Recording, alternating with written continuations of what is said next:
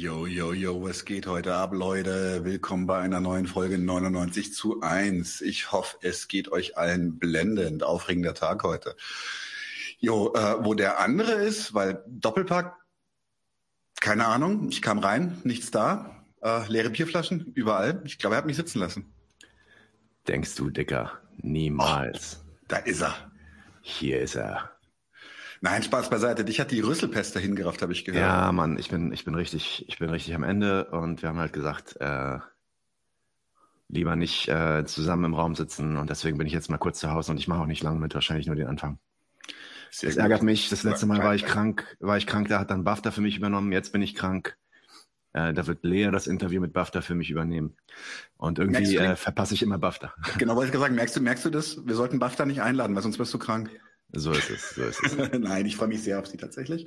Ja, um, danke ähm, dir, Lefty. Danke. Äh, Daniel, wenn du jetzt kurzes Intro machst, mach doch mal unsere Mucke an. Wie wär's denn damit? Ja, stimmt. Wo ist denn die? Musst ein bisschen, du kennst ja das Mischpult nicht, das bin ja ich der Meister. Ähm, warte, warte.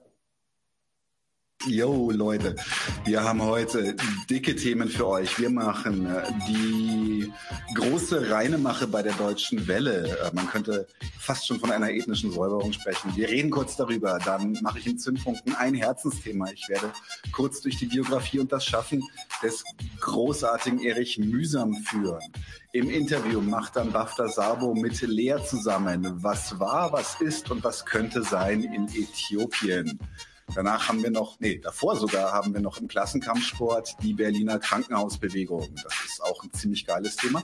Und hinterher im Stammtisch eine ganze Menge Zeug. Äh, gibt ein bisschen, bisschen Joe Biden, weil den Trashen geht immer. Ein bisschen Twitter-Cringe, ein bisschen Comment. Quatsch, den wir hatten.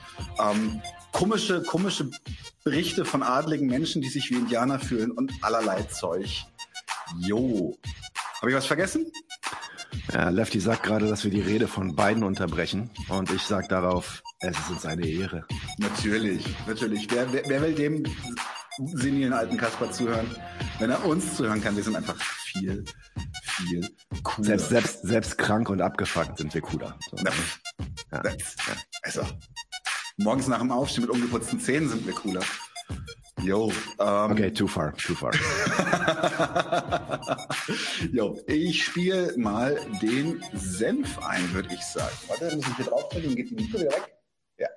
Genau, so läuft es. Und dann? Dann der Senf.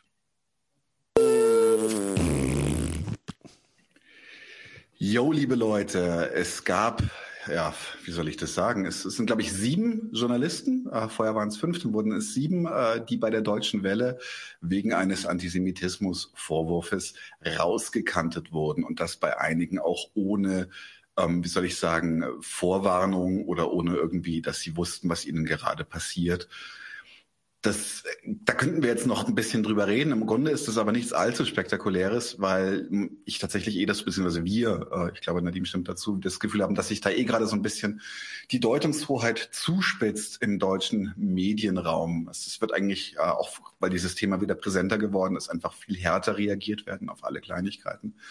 Was an der Stelle tatsächlich ganz interessant ist, ist, dass ähm, das Ganze wohl auf dem Bericht eines Menschen passiert und äh, basiert. Und zwar ist das Ahmad Mansour. Ähm, nicht jeder kennt ihn, ähm, aber das ist ein Psychologe und ich glaube, er nennt sich selber Ex-Muslim oder sowas. Und äh, der hat einen Bericht darüber geschrieben, über die antisemitischen Umtriebe bei dem Arabik-Büro der Deutschen Welle. Und ähm, tatsächlich ist es an ihm äh, relativ interessant, weil er ist nicht ganz unbedarft in diesem Thema. Er ist äh, Autor eines sehr Sarrazin-ähnlichen Buches, das heißt Generation aller, wo er, äh, er, er sieht sich selber quasi als erwachten Muslim, wo er halt vor den Gefahren des Islamismus in Deutschland warnt. Äh, ich möchte da kurz eine Kurzrezension des Titanic-Magazins zu diesem Buch vorlesen. Und zwar für den Deutschen gibt es nichts Schöneres als ein Buch über Ausländer, die Scheiße bauen. Am härtesten geilt es den Deutschen an, wenn ein Ausländer selbst erzählt, dass Ausländer Scheiße bauen. Sarrazin prophezeit den endgültigen Kartoffeltod. Hot! Aber wenn der Psychologe Ahmad Mansour auf 300 Seiten gegen falsche Toleranz wettert, dann platzt dem Deutschen die Sackhaut noch bevor er sie haben mich ins Gesicht gefilmt stöhnen kann.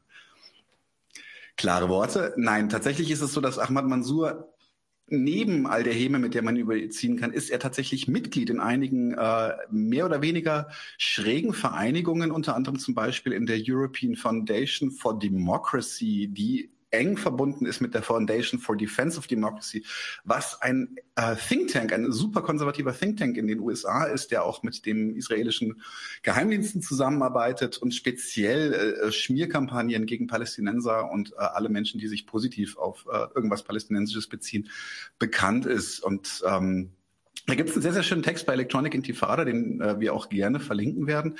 Es ist also tatsächlich so, dass Ahmad Mansour macht an dieser Stelle irgendwie ein bisschen die Drecksarbeit aus einer Perspektive, dass er halt quasi, ähm, ich habe das gehört, das könnte man einen, einen Native Informant nennen. Das heißt, also er wird von uns vorgeschoben als jemand, der muss es doch wissen. Er ist doch selber aus dieser Blase und äh, wird quasi so zu einer Galionsfigur des, des äh, Integrierten. Und ähm, das finde ich schon sehr, sehr schräg. Äh, auf der anderen Seite ist es tatsächlich so, dass er ist, glaube ich, auch selber Palästinenser. Das ist jetzt das Wokyu Nadim, weil da ist jetzt tatsächlich die Frage, ändert das eigentlich irgendwas, dass er Palästinenser ist?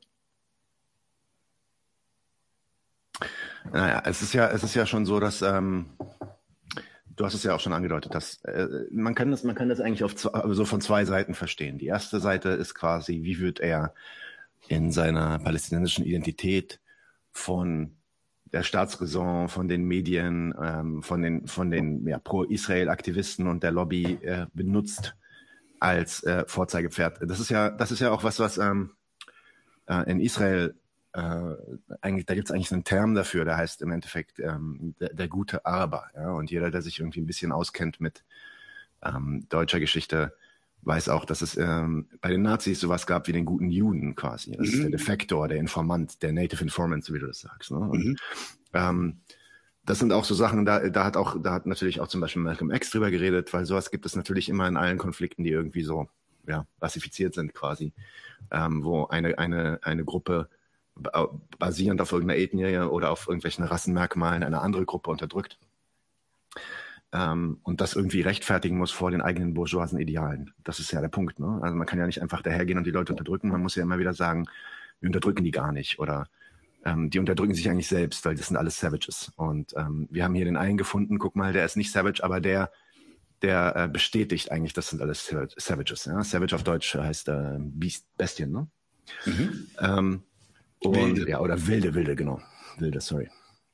Und vor, vor dem Hintergrund macht es natürlich schon Sinn, dass er, dass er zumindest sagen kann, hier, ich habe einen israelischen Pass, bin äh, äh, Araber, Palästinenser aus Israel und äh, wird natürlich dann auch so benutzt, das ist gar keine Frage. Ähm, ich glaube, es ist auch kein Zufall, dass er äh, die Galionsfigur ist von dieser Aktion. Das ist definitiv ähm, natürlich so geplant. Es gibt noch eine andere Person, eine deutsche Person, die da mitgemacht hat.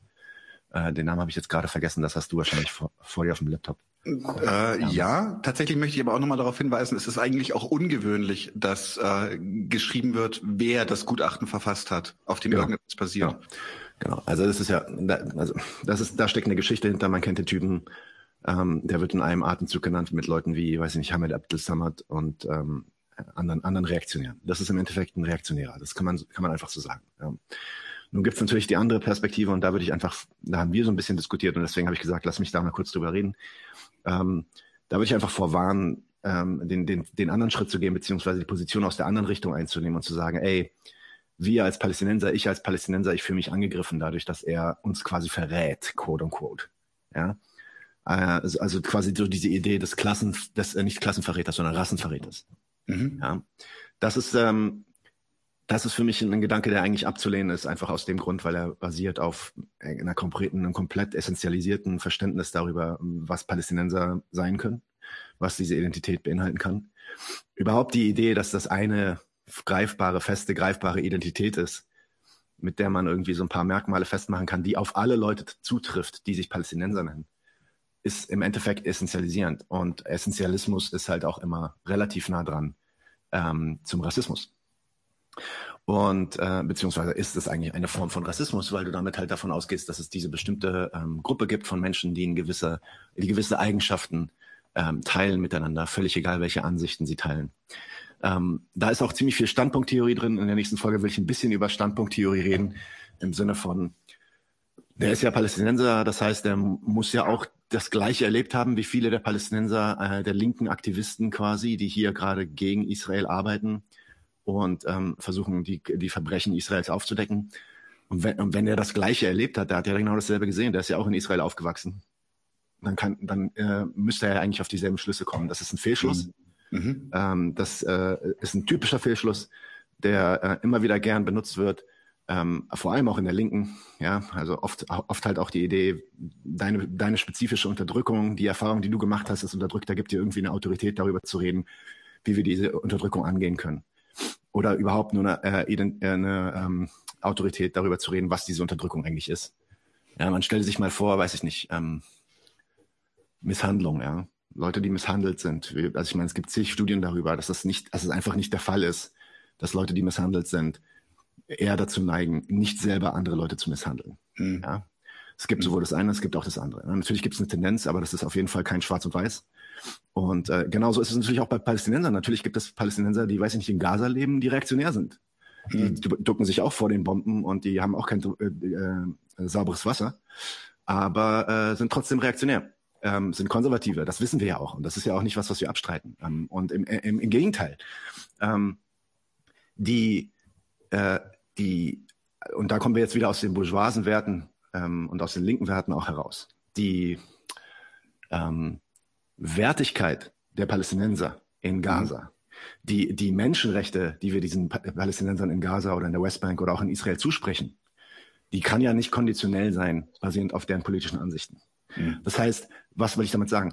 Auch ein reaktionärer äh, Typ wie Ahmad Mansour ja, mhm. den du übrigens jetzt heute, du darfst ihn heute nicht beleidigen, ja. Also musst aufpassen, der Typ, äh, der Typ guckt sich so eine Sache an und der verklagt dann so eine. Also wir müssen, wir sagen jetzt immer, wenn wir, wenn wir, weiß ich nicht, wenn wir, wenn du, wenn du Wichser sagen willst oder, oder, oder, oder Arschloch oder ähm, äh, Hurensohn oder Penner oder ähm, was, was noch, fällt dir was ein? Also immer wenn du diese Ausdrücke Menschenhaut, äh, genau, vollgeschissene Menschenhaut, alles klar. ähm, immer wenn du sowas sagen willst, sagst du einfach wunderbarer Mensch jetzt, ja. Okay, warte, ich probier's mal aus, ob's flutscht. Also ich finde, dass Ahmed Mann so ein wunderbarer Mensch ist. Mhm. Jo, das geht. Wunderbar, wunderbar, wunderbar. Wund wunderbar, ich meine, das, das, wirklich das wunderbar. Ding, genau, wunderbar, wunderbar, absolut. Und das Ding, äh, das Ding ist halt auch, dass wunderbare Menschen wie er ja. halt trotzdem, trotzdem das Recht haben, nicht unterdrückt zu werden und trotzdem das Recht haben, nicht sich vor Bomben ducken, ja. ducken zu müssen. Insofern ist dieses Argument eigentlich dann auch ähm, sowohl das Essentialisierende als auch das Standpunkt-Theorie-Argument abzulehnen. Und da würde ich echt aufpassen. Ich habe auch öfter jetzt gehört, vor allem von Palästinensern, also äh, in meinen Kreisen, ah, diese Verräter. Mhm. Und da gehe ich nicht mit, Leute. So, also ähm, mhm. ne, äh, der ist, äh, der ist ein Reaktionär, der ist ein Karrierist, der, mhm. ähm, der hat materielle Interessen. Ähm. Der macht da Karriere, er hat ein gutes Buch geschrieben, macht jetzt richtig äh, Presse, hat gute Kontakte, hast du ja auch erwähnt. Und ähm, ja, Gusano, genau auf Palästinensisch, ein Gusano auf Palästinensisch, der macht halt damit Kohle und das ist auch verständlich und wir können nicht die Palästinenser unterstützen, indem wir sie essentialisieren und davon ausgehen, dass nur weil sie unterdrückt wurden, äh, sie alle jetzt irgendwie links sind und Sozialisten mhm. sind. So läuft es nicht. Und unser Support für die Palästinenser kann auch nicht konditionell sein und basieren darauf, dass diese Leute irgendwie links sind. Deswegen lehne ich, auch zum Beispiel dieses blöde Statement ab, wir müssen die linken Kräfte in Palästina unterstützen. Ich meine, organisatorisch äh, ne, die linken Kräfte auf beiden Seiten unterstützen. Das ist das Argument. Ne? Und organisatorisch ist das natürlich richtig. Natürlich müssen wir uns mit denen verbünden. Aber das Statement äh, lässt halt auch irgendwie so durchhängen, als ob irgendwie äh, die reaktionären Kräfte, das heißt die anderen Kräfte irgendwie ähm, alleine gelassen werden sollten, auch wenn sie äh, trotzdem unter der krassesten Unterdrückung gerade äh, auf diesem Planeten eigentlich ähm, leben, ja? in manchen Regionen zumindest, in Palästina. Und ähm, ja, das ist äh, für mich ein Fehlschluss sollten wir nicht machen. Wir sollten zum Beispiel auch nicht zu Juden sagen, Juden können nicht Antisemiten sein. Natürlich können Juden Antisemiten sein. Es gibt keinen Grund, warum Juden nicht antisemitisch sein können. Das ist mhm. äh, Standpunkttheorie, das ist Unsinn. Ähm, Otto Weininger und, gab es schlicht und ergreifend. Und wir sollten, wir sollten auch nicht sagen, dass es, weil es, weil es, es gibt ja, es gibt so ein anderes Ding, dieser Bukharit, dieser Vollidiot, dieser äh, wunderbare Mensch äh, Bukharit, ähm, dieser, dieser, dieser Virologe, der hat ja in einem so einem Interview dann irgendwie erzählt, ja, von wegen, das ist ja auch ach, so einer, einer so dieser dämlichsten Talking Points, von wegen, was die Juden alles erlebt haben im Zweiten Weltkrieg und jetzt stellen sie das Gleiche in Palästina an, ne, äh, als, als Israelis. Jetzt sind sie an der Macht und jetzt drücken sie nach unten. Ja, sorry, das ist äh, komplett falsches Verständnis, wie sowas funktioniert. Der Grund, also selbst wenn es so wäre, dass es eine Connection, wirklich eine eindeutige Connection gäbe zwischen den Israelis, die heute an der Macht sind, und den Juden, und den Menschen, die in, im Holocaust ums Leben gekommen sind und vertrieben wurden, selbst wenn es diese Connection gäbe, sagt das halt noch überhaupt nichts aus über deren Position. Und das ist ein rassistischer Gedanke. Sagt sowas nicht mehr, auch wenn ihr es, wenn ihr glaubt, euch auf der Seite der, ähm, der äh, Unterdrückten zu sehen, wenn ihr sowas sagt. Sowas ist nicht, äh, nicht sinnvoll. Mhm. Mhm. Ich fasse nochmal kurz bezüglich äh, dieses wunderbaren Menschen Ahmad Mansour zusammen. Ein Native Informant, der verwendet werden kann vom System, um ihre äh, Standpunkte scheinbar zu untermauern, aber genau darin ist der Fehlschluss. Und deswegen kann er auch nicht als Verräter gelten. Ist das zusammengef gut zusammengefasst? Genau, genau. Ich, also es, ich glaube, in der nächsten, vielleicht in der nächsten Folge im Zündfunken werde ich mal ein bisschen ins Detail gehen, was Standpunkttheorie angeht und Essentialismus. Ähm, und das ist ja nicht ohne Grund auch eine der äh, unterliegenden, ja, würde ich sagen, Ideologien und Theorien unter diesem ganzen ähm, Liberal, Antirassismus, Woke, Woke sein und so weiter, ähm, was wir natürlich aus einer marxistischen Sicht kritisieren. Ähm, und ich glaube, da tun sich halt relativ schnell ähm, einfach Fehlschluss auf. Ich meine, du, du redest über diesen einen Tweet von diesem einen Typen, der irgendwie davon ausgeht, ich glaube, das machst du später im Stammtisch, mhm. der dann irgendwie sagt, äh, ja, wenn jetzt Baerbock äh, Bundeskanzlerin gewesen wäre und wenn nicht Putin an der Macht wäre, sondern eine Frau, dann wäre es wahrscheinlich nicht zum Krieg gekommen. Ja, nicht, nicht, nicht spoilern, Mann, nicht spoilern, Mann. Frauen können nicht, Frauen können nicht irgendwie militari militaristisch unterwegs sein. Frauen können keinen Imperialismus. So Marx failed to consider weibliche Anziehungskraft. So. Jetzt nicht mein, mein, mein, mein Twitter und Comment Cringe von später vorwegnehmen. Ja, ja. mach ich, mach ich. Alles klar. Jo, Leute, das war unser Kommentar zu Deutsche Welle und Ahmad Mansour. Ich würde Nadim jetzt wieder ins Bett beordern, oder? Mach dir einen Tee, hau dich hin. Äh, ja, ich, ich bleib noch so ein bisschen im Background, vielleicht habe ich ja was zu sagen, aber ich gucke auf jeden Fall zu und bin im Chat und so Leute. Ja? Ähm, ich, bin, ich bin hier, wenn jemand irgendwas von mir will oder eine Frage stellt, könnt ihr es immer machen. Ich bin super. Sehr gut. Tschö. Dann mache ich mal weiter mit dem Zündfunken.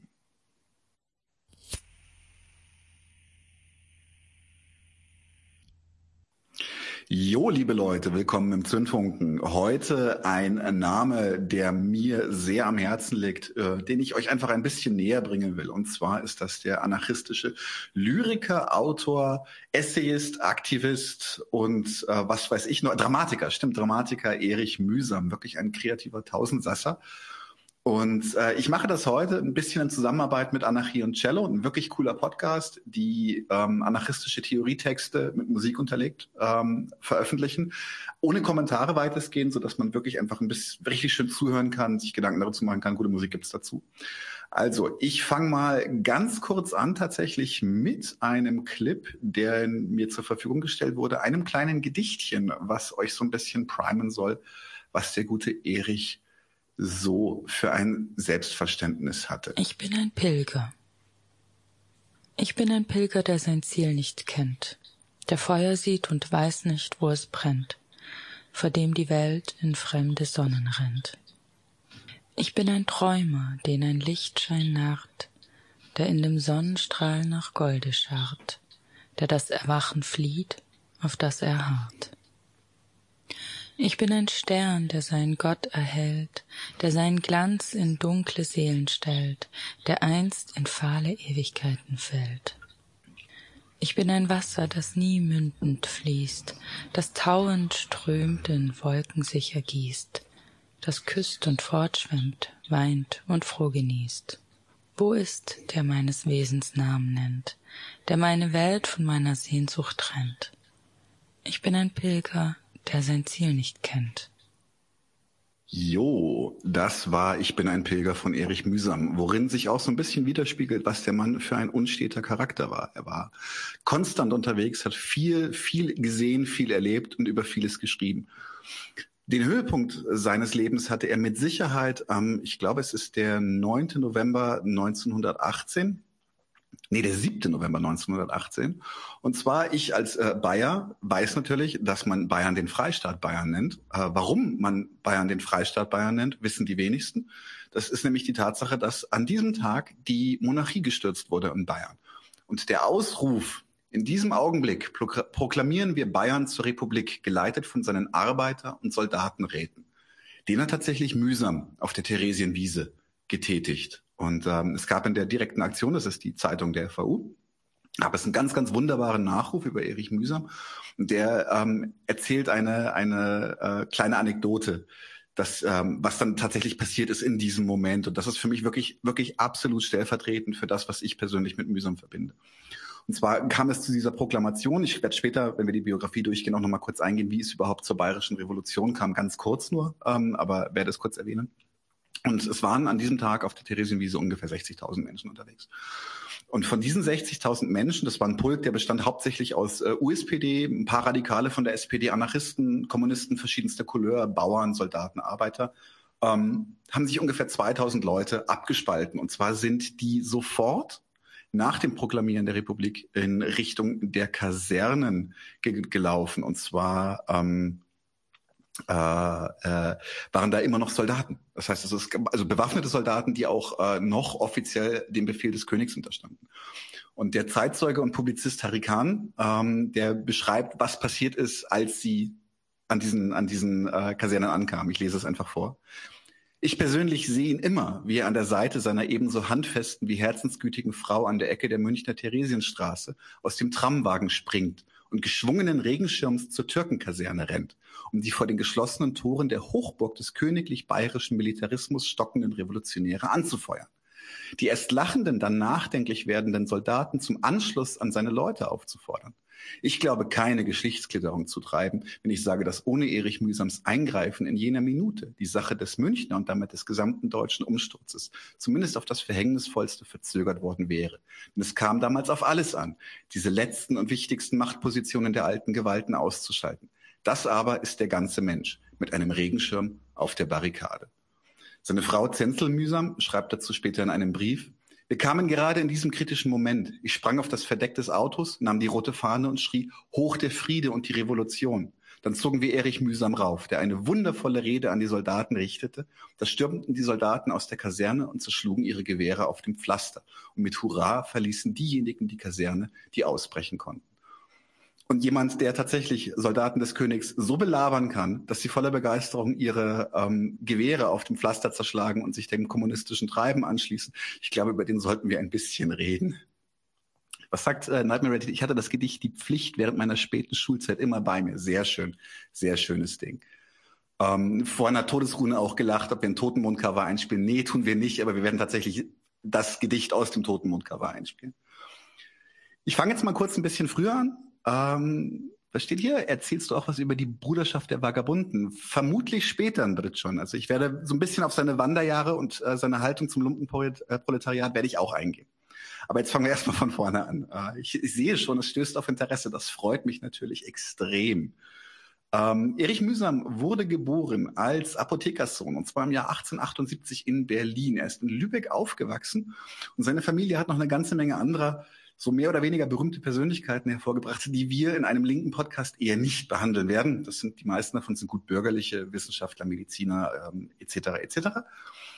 Er hat auch äh, seiner Familie ziemlich viel Ärger gemacht. Er hat bereits als Kind angefangen, Tierfarben zu schreiben und das ist, ich liebe diese Info. Und mit 15 war er Autor satirischer Texte für die Clowns des lokalen Zirkus. Das finde ich persönlich ziemlich cool.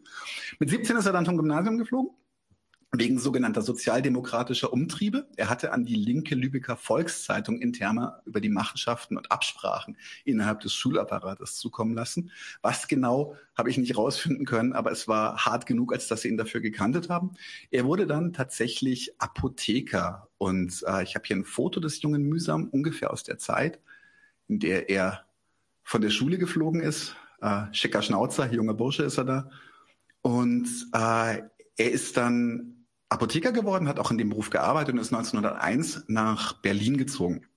Und äh, dort fängt dann etwas an, was auch für seine Zeit damals noch verhältnismäßig krass ist. Er hat da in einer offenen Liebesbeziehung mit Johannes Noll, ebenfalls einem Anarchisten, also in einer homosexuellen Beziehung offen gelebt und hat die ersten Kontakte zur anarchistischen Bewegung geknüpft und hat dann auch für etwaige anarchistische Zeitungen, die ich leider nicht mehr finden konnte, im Sinne von, dass ich die Archive nicht gefunden habe, die hießen so der arme Teufel oder der Weckruf ähm, hat er schon geschrieben. Und 1903 kam dann sein erster eigener politischer Text. Das war Die Homosexualität, ein Beitrag zur Sittengeschichte unserer Zeit in Klammern Streitschrift.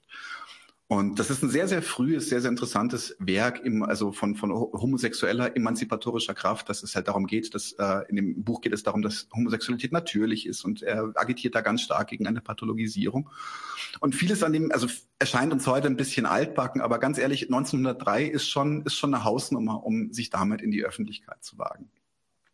Er hat dann auch seine ersten Gedichte veröffentlicht. Das ist ziemlich lang, deswegen lese ich es nicht vor, aber er hat zum Beispiel in der Tradition des deutschen Dirnenliedes einen Text namens Amanda ähm, veröffentlicht, den äh, ich tatsächlich in der Vorbereitung für die Folge mit Kali auch nochmal gegengelesen habe.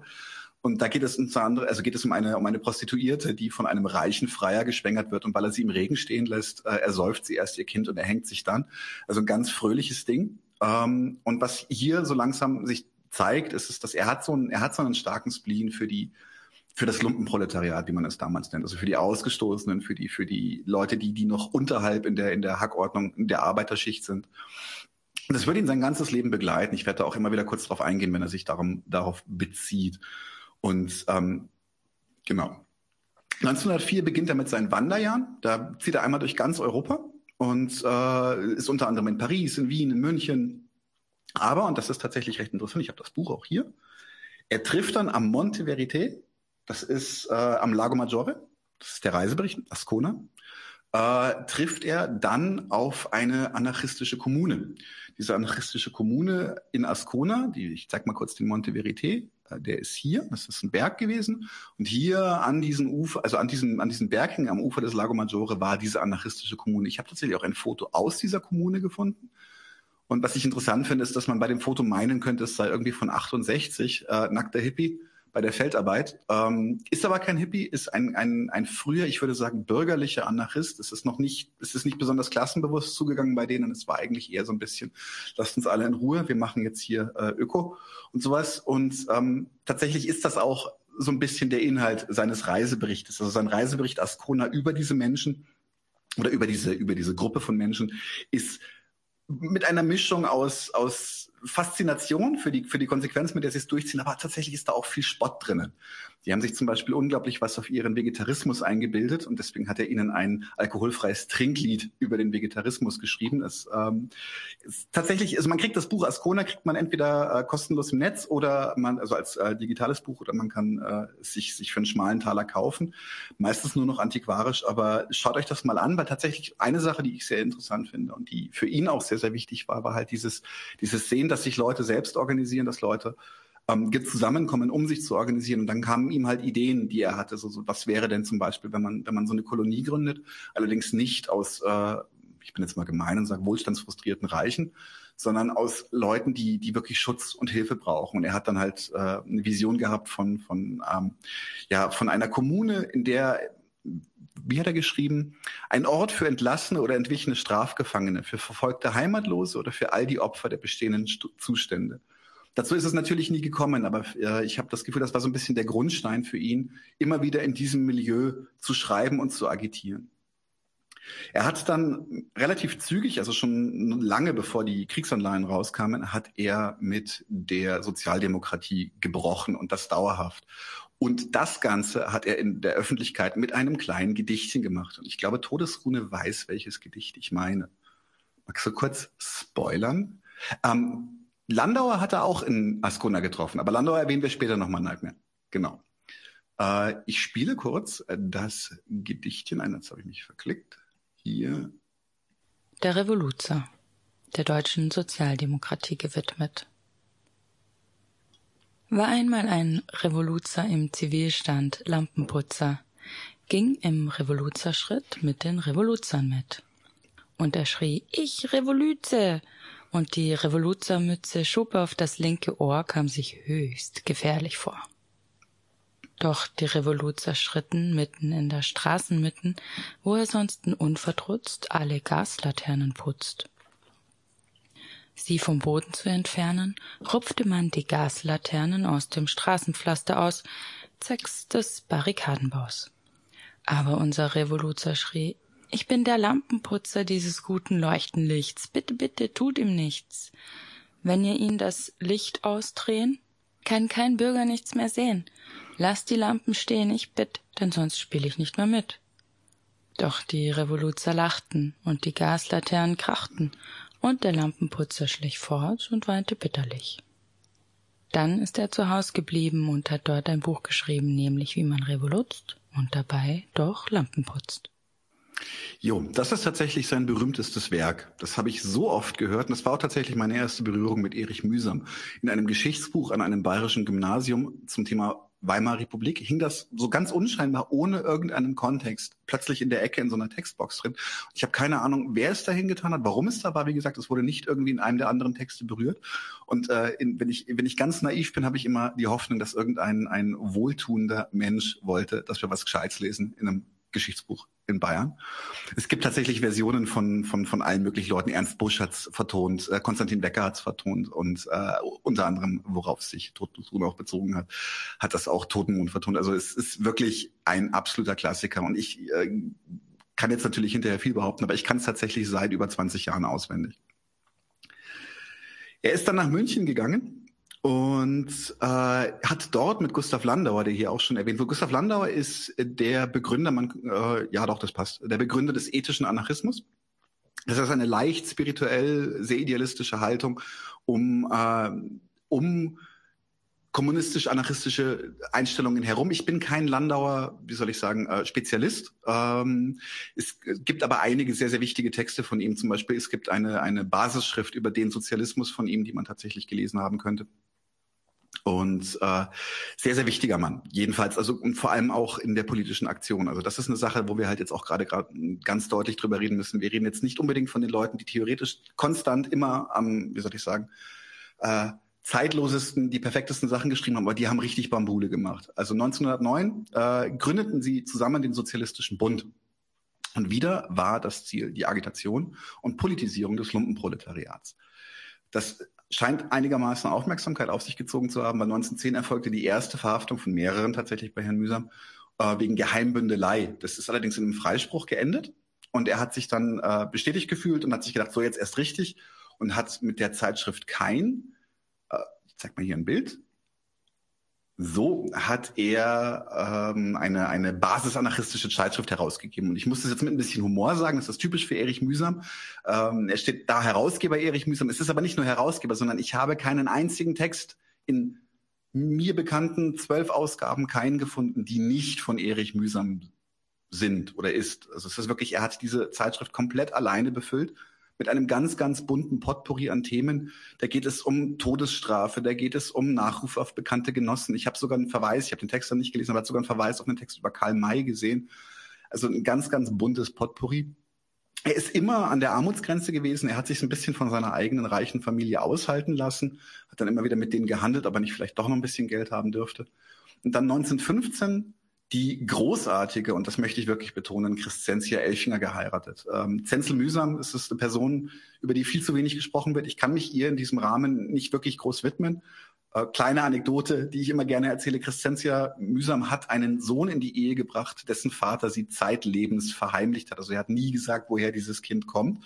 Ähm, da kann man jetzt überlegen, so ist das vielleicht jemand Wichtiges oder sowas gewesen. Sie war tatsächlich vor und nach mühsam und das ist für mich persönlich ganz wichtig. Sie war bereits sattelfeste äh, Kommunistin, Anarch äh, Schrägstrich Anarchistin und war bereits revolutionär aufgestellt und hatte auch schon agitiert und gearbeitet. Und das war eine sehr, sehr produktive und sehr, sehr liebevolle Ehe. Treu ist er ihr nicht gewesen, aber das ist äh, in der Welt von Erich Mühsam gibt es auch Schriften dazu, warum Monogamie Quatsch ist und sowas. Also er hat sich mit allem beschäftigt, was ihn interessiert, war da ein wenig unstet. Ähm, aber er ist bis zu seinem Tod zumindest, ist er ihr treu ergeben gewesen. Und ähm, dann wird es ziemlich heiß. Und jetzt springen wir mal drei Jahre. Jetzt sind wir im Jahr 1918. Ihr wisst, der Erste Weltkrieg endet. Und beziehungsweise noch nicht. Aber er wird in der ersten Hälfte von 1918 wird er das zweite Mal verhaftet und zwar wegen Betätigungsverbot, also Verstoßes gegen das Betätigungsverbot. Man, nach der letzten Verhaftung hat man ihm gesagt, er darf sich nicht mehr politisch betätigen, hat er sich nicht dran gehalten. Und er wird zu sechs Monaten Festungshaft verknackt, kommt aber ganz pünktlich raus, sodass er den großen Umschwung noch miterleben kann. Jetzt muss ich ihn kurz ein bisschen ja, mich kurz fassen. Ich würde gerne stundenlang darüber reden. Die bayerische Revolution nicht nur weil ich aus Bayern bin, sondern generell, weil sie ein super schönes Thema ist in all ihren Licht- und Schattenseiten, warum sie gescheitert ist, was passiert ist, ist ein großes Thema. Es gibt da äh, zwei Bücher, die ich empfehlen kann. Das eine habe ich nicht gelesen, das ist äh, aber mit Sicherheit sehr, sehr gut von Roman Daniluk. Das ist Ober, äh, Untersticht Ober. Das ist ganz frisch rausgekommen im Januar. Ich kenne andere Bücher von Roman Daniluk, deswegen gehe ich einfach mal fest davon aus, dass es gut ist. Und es gibt ein sehr, sehr geiles Buch von Simon Schaub. Das heißt, äh, ich glaube, der, der kurze Frühling ähm, der, der, der Republik oder sowas. Und das ist im Unrast Verlag erschienen. Könnt ihr euch auch anschauen. Ist sehr, sehr cool. Ich fasse das mal ganz kurz zusammen, worum es hier jetzt geht, weil das ist tatsächlich einfach der Höhepunkt. Das ist der, das ist der, der, der Knall gewesen für den guten Herrn Mühsam. Und zwar, wir befinden uns gegen Ende des Krieges. Es ist eine große Hungersnot. Bayern ist ziemlich arm. Es hat wenig Infrastruktur. Im Gegensatz zu heute, wo alle Bayern so ein bisschen als Industriezentrum kennen, war damals Bayern quasi ein Entwicklungsland wenn man es so formulieren will. Es gab eine große Hungersnot, es gab äh, keine, keinen Bezug mehr zu den, zu den Kriegen des Kaisers, man hat sich nicht mehr verstanden gefühlt. Und da kam es zu einer, einer explosiven Mischung. Und zwar haben sich radikale Teile der SPD der, und der abgespaltenen USPD haben sich zusammen mit Kommunisten anarchistischer und marxistischer Prägung immer wieder in Bierkellern getroffen und haben dort heiß debattiert, wann ist es Zeit für die Revolution. Und als dann tatsächlich an einem relativ schicksalhaften Abend die, beziehungsweise Abend, ähm, es war schon eher ein Prozess, aber klingt besser, wenn man sagt, dass es an einem Abend passiert. Aber tatsächlich äh, haben die Gebrüder Gandorfer haben dann die äh, Unterstützung der Bauern zugesichert. Und das war ein ganz, ganz wichtiger Moment, weil sie so weit gingen in ihrer Unterstützung, dass sie gesagt haben, dass während der Revolution würden sie sogar die Revolutionäre in München mit Nahrungsmitteln versorgen. Und äh, es gab dann in einem Münchner Bierkeller einen, das ist tatsächlich an einem Abend passiert, das musste um den, um den 6. November herum gewesen sein, gab es einen ganz furchtbaren Streit zwischen den verschiedenen revolutionären Parteien. Es gab die Seite der, der SPD, die gesagt hat, ein bisschen Füße stillhalten, wir sind noch nicht so weit. Äh, wir brauchen noch und vielleicht wird ja eh alles noch ein bisschen anders. Es gab die Leute von der USPD und vor allem halt die Kommunisten um Kurt Eisner und dabei eben halt auch die ganze Blase mit dabei, äh, Oskar Maria Graf, äh, Erich Mühsam, Gustav Landauer und die haben halt alle mit den Füßen geschaut und waren halt richtig, die wollten, die wollten es halt jetzt wissen. Und ähm, man erzählt sich, also Oskar Maria Graf behauptet, dass, äh, dass es, der Streit dann so eskaliert ist, dass dann der, der, der Wortführer oder beziehungsweise der, der Moderator dieses, dieses Streitgesprächs in diesem Bierkeller dann irgendwann aufgegeben hat mit den Worten, nachher machen wir heute Revolution, dann ist er Ruhe. Und äh, dann kam es zu den Ereignissen, die ich am Anfang skizziert habe, am 7. November 1918. Der Freistaat Bayern wird gegründet. Der König flieht auf Anraten seiner Berater noch über Nacht äh, wir Bayern lieben einfach, wenn man solche Sachen noch mit irgendwelchen sinnlosen äh, Zusatzinfos andeckt. Also angeblich war es ihm so eilig, dass er nicht einmal Buchsen hat einpacken können. Also er konnte sich nicht mal eine Unterhose einpacken.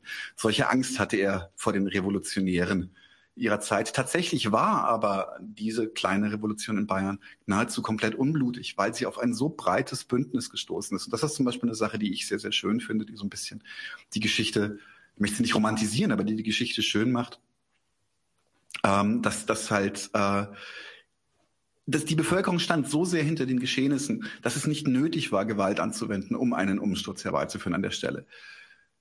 Leider endet diese Sache dann furchtbar tragisch. Und ich möchte aber vorher noch ein Bild zeigen, was ich sehr, sehr gerne mag. Und zwar haben wir hier ein schönes Foto von den Rotgardisten. Das ist also, wie gesagt, das ist eine ganz, ganz wilde Mischung. Das ist nicht irgendwie einheitlich, es sind nur Marx-Leninisten oder es sind nur irgendwie äh, Trotzkisten oder was auch immer alles, sondern es ist wirklich eine ganz bunte Truppe an verschiedenen sozialistischen Strömungen, die zusammen machen und hier ein bisschen Bambule machen. Das ist tatsächlich der Münchner Hauptbahnhof, besetzt von den, äh, ja, man, man unter dem Foto stand Rotgardisten, kann man jetzt sagen Schwarz-Rotgardisten, ist ja wurscht, aber jedenfalls Schönes Ding. Ähm, das Ganze wurde dann, zerfiel dann leider auch in sich relativ schnell. Wie gesagt, Details holt euch bitte äh, aus anderen Literatur, beziehungsweise wir wollen auch sehr gerne mal dazu eine ganze Folge machen, aber das wird jetzt, führt jetzt hier zu weit. Aber Anfang 1919 wird das Ganze dann auch mit Gewalt zurückgerollt. Und zwar schickt die SPD, ähnlich wie damals auch bei Liebknecht und Luxemburg, schickt sie rechtsradikale Milizen vor, um die Sozialisten beiseite zu schaffen. Bei diesen, ähm, vorher wird auch schon Kurt Eisner von Graf Akko Valley hinterrücks erschossen nach einer Rede, die er gehalten hat. Und ähm, bei diesen großen Reinigungsaktionen wird dann auch Gustav Landauer ohne jeden Prozess in einer Polizeiwache im Flur einfach in den Kopf geschossen. Ähm, Im Zuge der Verhaftungen wird mühsam als treibendes Element identifiziert und zu 15 Jahren Festungshaft verurteilt. Ich habe hier ein schönes Foto. Das ist die Gang in der Festung bei München. Es sind ein paar Namen drauf, äh, die man vielleicht kennen könnte. Ich kann sie nicht alle lesen. Ähm, aber hier Thomas Hackel zum Beispiel und in der Mitte sitzt da mit der Pfeife Erich Mühsam. So ein bisschen im Ruhm des Revolutionärs. Ja, danach bleibt es aber nicht ruhig um ihn. Ähm, er schreibt noch im Gefängnis ein sehr, sehr umstrittenes Werk, auf das ich kurz eingehen möchte. Und zwar schreibt er in, im Gefängnis dieses Büchlein die Einigung des revolutionären Proletariats im Bolschewismus. Jetzt äh, zückt der fanatische Anarchist innerlich schon die Pistole, ist aber tatsächlich ein sehr, sehr lesenswertes Buch. Es ist natürlich aus der Perspektive eines Menschen um die 20er Jahre herum geschrieben. Das heißt also viele was wir sagen, Sachen, die wir zum Beispiel später kritisch betrachten an der Sowjetunion etc., können da noch gar nicht vorkommen. Es geht in diesem Buch tatsächlich darum, wie kann man sich angesichts dieser unglaublichen Gegenwehr, der unglaublichen Reaktion, die einem entgegenweht, diesem, diesem unha dieser unheiligen Allianz aus Sozialdemokratie und protofaschistischen Kräften, wie kann man da eine Gegenmacht bilden? Und das war sein Ansinnen in diesem Buch. Ich ähm, glaube, ich fürchte, das ist äh, nur noch antiquarisch zu bekommen, ist im Unrast Verlag erschienen in ihrem äh, Klassiker der Sozialrevolte-Reihe. Da kann man jedes Buch von kaufen, wirklich. Also jedes einzelne. Und ich möchte ganz kurz eine Passage vorlesen, wo es ihm um einen Satz geht. Und zwar geht es ihm um den Satz von Marx und Engels, Proletarier aller Länder vereinigt euch. Und er benutzt diesen Satz, um abzuleiten, warum dieser Satz als revolutionäre Floskel oder als revolutionäre Forderung ultimativ ist. Und ich lese das jetzt einfach mal direkt aus dem Buch vor. Proletarier aller Länder vereinigt euch. Der Ruf, in den Marx und Engels ihr kommunistisches Manifest ausklingen ließen, steht im Anfang aller proletarisch-sozialistischen Manifeste, die seit 70 Jahren für Umsturz, Neuerung, Klassenkampf und Revolution werben. In ihn münden alle Erlasse und Kundgebungen unserer siegreichen Genossen in Russland. Es schmückt als Aufschrift die rote Fahne der jungen Sowjetrepublik. Soweit im Einzelnen die Forderungen der verschiedenen sozialistischen Richtungen auseinandergehen, in der Anerkennung dieses Satzes besteht Einigkeit. Er enthält in der knappsten Form alles, was zum Erfolg der sozialen Revolution wesentlich ist. Der Appell wendet sich nur an Proletarier, Darin liegt das Bekenntnis zum reinen, zum bedingungslosen Klassenkampf. Die Bekräftigung der Einsicht, dass die Befreiung der Arbeiterklasse nur das Werk der Arbeiterklasse selbst sein kann. Aufgerufen werden die Proletarier aller Länder. Es wird also die Internationalität des Klassenkampfes betont, die Notwendigkeit der Erkenntnis, dass die Ausbeutung von Menschenkraft durch privilegierte Menschen nirgends von Landesgrenzen aufgehalten wird. Und also die Pflicht zur kämpferischen Abwehr sich ausnahmslos auf die Proletariate aller Länder erstreckt.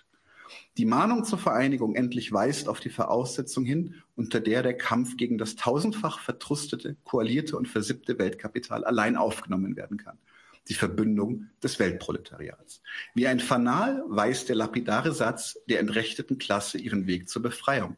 Daher fehlt es ihm auch nicht an allgemeiner Zustimmung. Zu ihm schwören Marxisten, Anarchisten und Syndikalisten ohne Unterschied. Denn das proletarische Klassenbewusstsein ist ihnen gemeinsam. Die internationale Bedingtheit ihres Loses haben sie anerkannt und Instinkt und Erkenntnis drängen sie zur Vereinigung im Kampf gegen die vereinigten Mächte des Kapitalismus.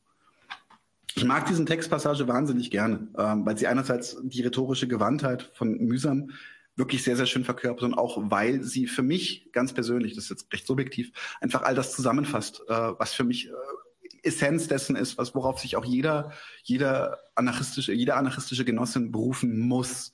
Es gibt Dinge, die können wir einfach nicht verhandeln und äh, ein, ein, ein, wie soll ich sagen, ein postklasse-orientierter Anarchismus ist für mich an der Grenze der Wertlosigkeit, beziehungsweise ist er eigentlich. Ähm, Jo, es gab, wie gesagt, ziemlich viel Gegenwind. Die ähm, Marx-Leninisten wollten mit einem Anarchisten nicht so viel zu tun haben. Die Anarchisten sind richtig steil gegangen, die waren ziemlich stinkig auf ihn und haben gesagt, wie kannst du nur, wie kannst du nur? Ähm, ich, das Buch hat hinten drin noch ganz, ganz viele Passagen und auch Widerworte. Also tatsächlich ist es deswegen wirklich empfehlenswert. Holt euch das mal, arbeitet mal seinen Text durch und dann vielleicht auch die Repliken von kommunistischer oder anarchistischer Seite. Jo, am 20. Dezember 24 wird er, auf der wird er aus der Haft entlassen und startet sofort wieder durch. Und zwar bringt er diese Zeitschrift hier heraus, das Fanal, wieder mal nahezu komplett alleine befüllt. Außerdem bemüht er sich äh, ab 24 maßgeblich in der damals KPD-nahen Roten Hilfe. Da er selber Opfer der Klassenjustiz war, weiß er um die, äh, um die Notwendigkeit eines, eines linken Bündnisses, das politischen Gefangenen hilft, was ihn den Rausschmiss aus der Föderation kommunistischer Anarchisten Deutschlands einbringt. Das ist so ein bisschen so einer der Momente, wo ich auch sage, was ist denn bei euch nicht richtig? Müssen wir denn eigentlich immer Leute gleich rauskanten, bloß weil sie Alternativen suchen? Ähm, Jo, 1929 tritt er allerdings selber aus der Roten Hilfe wieder aus. Ich kann darüber nur spekulieren, was da passiert ist tatsächlich. Ich kann mir gut vorstellen, dass ähm, mit Ende der, Ende der 20er Jahre die Entwicklungen in Moskau ihm sehr, sehr wenig zugesagt haben. Ich habe dann auch von anderen, anderen Quellen mal gelesen, dass die, die Kommuni viele kommunistische Parteien wurden dann so Moskau treu, dass sie quasi immer gewartet haben mit Antworten auf irgendetwas, bis Moskau Antwort gegeben hat. Da kann mir vorstellen, dass ihnen das auf den Keks ging. Das ist aber rein spekulativ. Er gründet dann oder beziehungsweise er tritt dann 1930 der Freien Arbeiterunion Deutschlands bei. Zusammen mit Rudolf Rocker arbeitet er dann eine ganze Menge und ähm, bringt dann, und das ist für mich so ein bisschen so ein schöner Knackpunkt, bringt er dann 1932 sein eigenes Manifest raus. Das habe ich hier auch liegen, total zerlesen, ähm, auch schon mehrfach durchgegangen.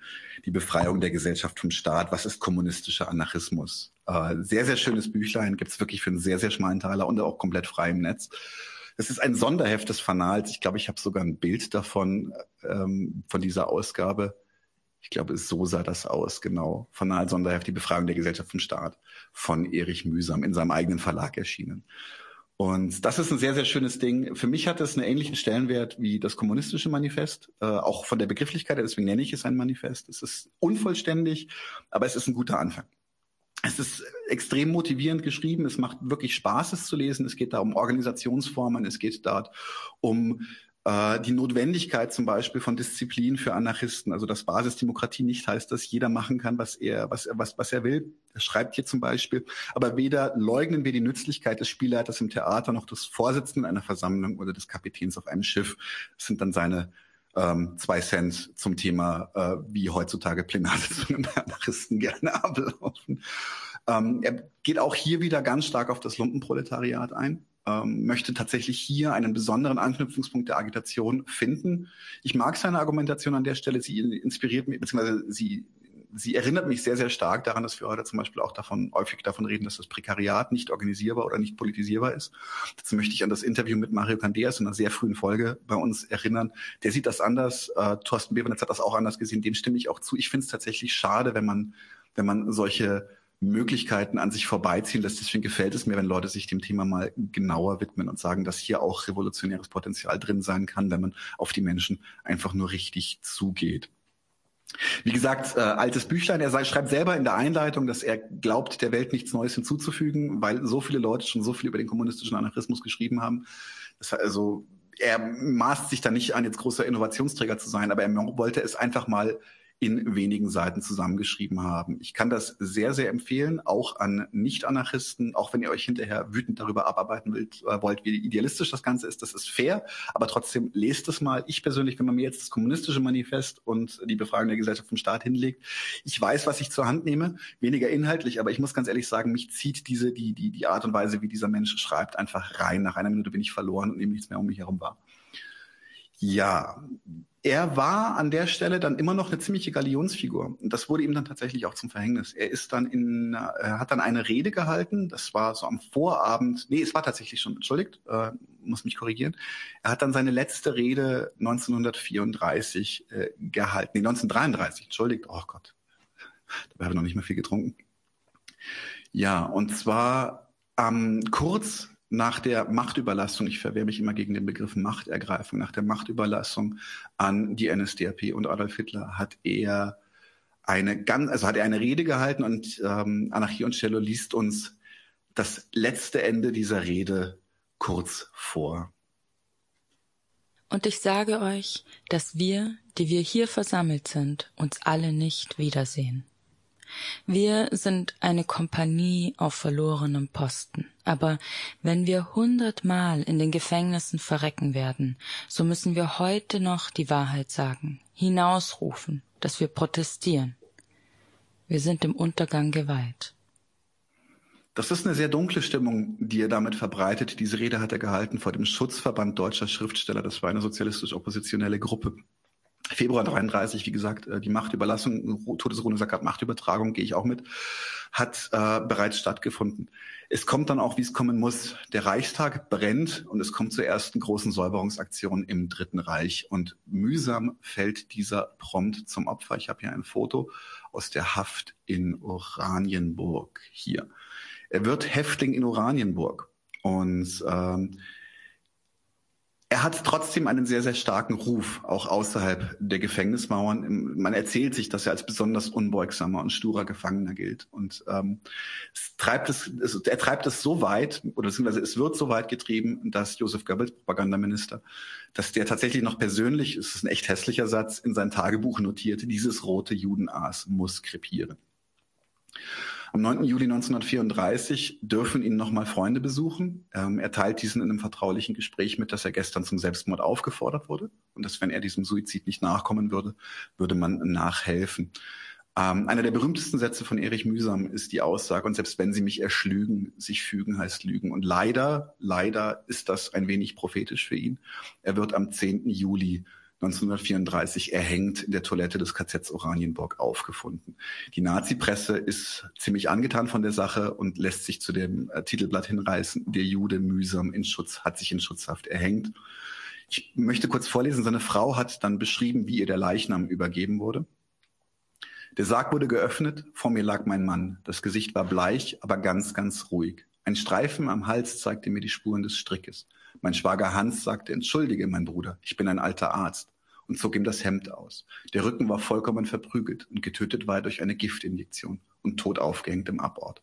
Das heißt, die Nazis haben nachgeholfen, beziehungsweise haben ihn umgebracht und haben das dann wie ein Suizid aus, äh, aussehen lassen. Und damit endet dann auch so ein bisschen die Ballade von, von Erich Mühsam, äh, wie so viele tatsächlich seiner Zeit. Also ich bin da recht äh, schamlos und spanne da einfach einen breiten Bogen, ob Luxemburg, Liebknecht, Eisener, Landauer oder eben ein bisschen später dann auch mühsam, dass so viele Leute mit, mit einer solchen Grausamkeit bedacht wurden, die eigentlich nichts anderes wollten als äh, äh Frieden und äh, Gerechtigkeit stiften in der Welt. Das ist, äh, finde ich immer besonders, also ist natürlich super, super moralisierend, aber ich finde das immer besonders tragisch, mich berührt das dann immer sehr und ähm, Tatsächlich mag es, was Theorie angeht, größere und vielleicht auch wichtigere Köpfe ge gegeben haben, auch in Deutschland, ob das jetzt ein Rudolf Rocker ist oder sowas.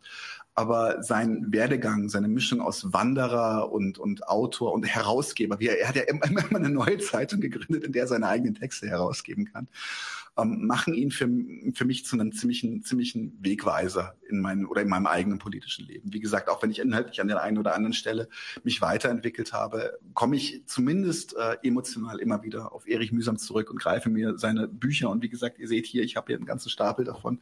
Ich habe hier sogar einen Comic über Mühsam, äh, Mühsam Anarchist in Anführungszeichen, was ich auch sehr empfehlen kann, was fast ein bisschen spöttisch mit ihm ins Gericht geht, aber sehr, sehr liebevoll und hauptsächlich über seine ewigen Geldsorgen ist, äh, noch, also noch gar nicht so sehr politisch. Er hat dann auch, das ist erst nach seinem Tod in, ähm, veröffentlicht worden, hat er auch äh, Namen und Menschen und politische Erinnerungen, hat er auch noch eine Autobiografie geschrieben, die auch sehr viel Freude macht zu lesen. Wie gesagt, äh, für mich einer der ganz großen. Äh, ich brauche aber auch einfach immer ein bisschen Lyrik, sonst trockne ich aus. Ich hoffe, ich habe euch ein bisschen neugierig gemacht. Ich kann tatsächlich sein, dass ich mich in den nächsten Folgen oder irgendwann mal, mal ganz gezielt mit einem seiner Bücher oder einer seiner Schriften beschäftige, ob das ein Senf oder ein Zündfunke ist und wir die mal wirklich auseinandernehmen und vielleicht auch eine kritisch-solidarische Haltung dazu einnehmen. Kann durchaus passieren, aber ich wollte euch erstmal einen groben Überblick geben über diesen, ja, ich möchte ihn fast Abenteurer nennen, der zumindest einmal in seinem Leben an einem Scheideweg der Geschichte irgendwie an vorderster Front dabei war und äh, ja, ein inspirierendes Thema, wie ich finde. So, das war jetzt mein Zündfunker. Ich würde jetzt tatsächlich relativ direkt literarische Aktion sagt, oha, die Autobiografie muss ich verschlingen. Ja, unbedingt, unbedingt. Ich würde jetzt tatsächlich weitermachen mit dem Klassenkampfsport. Ich gehe mal gleich direkt über in das Video. Hier.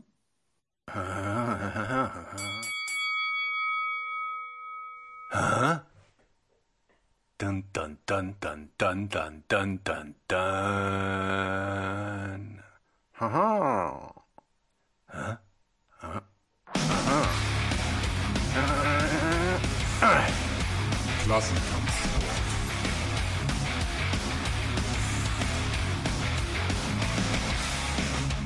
So, jo.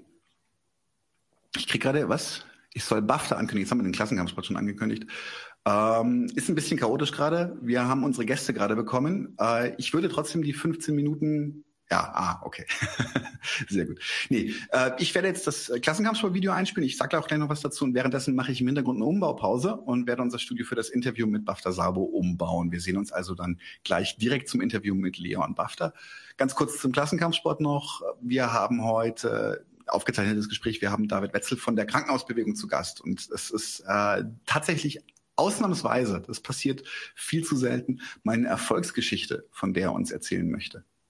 Jo, willkommen zum Klassenkampfsport. Ich habe heute David Wetzel von der Krankenhausbewegung Berlin zu Gast. Grüße dich, David. Hi, Daniel. Magst du dich und die Bewegung, die du vertrittst, einfach ganz kurz vorstellen? Wer seid ihr? Was macht ihr? Ja, klar. Ich bin David, bin Gesundheits- und Krankenpfleger. Ich arbeite an der Charité seit 2017. Ich arbeite da auf einer onkologischen Station, bin seitdem auch ähm, gewerkschaftlich organisiert, bin in den verschiedenen Gewerkschaftsgremien, also in der Verdi-Betriebsgruppe, in der Tarifkommission. Und äh, wir haben gemeinschaftlich mit den Kolleginnen von Vivantes letztes Jahr die Berliner Krankenhausbewegung losgetreten. Das muss man sich so vorstellen, das betrifft elf Krankenhäuser hier in Berlin. Das sind die beiden großen Betriebe, landeseigenen äh, Betriebe hier, ne, die die Krankenversorgung stemmen und ähm, haben da ähm, letztes Jahr drei Tarifverträge erkämpfen können. Und das betrifft einmal natürlich die Kolleginnen und Kollegen in der Pflege bei Charité und Vivantes, aber bei Vivantes auch ähm, die outgesourcten Kolleginnen in den Töchterunternehmen, also Reinigung, Krankentransport, ähm, genau, Service etc. Und da haben wir uns eben gemeinschaftlich organisiert und ähm, genau, haben dann fast ein Jahr lang dafür gekämpft, dass wir diese drei Tarifverträge bekommen. Habt ihr? Ja, wir haben die drei Tarifverträge abgeschlossen, genau. Und ähm, ich sage auch gerne noch ein bisschen was zu den Details, aber. Gerne, gerne. Nee, das ist tatsächlich auch so ein bisschen der Grund des Gespräches, ähm, äh, weil mir mitgeteilt wurde, ihr habt große Erfolge zu feiern. Es ist gut gelaufen für euch und das möchte ich mit euch feiern und auch mit den Zuschauern zusammen. Insofern geht doch einfach mal ins Schwelgen hinein. Ja, also ich feiere das auch ganz gerne mit euch natürlich. Also folgendes ist es so, es gibt ähm, seit circa 2015, das ist auch an der Charité losgegangen, im Bereich der Unikliniker und da vor allem im Bereich der Pflege sogenannte Entlastungstarifverträge. Das bedeutet, mhm. dass fernab von Lohnforderungen Krankenhausbeschäftigte ähm, Regelungen in Tarifverträgen festschreiben, in, die einen direkten Effekt auf ihre Arbeitsbedingungen haben. Heißt, man, mhm. man kennt es ja, äh, Pflegenotstand, Arbeitsverdichtung, zu wenig Personal. Und in diesen Entlastungstarifverträgen gibt es Regelungen, die festlegen, wie viel Personal äh, wirklich da sein muss, äh, um eine bestimmte Anzahl von Patientinnen zu versorgen. Also ich kann jetzt mal, mach's an meiner Station einmal plastisch. Ich hatte jetzt die ganze Zeit immer eine Versorgung von 1 zu 11. Also ich bin für elf Patientinnen zuständig. Mit diesem neuen Tarifvertrag bin ich für sieben Patientinnen zuständig. Also es hat einen direkten Effekt auf meine Arbeitsbedingungen. Und das ist natürlich einmal was, was die Kolleginnen unglaublich motiviert hat, an dieser Berliner Krankenhausbewegung teilzunehmen ähm, aber was natürlich auch eine Strahlkraft bundesweit hat. Wir haben jetzt den besten Entlastungstarifvertrag sowohl bei Charité und Vivantes und ähm, das setzt natürlich Platz. Ne?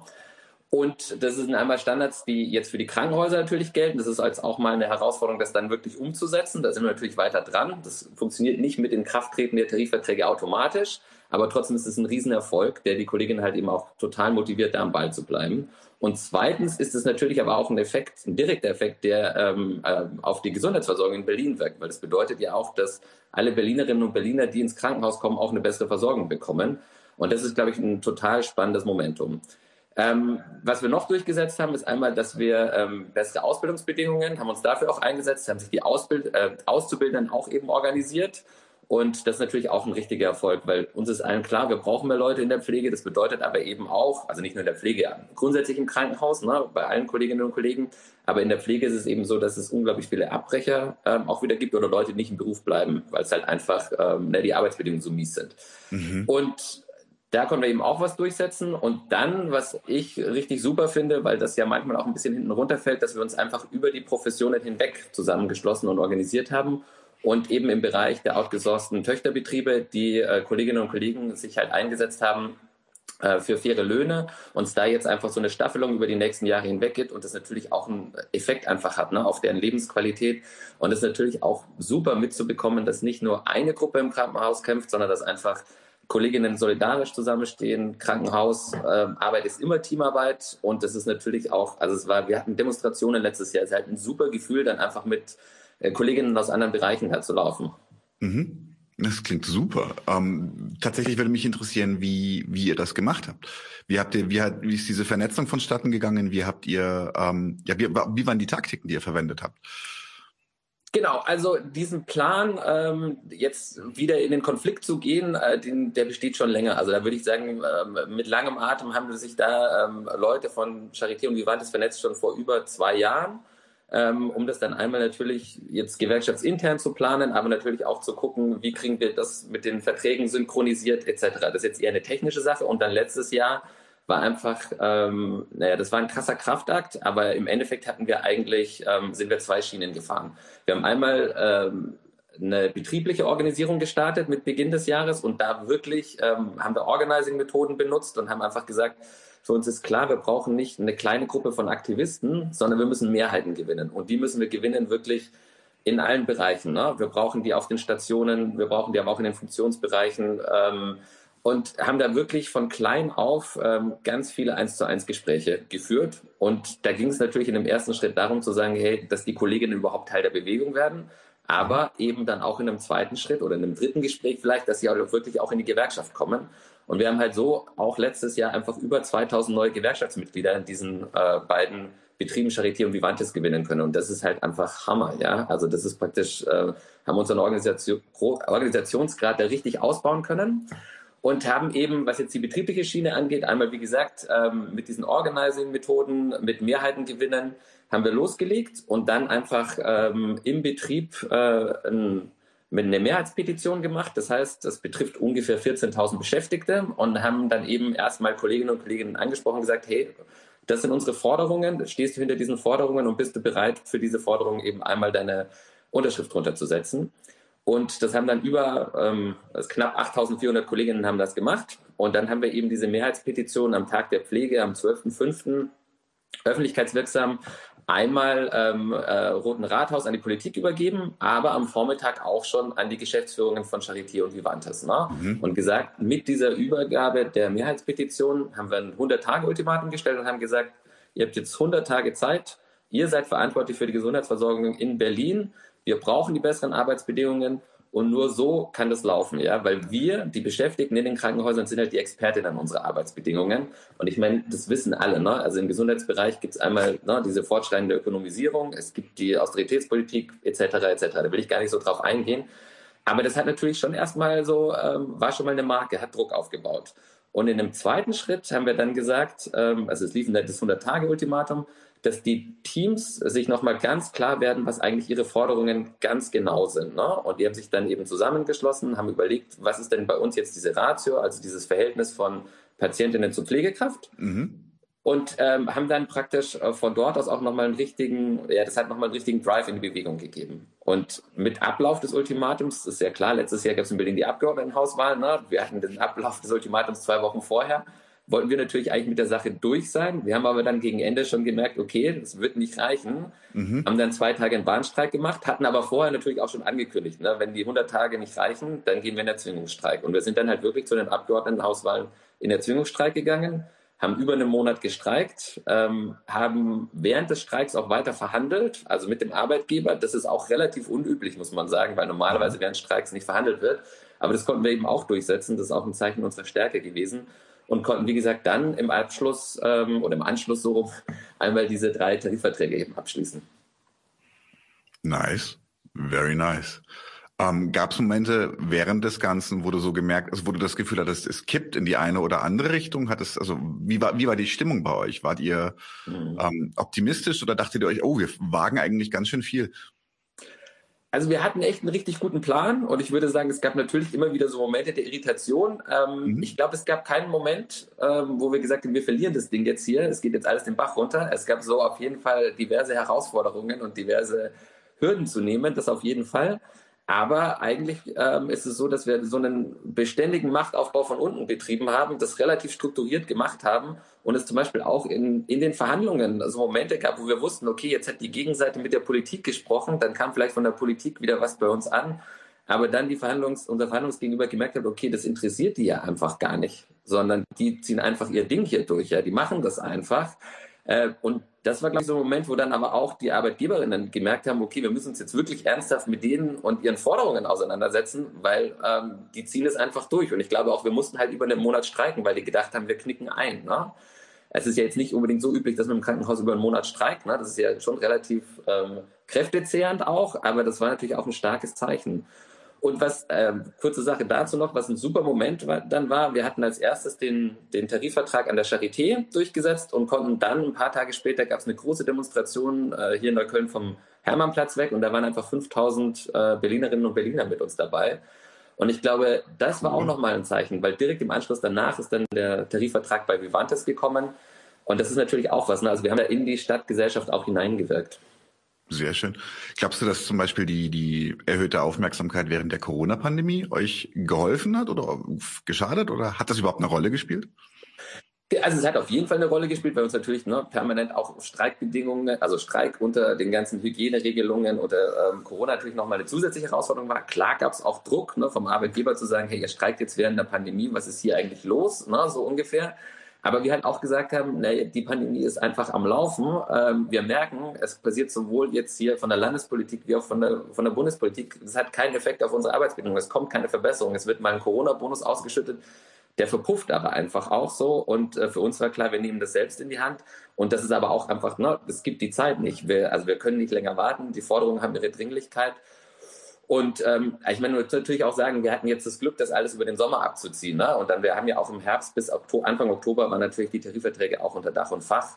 Trotzdem ähm, hat es jetzt nicht so den, ähm, also war das nicht so ein zentrales, bestimmendes Moment. Mhm. Mhm. Ähm, tatsächlich ist ja auch so immer so ein bisschen so, so wenn, wenn es nicht wehtut, macht ihr es nicht richtig, wenn es um den Streik geht. Es gibt ja gar keinen richtigen, also gerade im Gesundheitssektor gibt es ja eigentlich keinen richtigen Zeitpunkt oder einen falschen Zeitpunkt für einen Streik, äh, finde ich zumindest. Ähm, wie ist jetzt der Blick nach vorne? Ihr habt, wie, wie, gesagt, ihr habt die, die Tarifverträge bekommen, ihr habt sogar eine Anpassung der Richtlinie für, für äh, Verhältnis zwischen Patient und, und Pfleger bekommen. Das sind große Sachen. Was sind die nächsten Schritte? Ähm, wie wollt ihr zum Beispiel das, das Selbstbewusstsein der ArbeiterInnen persistieren einfach so? Wir haben, die, haben, die haben das mit euch gewuppt oder ihr seid ja selber, bist ja selber Teil der, der ähm, ArbeiterInnen dort. Ähm, wie machen wir jetzt weiter, sodass das nicht so, wie soll ich sagen, schönes Fieberzäpfchen, aber danach zerläuft das wieder wird? Genau, also ist auf jeden Fall unser Ziel und ähm, ich, da sind wir auch, arbeiten wir total dran, ne, die Berliner Krankenhausbewegung zu verstetigen, also da weiter total am, am Ball zu bleiben, auch eben mit diesen beiden ähm, großen Unternehmen, Charité und Vivantes gemeinschaftlich und eben über die Professionen hinweg. Wir haben jetzt, ne, das ist eine innerbetriebliche Geschichte, wir haben als nächstes eine große Mitgliederversammlung am 1.3. in der Volksbühne, also mhm. auch, ne, haben da so Kontakte geknüpft und das ist natürlich auch Hammer für, ne, für mich, aber auch natürlich für die Kolleginnen zu sagen, wir machen jetzt nicht eine Mitgliederversammlung äh, irgendwo im Verdi-Haus, sondern wir gehen, in die, wir gehen in die Volksbühne, also versuchen da auch wieder in die Stadt hineinzuwirken.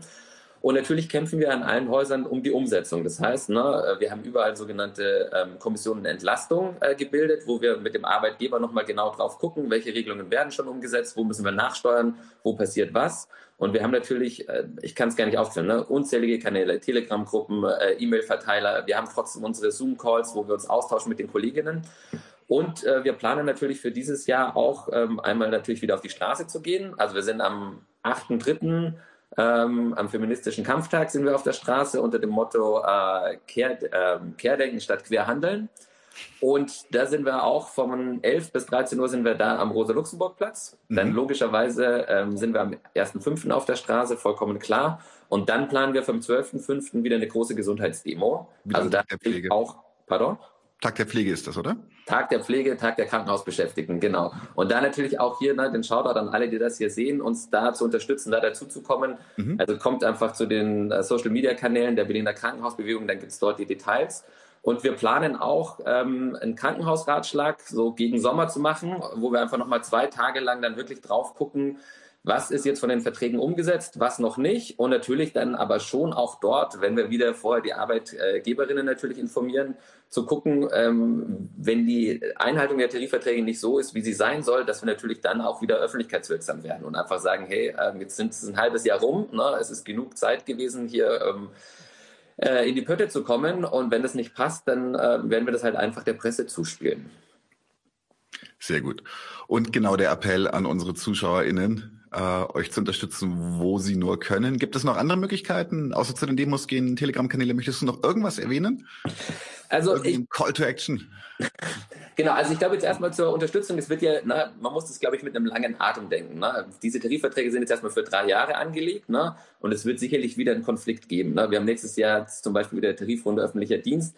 Ich kann einfach nur alle, die hier zugucken, auch mal ermutigen, einfach, wenn ihr mitbekommt, dass ähm, Auseinandersetzungen in den Krankenhäusern sind, dass da gestreikt wird, kommt in die Streiklokale, geht einfach zu den Krankenhäusern, besucht die Kolleginnen, geht mal mit denen in die 1 zu 1 Gespräche. Ich glaube, das ist echt einmal spannend, das mitzubekommen. Und ich habe das letztes Jahr erlebt. Ähm, das ist, ähm, ist passiert, meiner Meinung nach ein bisschen zu wenig passiert, aber ich glaube, das hat echt wirklich nochmal ein Potenzial. Und ähm, genau, also einfach besucht die Streiklokale, kommt daran, wenn ihr was davon hört. Genau, und lasst uns da vernetzen. Sehr cool. Schön. Geile Nummer. Ich bedanke mich für dieses Gespräch. Ähm, schön, das zu hören, dass Dinge Erfolg haben. Jetzt müssen wir aber weiter am Ball bleiben, wie du auch schon sagst. Äh, noch ist der Kapitalismus nicht überwunden. Auf jeden Fall, da bleiben wir gemeinschaftlich dran. Machen wir. Und äh, wenn irgendwas, äh, wenn ihr Neuigkeiten habt oder sowas oder irgendwie äh, ein Sprachrohr wollt, meldet euch bei uns. Wir featuren euch jederzeit gerne. Sehr geil. Cool. Cool. Dann ähm, auf Wiederhören. Bye. Bla bla bla bla bla bla bla bla bla bla bla bla bla bla bla bla. Okay, so, herzlich willkommen. Ähm, heute bin ich hier für das Interview mit BAFTA. Ich vertrete Nadim, weil Nadim ein bisschen krank geworden ist. Genau, ähm, deswegen, ich gebe mein Bestes, aber ähm, ich freue mich auch auf das Interview, weil für mich wird es sehr interessant sein. Ich werde auch sehr viel dazu lernen. Ähm, genau, und heute ist Bafta Sabo bei uns. Ähm, genau, und du bist im Vorstand Schwarze Menschen in Deutschland. Und außerdem ähm, arbeitest du zu Rassismus, Antirassismus, ähm, Marxismus und zur Polizei. Ein sehr interessantes Thema, wie ich finde. ähm, und du bringst bald ein Sammelband raus im Dietz Verlag zusammen mit Eleonora Roldan Mendivil über Rassismus in Deutschland und ihr macht natürlich eine marxistische Analyse oder Genau. versucht das. Und du schreibst ja auch einen Artikel. Genau, über die Polizei und Rassismus. genau. Ja, also wir reden heute über Äthiopien und genau. fangen direkt an, würde ich sagen. Habe ich irgendwas vergessen bei deiner Vorstellung noch? Nö, ich glaub, was das reicht. Okay, super, super. Ähm, ja, dann starten wir direkt mit der geschichtlichen Einführung. Ähm, Äthiopien ist im deutschen Volksmund ja bekannt als die Wiege der Menschheit und zahlreiche Funde menschlicher Vorfahren weisen darauf hin, dass das Land schon vor Millionen von Jahren von unseren Ahnen bewohnt wurde. Ähm, Äthiopien ist auch eines der ältesten Länder der Welt. Um das 8. Jahrhundert vor Christus entstand das erste bekannte Königreich namens Dahmat. Ich hoffe, ich habe das richtig ausgesprochen. Ich denke schon. Ja, im heutigen nördl nördlichen Äthiopien und Eritrea. Die Geschichte dieser Region ist also unglaublich vielschichtig und voll mit Kultur und Politik. Ähm, das können wir heute natürlich nicht alles hier abbilden im Interview, aber vielleicht ähm, macht es trotzdem Sinn, ähm, kurz am, ans Ende des 18. Jahrhunderts zurückzugehen. Mm, genau. In dieser Zeit herrschte dort und theoretisch auch bis in die 70er Jahre hinein das sogenannte Abessinische Reich. Mhm. Ähm, und eine weit verbreitete Idee ist, dass es in den europäischen, dass es den europäischen Kolonial Kolonialisten niemals gelang, dieses Reich und die Region im heutigen Äthiopien zu kolonialisieren. Was würdest du sagen, hat es damit auf sich? Macht das Sinn, das so zu sagen? Ja. Genau. Ähm, es, um zu verstehen, wie Äthiopien jetzt gerade funktioniert, muss man natürlich so ein bisschen weiter in der Vergangenheit ansetzen. Ähm, also Ende des 18. Jahrhunderts wurde das gegründet, was wir heute als Äthiopien kennen, äh, der äthiopische Nationalstaat. Ähm, es gab sozusagen davor das Abyssinische Reich, äh, das sozusagen Kaiserreich war, was ähm, vergleichbar war mit ähm, anderen Großreichen, die es irgendwie auch zu dieser Zeit gab, zum Beispiel das Osmanische Reich oder so, wo es auch ähm, regionale und geopolitische Konflikte gab. Und ähm, genau, dieses Abyssinische Reich war eben Kaiserreich. Es gibt dann ein sehr berühmtes Ereignis, das heißt ähm, The Battle of Adwa. Ähm, genau, also wann waren das? 1896. Das ist auch in Äthiopien heute noch ein Feiertag und gilt sozusagen als der offizielle Nationalfeiertag, an dem die Äthiopier sozusagen die mhm. italienischen Kolonisatoren in Adwa besiegt haben. Und ähm, ich glaube, es ist also stimmt zumindest teilweise. Ich denke aber auch, dass man nicht zurückweisen darf, dass es sozusagen auch ein äh, Datum war, an dem sozusagen das ähm, Abyssinische Reich sich ausgeweitet hat. Mhm. Ähm, also das heißt, bei diesem äh, Battle of Adwa sind sozusagen einmal natürlich die Italiener zurückgeschlagen worden, aber auch die ganzen südlichen Regionen kolonisiert mhm. worden. Ähm, also das, was wir sozusagen jetzt als Äthiopien kennen, ist mhm. vor allem ein Staat gewesen, der sehr dominiert war durch bestimmte ähm, ethnische Gruppen oder durch bestimmte mhm. Nationalitäten. Ähm, also vor allem die, diejenigen, die wir heute als Abyssinia kennen. Mhm. Das sind ähm, Amharen und das sind ähm, Tigrayans. Und ähm, die sprechen auch ähm, abyssinische Sprachen. Mhm. Ähm, das äh, einige kennen vielleicht den Ausdruck Habesha. Das ist das arabische Wort dafür mhm. ähm, für Abyssinia sozusagen ja. und bezeichnet ja. die Völker Äthiopiens, die äh, semitische Sprachen sprechen. Mhm. Genau, und ähm, die haben sozusagen die südlichen Regionen, also ähm, das, der Bundesstaat, der heute irgendwie äh, von den Ogaden bewohnt wird, also von den Somalis, die in Äthiopien leben, ähm, von den Oromos, was die größte ethnische Gruppe in Äthiopien ist, und dann noch zahlreiche andere kleinere ethnische Gruppen, die ähm, auch im Süden sich befinden und die wurden dann sozusagen mit eingemeindet in dieses Reich. Ähm, das heißt, es ist so ein bisschen so eine zwiespältige Geschichte. Also mhm. es gibt einmal ähm, die Zurückschlagung der Italiener, die auch ein einschneidendes Erlebnis ja. waren und die gleichzeitige Kolonisierung dieser ganzen südlichen Nationalitäten. Und ja. ähm, ich würde sagen, dass dieses, ähm, dass dieses Ereignis ähm, vor allem so zwei Bedeutungen hat. Also einmal international, ähm, gerade in Europa war sozusagen das Konzept davon, egal wie zutreffend das jetzt ist, ähm, dass sozusagen ein afrikanischer Staat irgendwie einen europäischen Staat mhm. einfach zurückgeschlagen ja. hat. Ähm, einschneidend und es ja. wurde dann ja auch unter Mussolini das war ja wieder. Auch so eines der wenigen Male, oder, wo eine europäische Macht so erfolgreich zurückgeschlagen wurde, wirklich. Genau, das einzige Mal eigentlich ja. sogar, also ja. in der Form zumindest.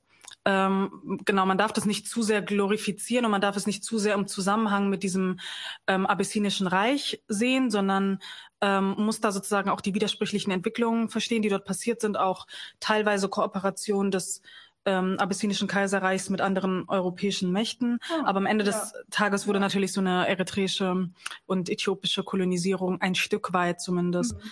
ähm, zurückgeschlagen. Und äh, ich würde sagen, dass dieses Datum auch über Äthiopien und über Europa hinaus auch international ähm, sehr bekannt ist als so ein antikolonialer Marker, der so ja, ähm, ja ähm, keine Ahnung, afrikanischen Widerstand gegen europäischen Kolonialismus insgesamt ja, auch repräsentieren ja, ja. soll. Ähm, ich habe damit immer so ein bisschen Probleme, weil damit immer nur so ein nur so ein einziger ja, Widerspruch so ein gesehen. einziges Ereignis auch. Ich weiß nicht, ob du das genau. meintest, aber es wird so auf einen Punkt gelegt, als hätte es nicht so andere Widerstandsformen gegeben. Genau, also es war eben ja. genau eine widersprüchliche Entwicklung und es gab ja einerseits irgendwie den Kampf gegen die Italiener, aber es gab auch mhm. Widerstand von den südlichen Nationalitäten gegen die abyssinische Kolonisierung. Ja. Und ich glaube, man muss da auch so ein bisschen die Gleichzeitigkeit verstehen und ähm, auch verstehen, dass es sozusagen für die südlichen Nationalitäten zumindest auch einfach ein Widerstand insgesamt war gegen eine ja. Kolonisierung insgesamt. Ja. Und ähm, die Art von System, die danach auch etabliert wurde unter dem Kaiser Menelik und später dann unter Haile Selassie, war ja auch genau das. Also mhm. ähm, darauf können wir bestimmt gleich nochmal eingehen, aber ähm, das war dann ja auch eben ein System, was eben nicht ein unabhängiges, äh, freies, äh, ja, ja, äh, ja, afrikanisches Land irgendwie ohne diese ausbeuterischen Widersprüche gab, sondern die Art, wie sozusagen der äthiopische Nationalstaat funktioniert hat, war auch ein Stück weit ähm, vergleichbar mit anderen Formen des Siedlerkolonialismus, mhm. die man auch in anderen Religi äh, Regionen gesehen hat. Ja, genau. Okay. Ähm, wir haben jetzt schon so ein bisschen was gesagt ähm, über Äthiopien als Nationalstaat und dass es auch nicht formal kolonisiert war. Ähm, Äthiopien ist das älteste unabhängige Land Afrikas mhm. im Sinne von einem Nationalstaat und in Form des Kaiserreiches, dessen Souveränität durch die Kolonialmächte zumindest formal anerkannt war. Mhm. Wenn man sich aber die Situation der Bevölkerung anschaut, dann fällt es wegen der großen ethnischen und religiösen Diversität enorm schwer, ähm, wirklich eine Nation zu definieren. Dieses Problem, ob es jetzt eins ist oder nicht, ähm, also die gesamte Nationalitätenfrage ist ja auch ein Problem, das sich eigentlich durch die gesamte moderne Geschichte Äthiopiens bis heute durchzieht. Kannst du versuchen, das ein bisschen für uns auseinanderzunehmen, also etwas dazu zu sagen, wer sind die Äthiopier oder welche Völker leben in Äthiopien und vor allem, was sollten wir im Kopf behalten, wenn wir uns im Folgenden über Äthiopien unterhalten und darüber nachdenken? Mhm.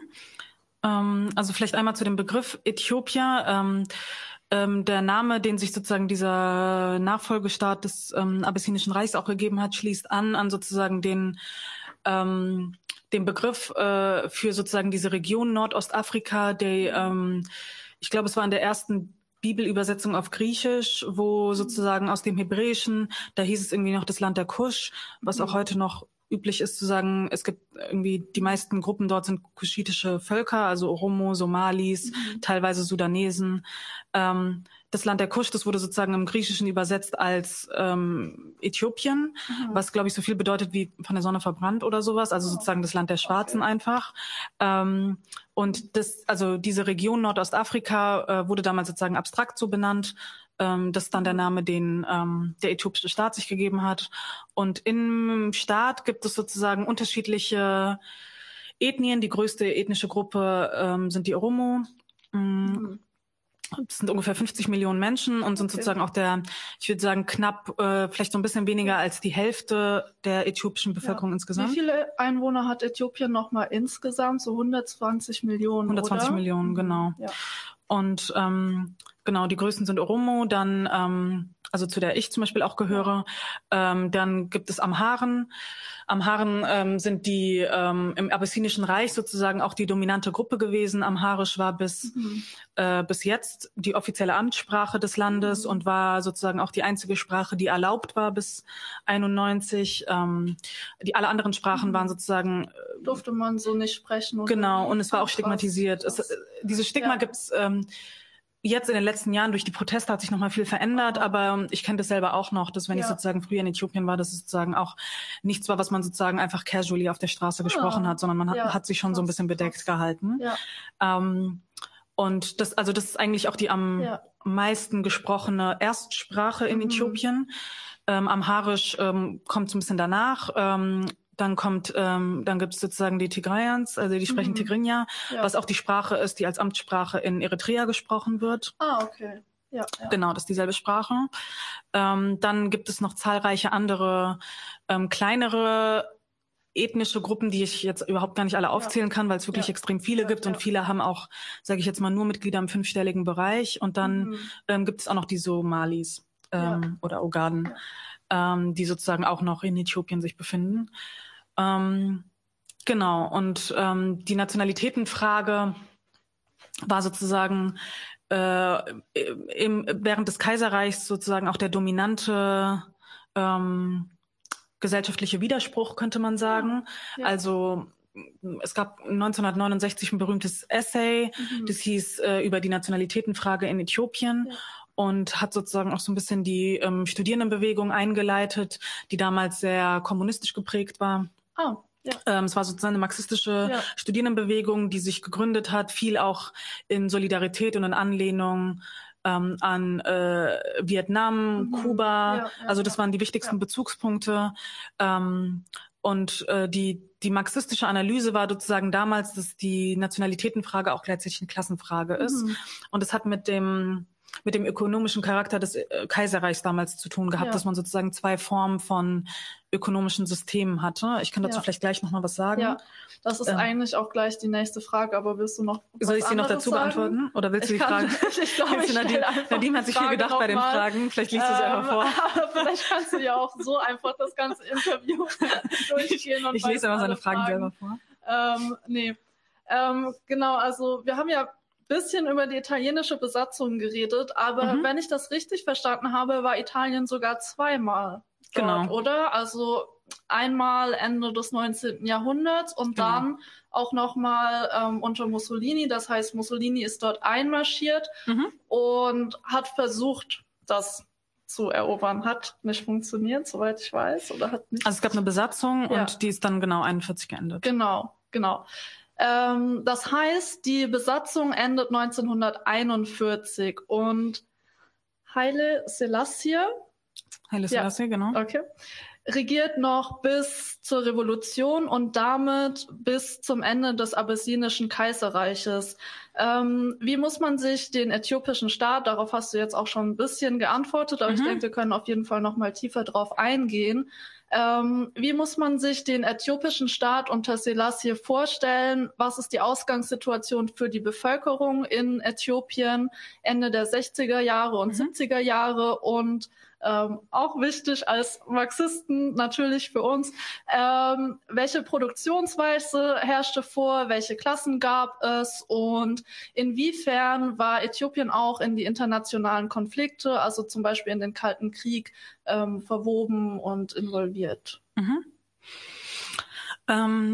Genau, also es gab eine italienische Besatzung, ähm, es gab keine ähm, wirkliche Kolonisierung in dem Sinne und ich finde, man merkt das auch in Äthiopien, ähm, äh, vielleicht so ein bisschen in Abgrenzung auch zu Eritrea oder zu ähm, Somalia, dass, ähm, dass die italienische ähm, Besatzung das Land jetzt nicht in der Form geprägt hat, wie es zum Beispiel in diesen anderen Ländern der Fall war. Also wo Ja. das Schulsystem Ja. davon geprägt war, auch die Ja. Stadtarchitektur oder sowas. Ja.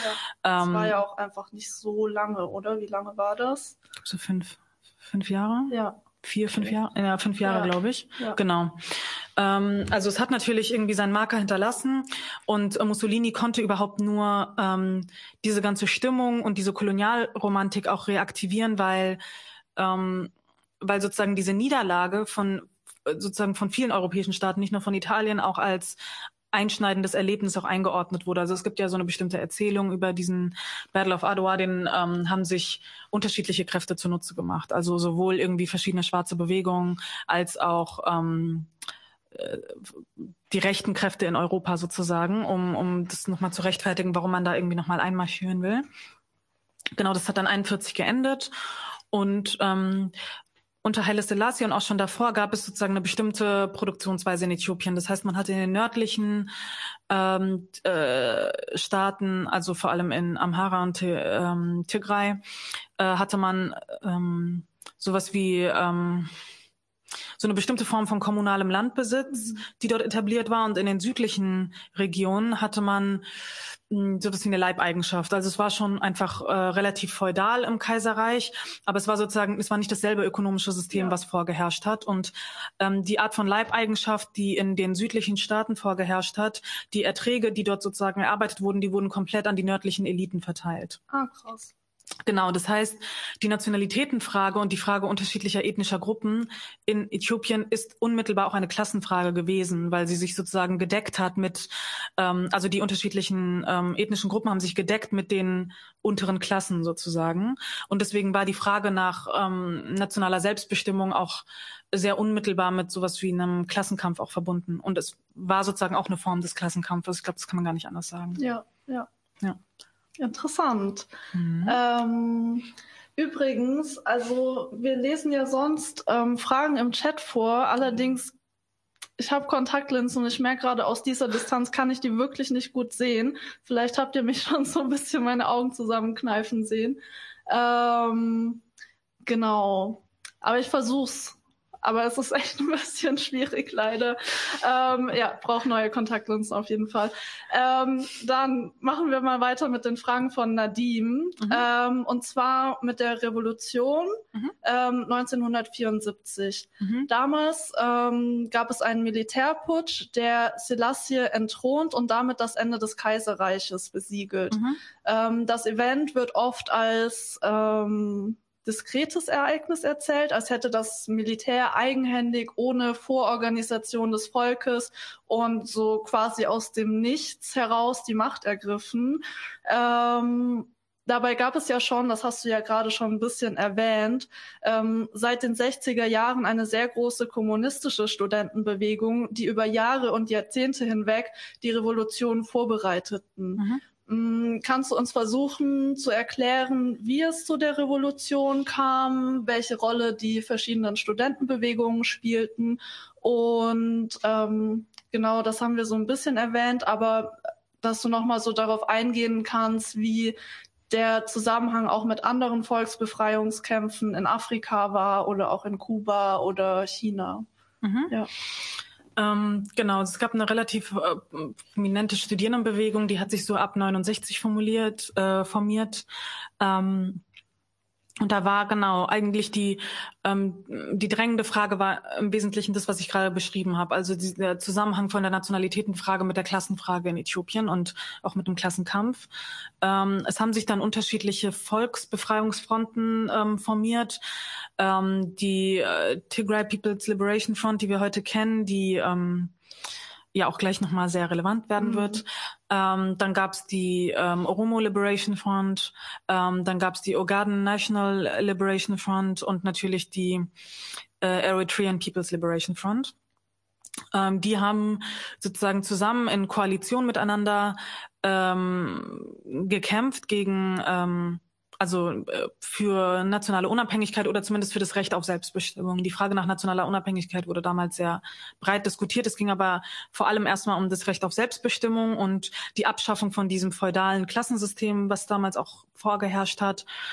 Ähm, und äh, dann kam es irgendwann zur Revolution 74 und diese Revolution hat ähm, den Kaiser entthront, den Feudalismus abgeschafft und so eine bestimmte Form von ähm, Subsistenzbauernschaft ähm, eingeführt. Also was man dazu sagen muss, ist, dass wenn man sich die Produktionsweise in Äthiopien anschaut, das wirklich ein Land ist, was zu großen Teilen, also über 80 Prozent auf Agrarproduktion beruht. Das mhm. heißt, ähm, Bauern sind sozusagen eine sehr relevante Kategorie, auch im, äh, in der Frage des Klassenkampfes in Äthiopien. Und sozusagen das, ähm, das Eigen Landbesitz und so weiter waren sozusagen da auch damals sehr unmittelbare ähm, Klassenfragen. Mhm. Ähm, das wurde dann alles durch die Revolution 74 eingeführt. Ähm, die Revolution wurde aber sehr schnell wieder vorweggenommen durch eine bestimmte Militärelite unter Mengistu Haile Mariam, der auch bis 91 geherrscht hat. Mhm.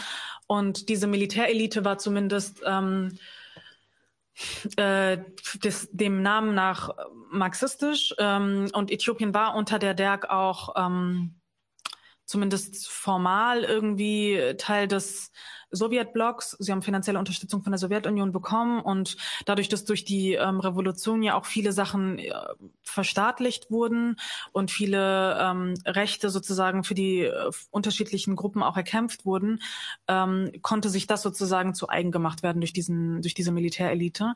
Was man dazu sagen muss, ist aber, dass sie sozusagen bevor sie bei der ähm, Sowjetunion um finanzielle Hilfe gebeten haben, haben sie es bei der USA, da haben sie es einfach noch nicht bekommen oh. und sind dann zur Sowjetunion. Also so viel zu dem hm. marxistischen Anspruch der mhm. DERG. Aber äh, das, äh, das ist, glaube ich, etwas, was für viele ähm, ich sage jetzt mal westliche Linke vielleicht äh, nicht so unmittelbar nachvollziehbar ist, dass sozusagen ähm, die DERG auf äh, Sowjetlinie war, aber es war, die waren jetzt nicht ähm, ihrer Politik oder Ideologie nach in irgendeiner Form marxistisch-leninistisch. Ah, okay. Können ja. wir vielleicht, also ich weiß nicht, ob du noch was sagen wolltest, mhm. aber gerade auf diese Dirk nochmal mhm. ähm, eingehen und auch auf die Machtübernahme, wie die zu entstehen ist und was mich jetzt auch interessieren würde, hing die irgendwie mit diesen ähm, Studentenbewegungen zusammen oder ist das irgendwie gar nicht daraus mhm. ähm, gewachsen? Ähm, ich würde sagen, dass sie nicht, also das waren wirklich erstmal, die Denk war so eine bestimmte Gruppe ähm, im äthiopischen Militär, die angeführt wurde von Mengistu Haile Mariam, der damals sozusagen im äthiopischen Militär tätig war und sie waren nicht unmittelbar verbunden mit der Studierendenbewegung, also sie waren nicht selber Teil davon. Ähm, Sie äh, hatten aber eine gewisse Nähe zu dieser Bewegung, weil die einfach äh, sich wirklich über das ganze Land erstreckt hat. Ich glaube, das kann man sich jetzt, ähm, wo die Linke sozusagen auch so ein bisschen am Boden ist, das habt ihr hier ein im Podcast bisschen. auch schon mal, das habt ihr hier im Podcast auch schon mal festgestellt. Das kann man sich ja. jetzt gar nicht mehr vorstellen, aber das war in den 70er Jahren wirklich anders ja. und es war auch ein anderer Zeitgeist. Also Marxismus war die ähm, Ideologie von allen Befreiungsbewegungen. Es war, ähm, es war populär, es war modern, alle waren irgendwie marxistisch, die progressiv waren und was von sich gehalten haben. Das heißt, so eine gewisse Nähe gab es auf jeden Fall. Ähm, was aber vor allem der Fall war, war, dass sie sich sozusagen die Errungenschaften dieser Revolution zunutze gemacht haben, indem der Mil Militärputsch sehr unmittelbar nach der Revolution ja. kam.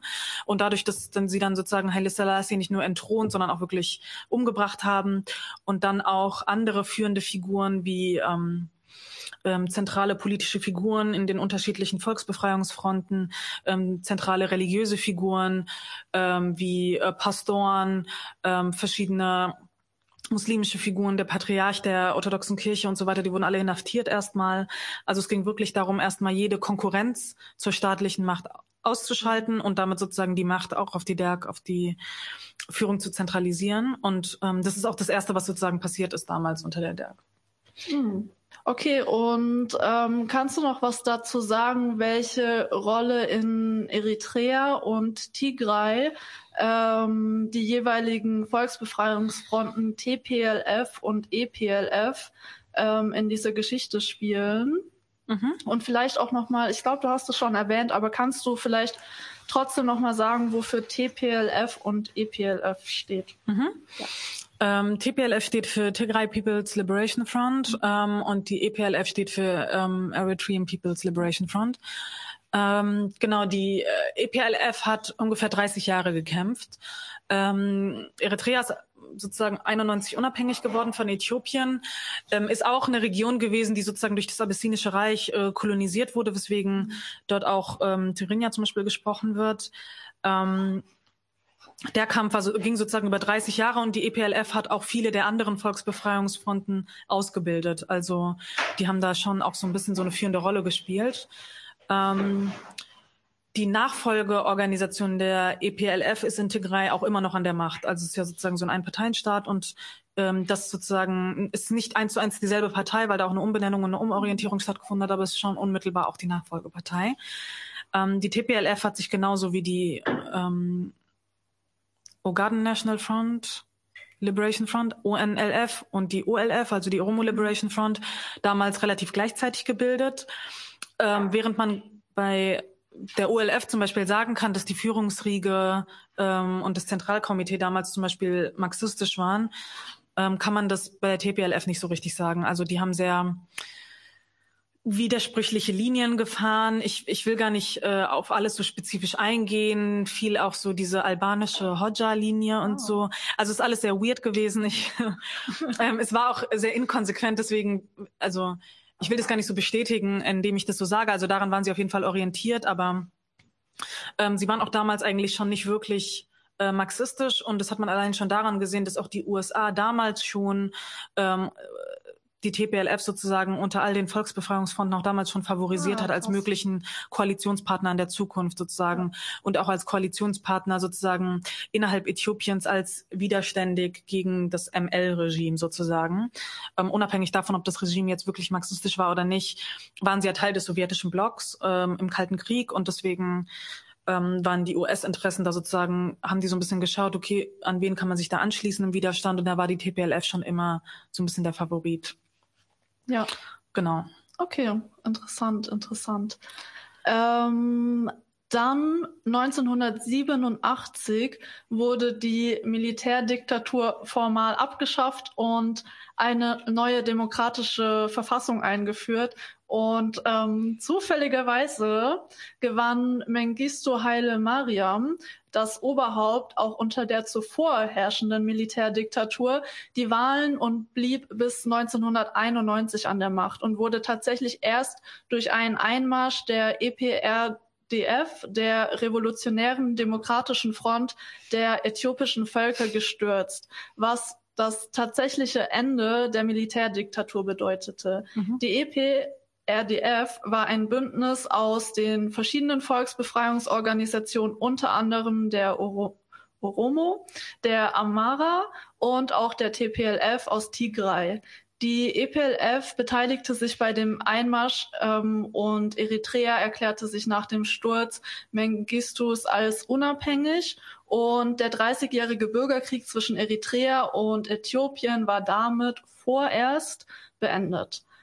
Und 1994 wurde nochmal eine neue Verfassung aufgestellt, das gesamte Staatssystem neu geordnet, demokratisiert und den Provinzen wurde weitgehend Autonomie, Autonomie zuerkannt.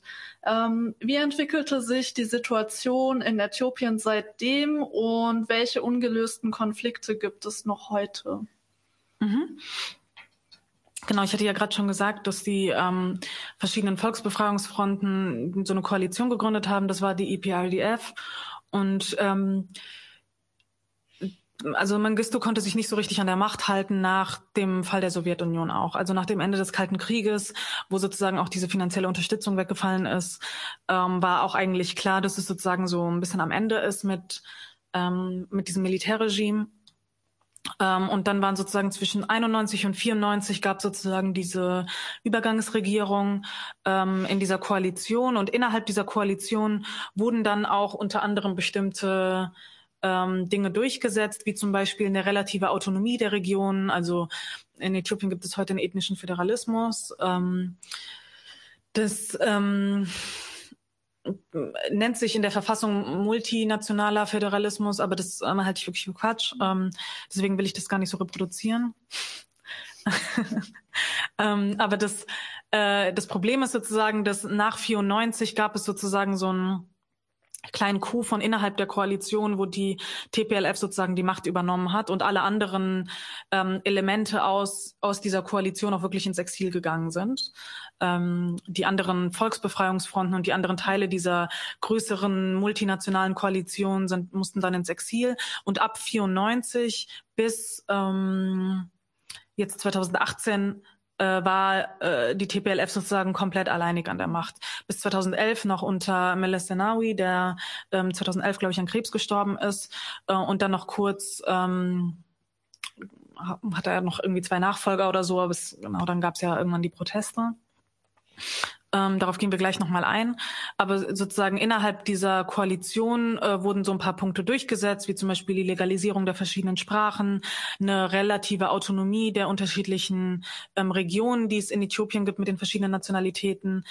Ähm, und das wurde dann auch 94 formal in der Verfassung festgehalten. Ähm, man darf aber nicht denken, dass es sozusagen nicht trotzdem ein sehr zentralistischer Staat war und dass auch die verschiedenen Parteien, die dann etabliert wurden, die die verschiedenen Ethnien äh, ähm, repräsentieren sollten. Also zum Beispiel in Oromia gab es dann die ähm, OPDO, also die Oromo People's Democratic Organization, ähm, die sozusagen die Interessen der Oromo repräsentieren sollten. Das haben sie aber faktisch nicht, weil die Repräsentanten äh, von diesen, von der Oromo Befreiungsfront zum Beispiel, die waren ja alle im Exil im Ausland und dann verteilt ah, okay. auf, ja. keine Ahnung, USA, Australien, ja. Deutschland, Norwegen und so. Und ähm, das, äh, dieses, dieser auf dem Papier ähm, multinationale, aber sehr zentralistische Staat unter der TPLF hm, hat auch eine Menge Repression für die unterschiedlichen Ethnien trotzdem bedeutet. Ähm, und es gab immer mal wieder Versuche, sich dagegen aufzulehnen und so weiter. Äh, man darf aber nicht unterschätzen, wie repressiv das Regime unter der TPLF auch war. Also es gab ähm, auf jedem siebten Bürger gab es einen Regierungsinformanten zum Beispiel. Also es war auch so ein Klima, wo es einfach schwierig war, sich zu organisieren. Ähm, das ist dann aber so ein bisschen explodiert ab 2014, ähm, weil äh, die ähm, Regierung so einen Masterplan hatte, Addis Abeba zu vergrößern, ähm, also die Hauptstadt. Und die Hauptstadt liegt ja sozusagen mitten in Oromia, aber ähm, zählt faktisch nicht zum Bundesstaat Oromia. Das mhm. heißt, wenn die Hauptstadt vergrößert Kannst du wird. noch mal sagen, wo Oromia liegt? Das ist sozusagen einer der südlichen Okay. äh, Bundesstaaten. Ja. Also genau, also es Ja. grenzt am Sudan, Ja, ja. Kenia Reicht. und ja genau. Also ähm, den, den Bundesstaat zu vergrößern, äh, das, äh, die Stadt sozusagen zu vergrößern. Ähm, und im Zuge dessen wurden zum Beispiel auch eine Reihe von ähm, Bauern, Subsistenzbauern, die um die Stadt herum gelebt haben, einfach enteignet, damit die Stadt vergrößert werden kann. Ähm, ich habe das auch dort gesehen, als ich dort war, dass es teilweise wirklich so Menschen waren, die dann in Addis als Obdachlose gelebt haben und so. Die wurden also einfach enteignet und auf die Straße Ja. gesetzt sozusagen und zahlreiche Hungerkrisen gab es immer noch, Mhm. wenig Perspektiven und so weiter. Und ähm, mit diesen mit diesen ganzen Enteignungen und so weiter ist es dann irgendwann so ein bisschen explodiert. Also Ja. 2014 gab es dann die berühmten Oromo-Proteste. Die konnte man hier vereinzelt in den Medien lesen, aber jetzt auch nicht so, äh, Ja. zumindest nicht so ausführlich, wie man zum Beispiel jetzt die ähm, politische Situation Ja. nachverfolgen kann. Ähm, genau. Äh, und 2014 sind diese berühmten Oromo-Proteste losgegangen und da war das so ein bisschen ähm, das, was diese Wende der TPLF eingeleitet hat und was jetzt auch so ein bisschen den historischen Teil überleitet zu dem, was heute kommt. Genau, ja, genau. willst du, ja. Richtig. Stell deine Frage erstmal. Ähm, genau, Bafta hat schon gesagt, wir kommen jetzt ein bisschen zu dem Teil von Äthiopien heute. Wir Mhm. haben jetzt gesprochen über die Proteste 2014 und ähm, seit November 2020 ist Äthiopien regelmäßig in internationalen Schlagzeilen Mhm. und es wird von einem neu aufflammenden Bürgerkrieg geredet.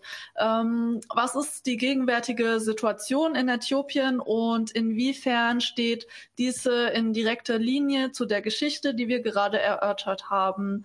Welche Player sind in dem Konflikt involviert und worum geht es ihnen?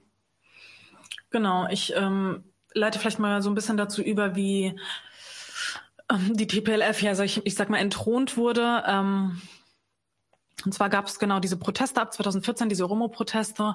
Das haben einige vielleicht auch mitbekommen, weil 2016 ähm, der ähm, der olympische Läufer Fayisa Lilisa, ähm, der hat ähm, dieses berühmte Symbol, also der hat seine Arme überkreuzt, nachdem er gewonnen hat. Und es war das Symbol der Proteste, also die vor allem von sehr jungen Leuten getragen wurde, die sozusagen überm Kopf ihre Arme überkreuzt haben. Und es hat so ein Augenmerk darauf gelegt. Ähm, der durfte dann auch nicht wieder zurück ins Land. Ähm, und das ist dann so sehr, mh, sehr hat die Sache noch mal so ein bisschen breiter getreten. Und dann gab es, kam es 2016 an Irecha, das ist ähm, das äh, Oromo Ente Dankfest und auch das wichtigste Kulturfest der Oromo und auch sehr identitätsstiftend, sozusagen auch als Bauernvolk und so weiter, einfach da so eine gewisse Verbundenheit mit, ähm, also ich glaube, es kommt ursprünglich aus der Naturreligion, aber es wird sozusagen in allen Religionen auch gefeiert, weil es ein sehr identitätsstiftendes Ding ist.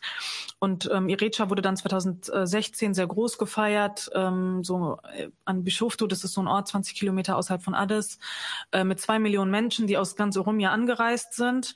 Und da ist wirklich die Regierung ähm, unter der TPLF wirklich militärisch rein und hat an einem einzigen Tag 1000 Menschen Krass. massakriert. Krass. Genau, das war Zwei 2016. Millionen Menschen waren da. Zwei Millionen Menschen sind angereist für dieses Fest, äh, waren Ja. an diesem Ort sozusagen, Bischoftu. Und ähm, das wurde wirklich einfach ähm, militärisch runtergerockt. 1000 Menschen an einem Tag wurden wirklich massakriert. Das ist schwer sich das vorzustellen und es war auch ziemlich ähm, einschneidend, ähm, weil das auch als ähm, auch als äh, sozusagen ähm, also ich finde es ein bisschen interessant, weil es sozusagen ja immer schon so war in Äthiopien, dass die ganzen ökonomischen Konflikte auch immer sehr ethnisiert sind oder auch immer mit der Nationalitätenfrage sehr eng verbunden sind. Ähm, und hier kann man sozusagen sehen, dass das auch eine sehr unmittelbare Reaktion auf diese Proteste von vielen Oromos auch einfach war. Es waren ja Oromo-Proteste, dann zu sagen, okay, an diesem Erntedankfest äh, brechen wir euch sozusagen runter, um auch eure Moral zu brechen.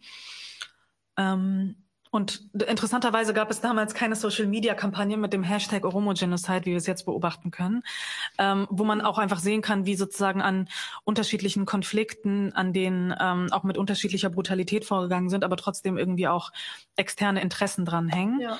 Ähm, und ähm, Genau, das äh, hat sich dann immer weiter zugespitzt ab 2016 bis 2018, wo die TPLF wo denen klar war, okay, wir stehen kurz vor einem Bürgerkrieg, ähm, das kann jetzt nicht mehr so weitergehen. Deswegen haben sie Abiy Ahmed eingesetzt, sozusagen als Premierminister, um die Lage so ein bisschen zu beruhigen. Und der hat dann aber eine Reihe von Reformen im Land eingeleitet, die der alten Führungselite klar gemacht haben, okay, wir haben den jetzt irgendwie eingesetzt, aber wir kommen gar nicht mehr zurück an die Macht, sondern der hat das jetzt einfach in die Hand genommen, der hat auch den äthiopischen Staat in die Hand genommen und ähm, Ups, falsch gegangen. ja, genau, so ein bisschen. Also er kam sozusagen eigentlich aus deren Ja, Strukturen, hat es okay. dann aber unterwandert, Ja. indem er dann sozusagen ähm, die Macht dann einfach bei sich behalten hat. Mhm. Und ähm, genau, also äh, ich glaube, das ist sozusagen, bevor wir zur nächsten Frage übergehen, Ja. ist es, glaube ich, auch wichtig zu verstehen, dass es sozusagen, ich bin jetzt viel auf die innenpolitische Dynamik eingegangen, aber es gibt natürlich auch eine Reihe von ausländischen Interessen, Ja. die hier eine Rolle spielen, vor allem die der äh, westlichen Kräfte, ähm, die ähm, schon immer sehr eng waren mit der TPLF, die hatten schon immer eine enge Verbindung zu Washington.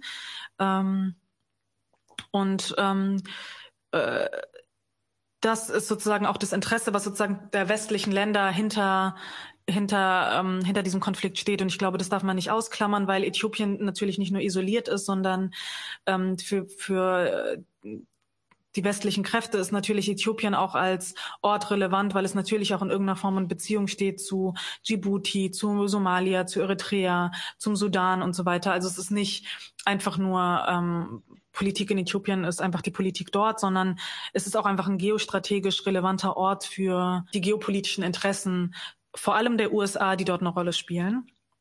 Ich weiß nicht, wie viele AFRICOM kennen, also United States Africa Command.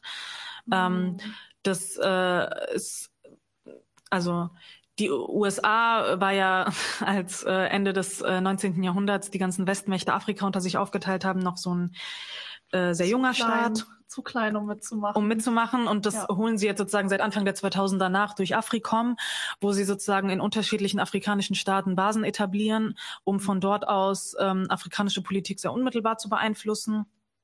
Ähm, und es gab bis 2018 eine Africom-Basis im Süden Äthiopiens, die gibt es aber seit 2018 nicht mehr. Ansonsten gibt es sie noch in Djibouti.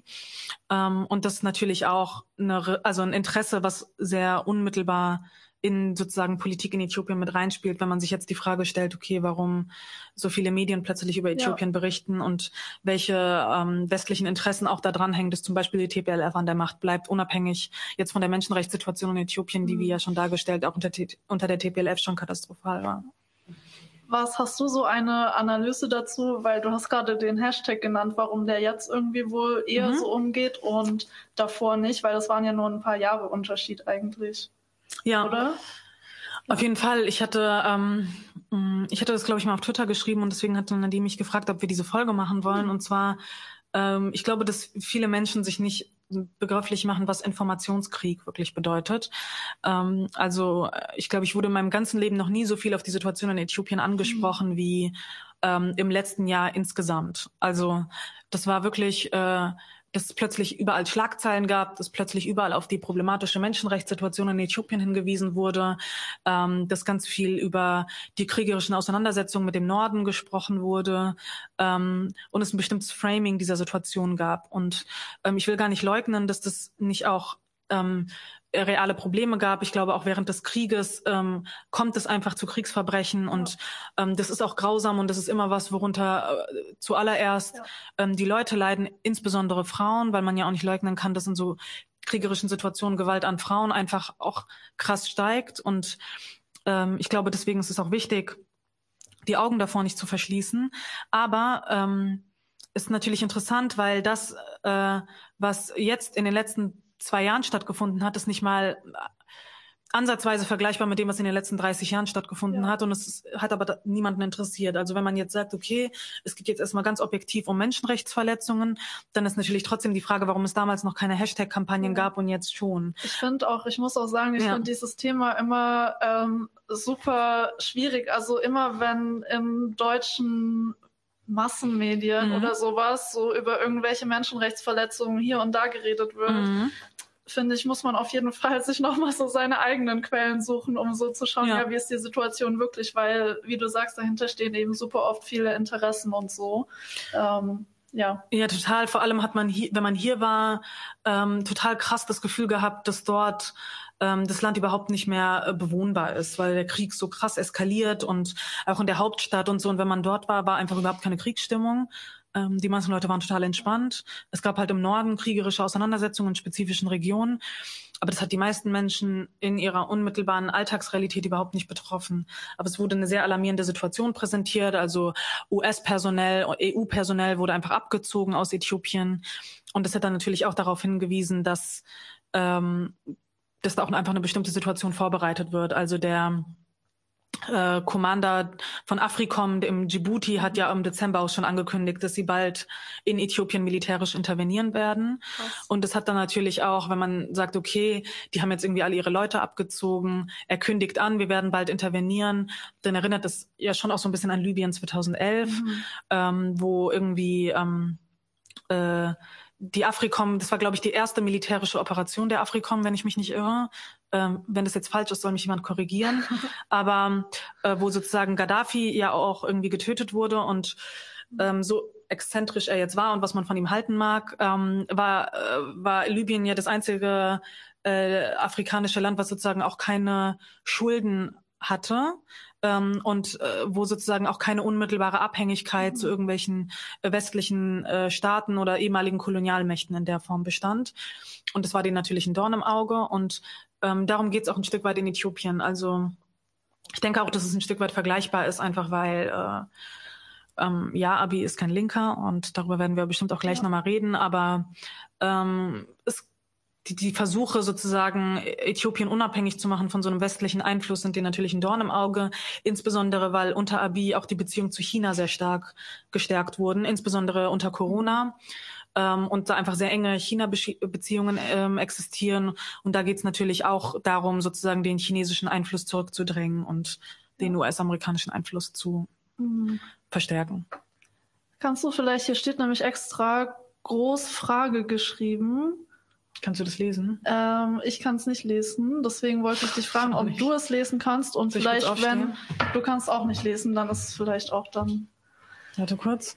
Achso, ja, okay. Die Frage ist, inwiefern ähm, frühere Mitglieder der OPDO heute Mitglieder der Prosperity Party unter Abiy sind. Ähm, ja, die Prosperity Party ist ja so ein bisschen die Nachfolgepartei der OPDO. Ähm, da hat natürlich auch schon eine bestimmte, ich nenne es mal Erneuerung stattgefunden, aber es äh, ähm, ist zumindest strukturell die Nachfolgepartei, genau. Okay, okay. Ähm, gut, dann kommen wir zur nächsten Frage, nämlich zu dem gegenwärtigen Stand. Ähm, die letzte Nachricht, die Nadim bekannt war, der ja das Interview vorbereitet hat.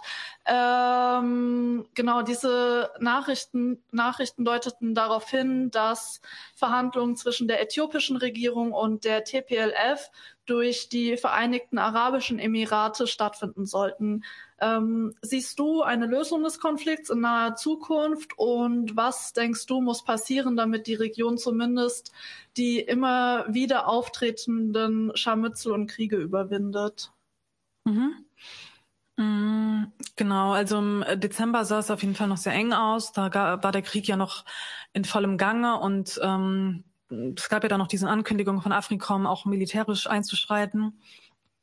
Ich denke, was ähm, was eigentlich die wichtigste Forderung ist, ist mh, das Land freizumachen von ähm, ausländischen, vor allem imperialistischen Interventionen. Also ähm, jegliche Forderung an irgendwelche westlichen Kräfte, endlich mal was dagegen zu machen, was in Äthiopien ist, muss man eigentlich ablehnen. Also es Ja. gab ja eine Reihe von Demos irgendwie gegen Menschenrechtsverletzungen im Krieg in der Tigray-Region, die dann irgendwie vor dem Bundestag stattgefunden haben. Und ich frage mich dann so ein bisschen, okay, worum geht's?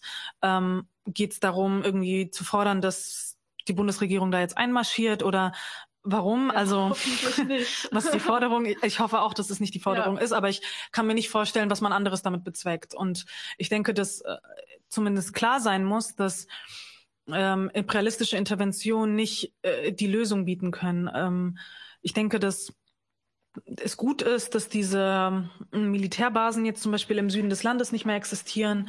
Ähm, die Frage, ob sozusagen die engeren ökonomischen Beziehungen zu China ähm, dem Land auch helfen, sich ökonomisch zu entwickeln. Es ist ja immer so ein bisschen so eine breitere Diskussion, wie man jetzt die Rolle von China auf dem afrikanischen Kontinent einordnet. Aber man kann nicht leugnen, dass sozusagen ähm, äh, zumindest die Möglichkeit, sich sozusagen von diesen westlichen Kräften einfach frei zu machen ähm, und die Art, wie sozusagen China ähm, bei der Sowjetunion war es ja mehr ideologisch, was antikoloniale Kämpfe angeht. Und bei China ist es nicht ideologisch, aber vor allem ökonomisch, welche Art von Unterstützungsleistungen sie dort bieten können. Ich bin so ein bisschen zwiegespalten, was äh, die chinesische Rolle angeht, aber ich glaube, dass man einfach nicht leugnen kann, dass jetzt auch unter Corona ähm, eine massive Infrastruktur einfach überhaupt erst zur Verfügung gestellt wurde, die vorher überhaupt nicht da waren. Also wenn es um Krankenhäuser geht, wenn es um ähm, sowas Desinfektionsmittel, Masken, ähm, eine neue Infrastruktur wie, keine Ahnung, Wasserbrunnen an jeder Stelle und solche Sachen. Das gab es einfach vorher in der Form nicht. Und das wurde sozusagen durch ähm, China auch ermöglicht. Und ich glaube, dass das äh, zumindest eine positive Entwicklung ist. Ich denke, was am wichtigsten ist, ist, ähm, dass im Land erstmal eine Form von Dialog stattfinden muss, dass eine Annäherung stattfinden muss von unterschiedlichen ähm, von unterschiedlichen Nationalitäten, die dort existieren, dass auch eine Aufarbeitung der letzten Jahrzehnte stattfinden muss, sowohl der des Regimes ähm, der TPLF als auch der DERG und auch davor des Kaiserreiches, also das, was sozusagen in der Vergangenheit nicht stattgefunden hat.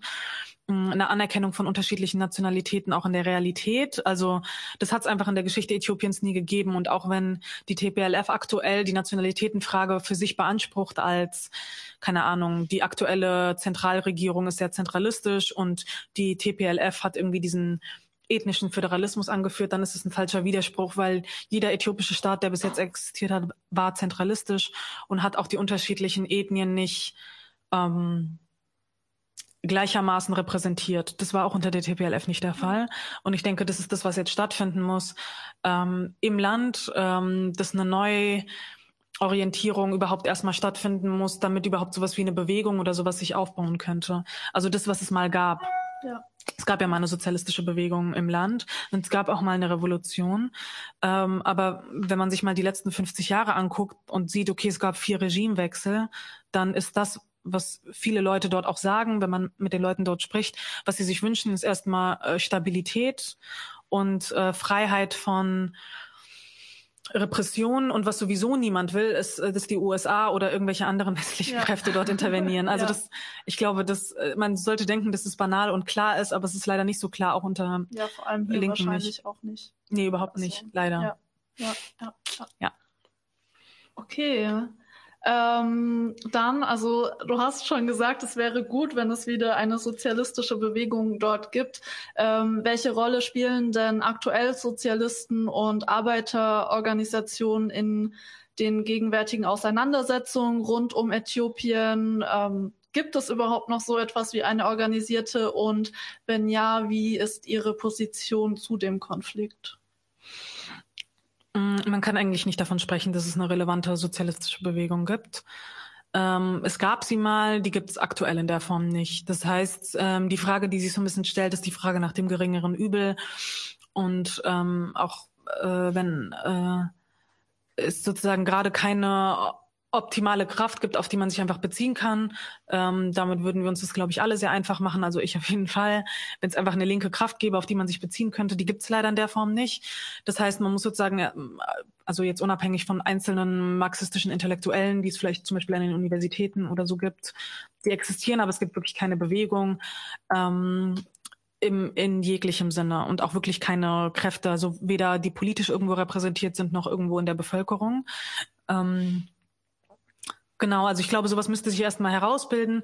Dazu bräuchte es aber das, was es sozusagen früher mal gab. Also eine spezifische Analyse der inneren Klassendynamik Äthiopiens, ähm, eine Analyse davon, was aktuell die Produktionsweise ist, was aktuell ähm, auch die politische Lage ist, welche politischen Kräfte es gibt. Und auf Basis dessen müsste man erstmal schauen, okay, wie sieht's überhaupt aus und wie kann man sich auf Basis dessen organisieren. Ähm, das ja. ist einfach alles noch nicht passiert.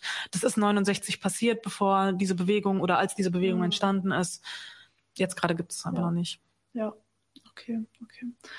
Ähm, wir haben jetzt schon ein bisschen über so internationale Medien insgesamt ähm, gesprochen. Ich würde gerne noch mhm. mal darauf eingehen, ähm, was so in internationalen linken Medien gesagt wurde ähm, zu Äthiopien. Mhm.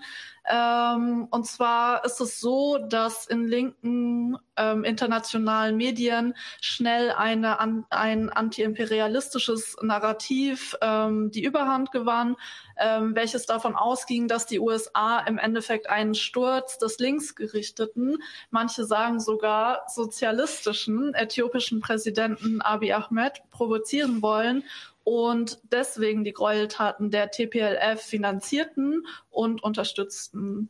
Äh, was denkst du, wie viel ist dran an diesem Narrativ? Wie links ist Abi tatsächlich und wie sehr ist die TPLF tatsächlich nur ein amerikanischer Agent? Ähm, Abi ist äh, überhaupt kein Linker, also, Sozial also auch kein Sozialist oder so.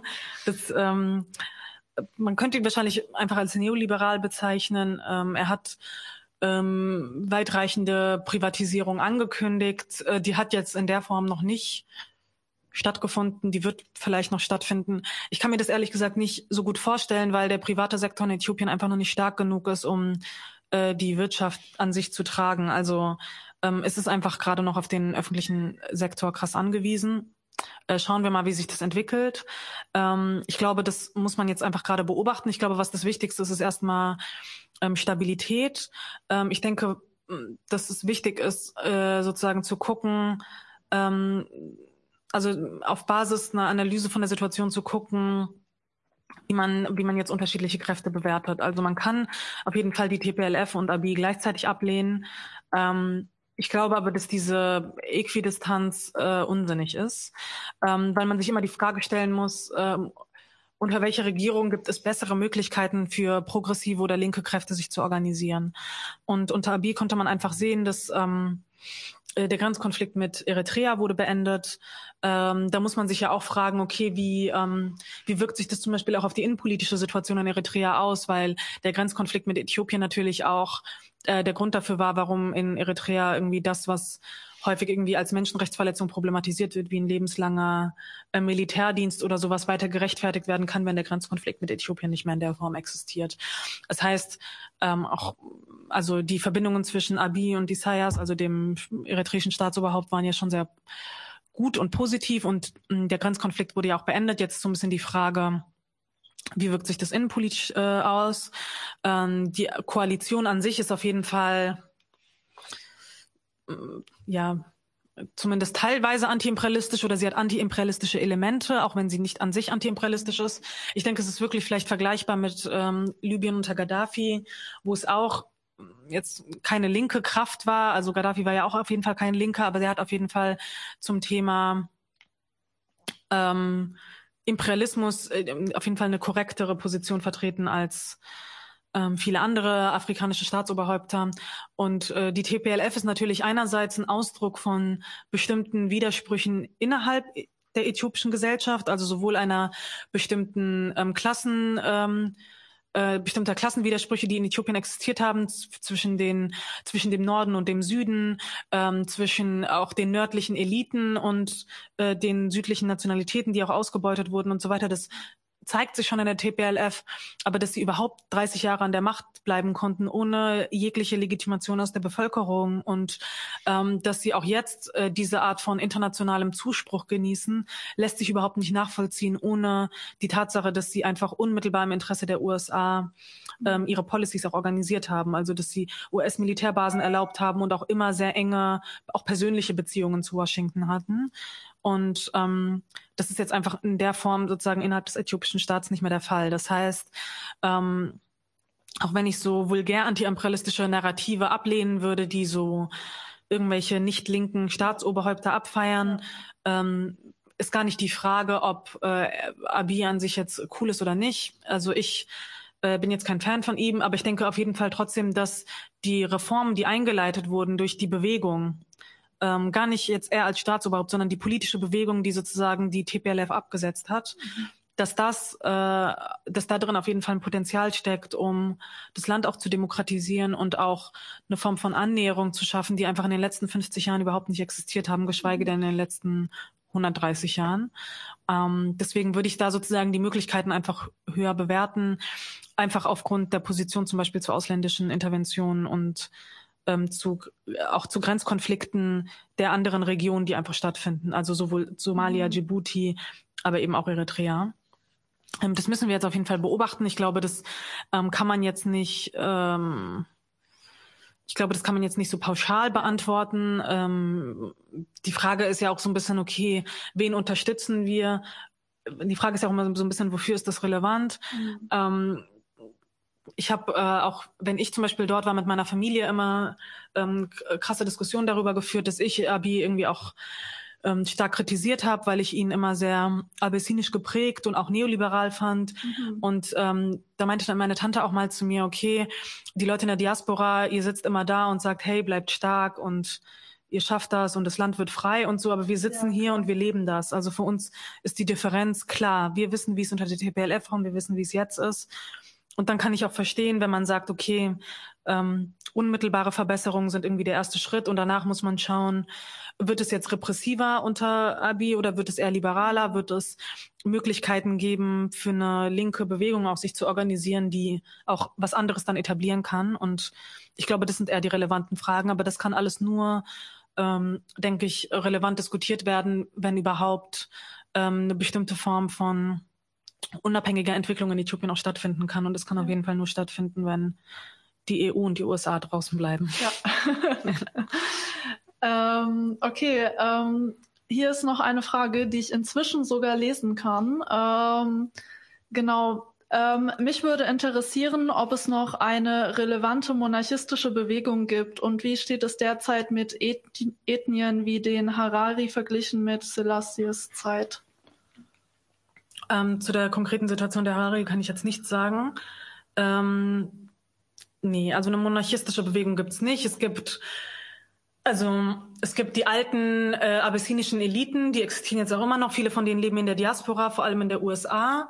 Ähm, und äh, was man dazu sagen muss, ist, dass die in diesem Konflikt auch eine nicht unerhebliche Rolle gespielt haben. Also gerade was so Social-Media-Kampagnen angeht. Und es fließt vielleicht auch so ein bisschen an an das, was ich eben erklärt habe mit dem Vulgär-Anti-Imperialismus, dass man schon auch sehen kann, dass gerade viele Amharen, die in der US-Diaspora sitzen, auch ein Problem mit der TPLF natürlich haben. Mhm. Ähm, äh, also die TPLF wurde sozusagen von beiden Seiten kritisiert. Sie haben einmal die Bedürfnisse der unterschiedlichen Nationalitäten nach realer Selbstbestimmung nicht erfüllt, aber sie haben natürlich auch die Bedürfnisse der ehemals nördlichen Eliten, vor allem der Amhara und so weiter und auch der naja, bei den Tigrais, die wurden schon ein Stück weit privilegiert, aber diese Bedürfnisse wurden natürlich auch nicht befriedigt. Das heißt, diese Kräfte gibt's noch. Ich finde nicht, dass man die im eigentlichen Sinne als monarchistisch bezeichnen kann, aber es sind schon abyssinische Nationalisten, die an die, den Mythos aus dem äthiopischen Kaiserreich, ähm, aus dem abyssinischen Kaiserreich und so weiter anschließen und ähm, auch den Staat, der sozusagen damals existiert hat, der Amharisch als einzige Sprache akzeptiert hat, das orthodoxe Christentum als die einzige Religion und auch eine Dominanz gegenüber anderen Nationalitäten und auch eine Assimilierung etabliert hat. Also, dass die daran anschließen, ja. Und die haben sich auch teilweise an den Hashtag-Kampagnen, die es von der anderen Seite No More und so gab, beteiligt. Und da gab es schon einen auf jeden Fall interessanten Schulterschluss zwischen so westlichen linken Anti-Imperialisten und diesen abyssinischen Nationalisten. Ähm, Genau. Hm. Okay.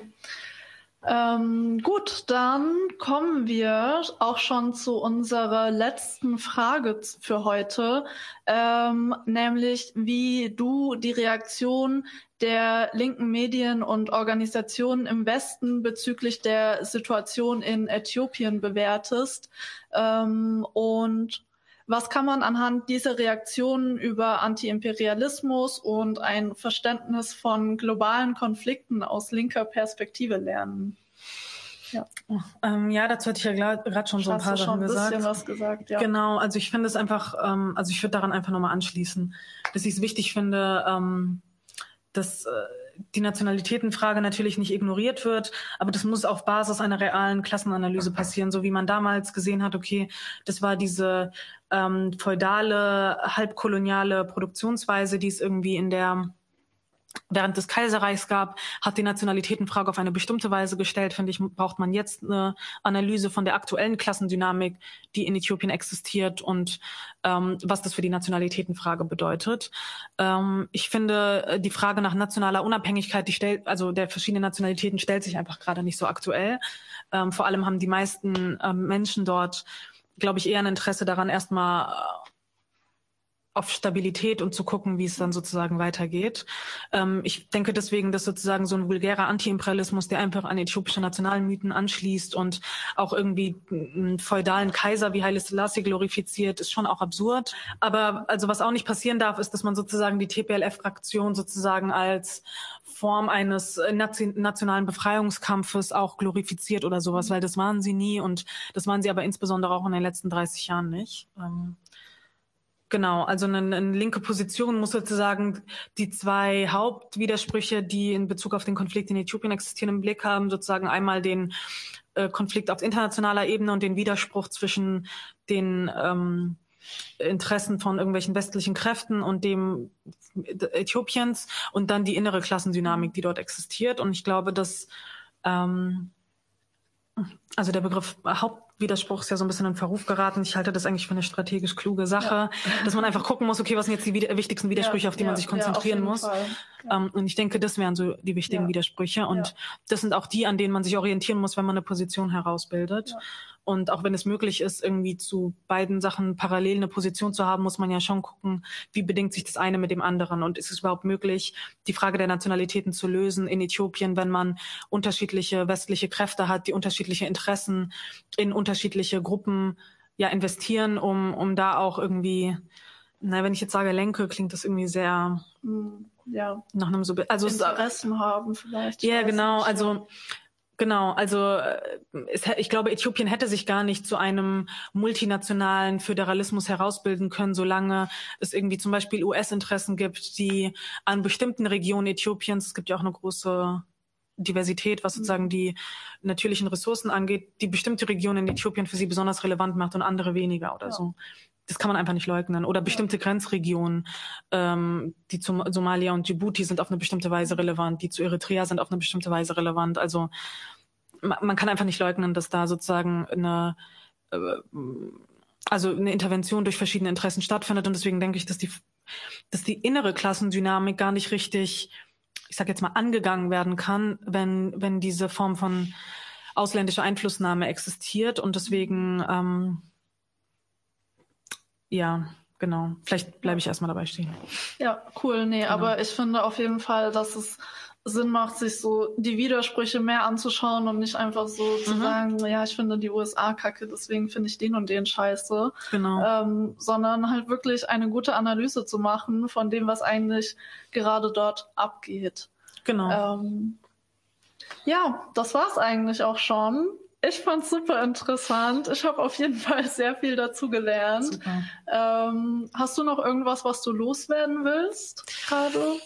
Ähm, nö, ich würde mich bei Nadim für die Einladung bedanken und ich freue mich, ähm, dass ich hier die Gelegenheit habe, auch mal ähm, eine linke Position zu dem Konflikt zu präsentieren und vielleicht auch ein bisschen so eine geschichtliche Einordnung, weil ich glaube, dass viele Menschen einfach wirklich vorher keine Ahnung hatten, was in Äthiopien so abging. Deswegen ja, freue ich mich. Toll. Cool, danke auf jeden Fall, dass du da warst. Ähm, ich verabschiede mich für euch. Ähm, ich gehe auch gleich. Ähm, dann viel Spaß noch beim Stammtisch. Gut.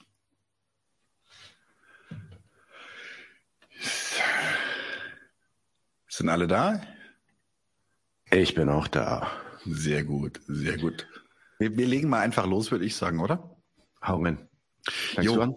Äh, ich fange an tatsächlich und zwar äh, lese ich einen Text vor, den hat jemand, jetzt habe ich Hiemen direkt im Gesicht.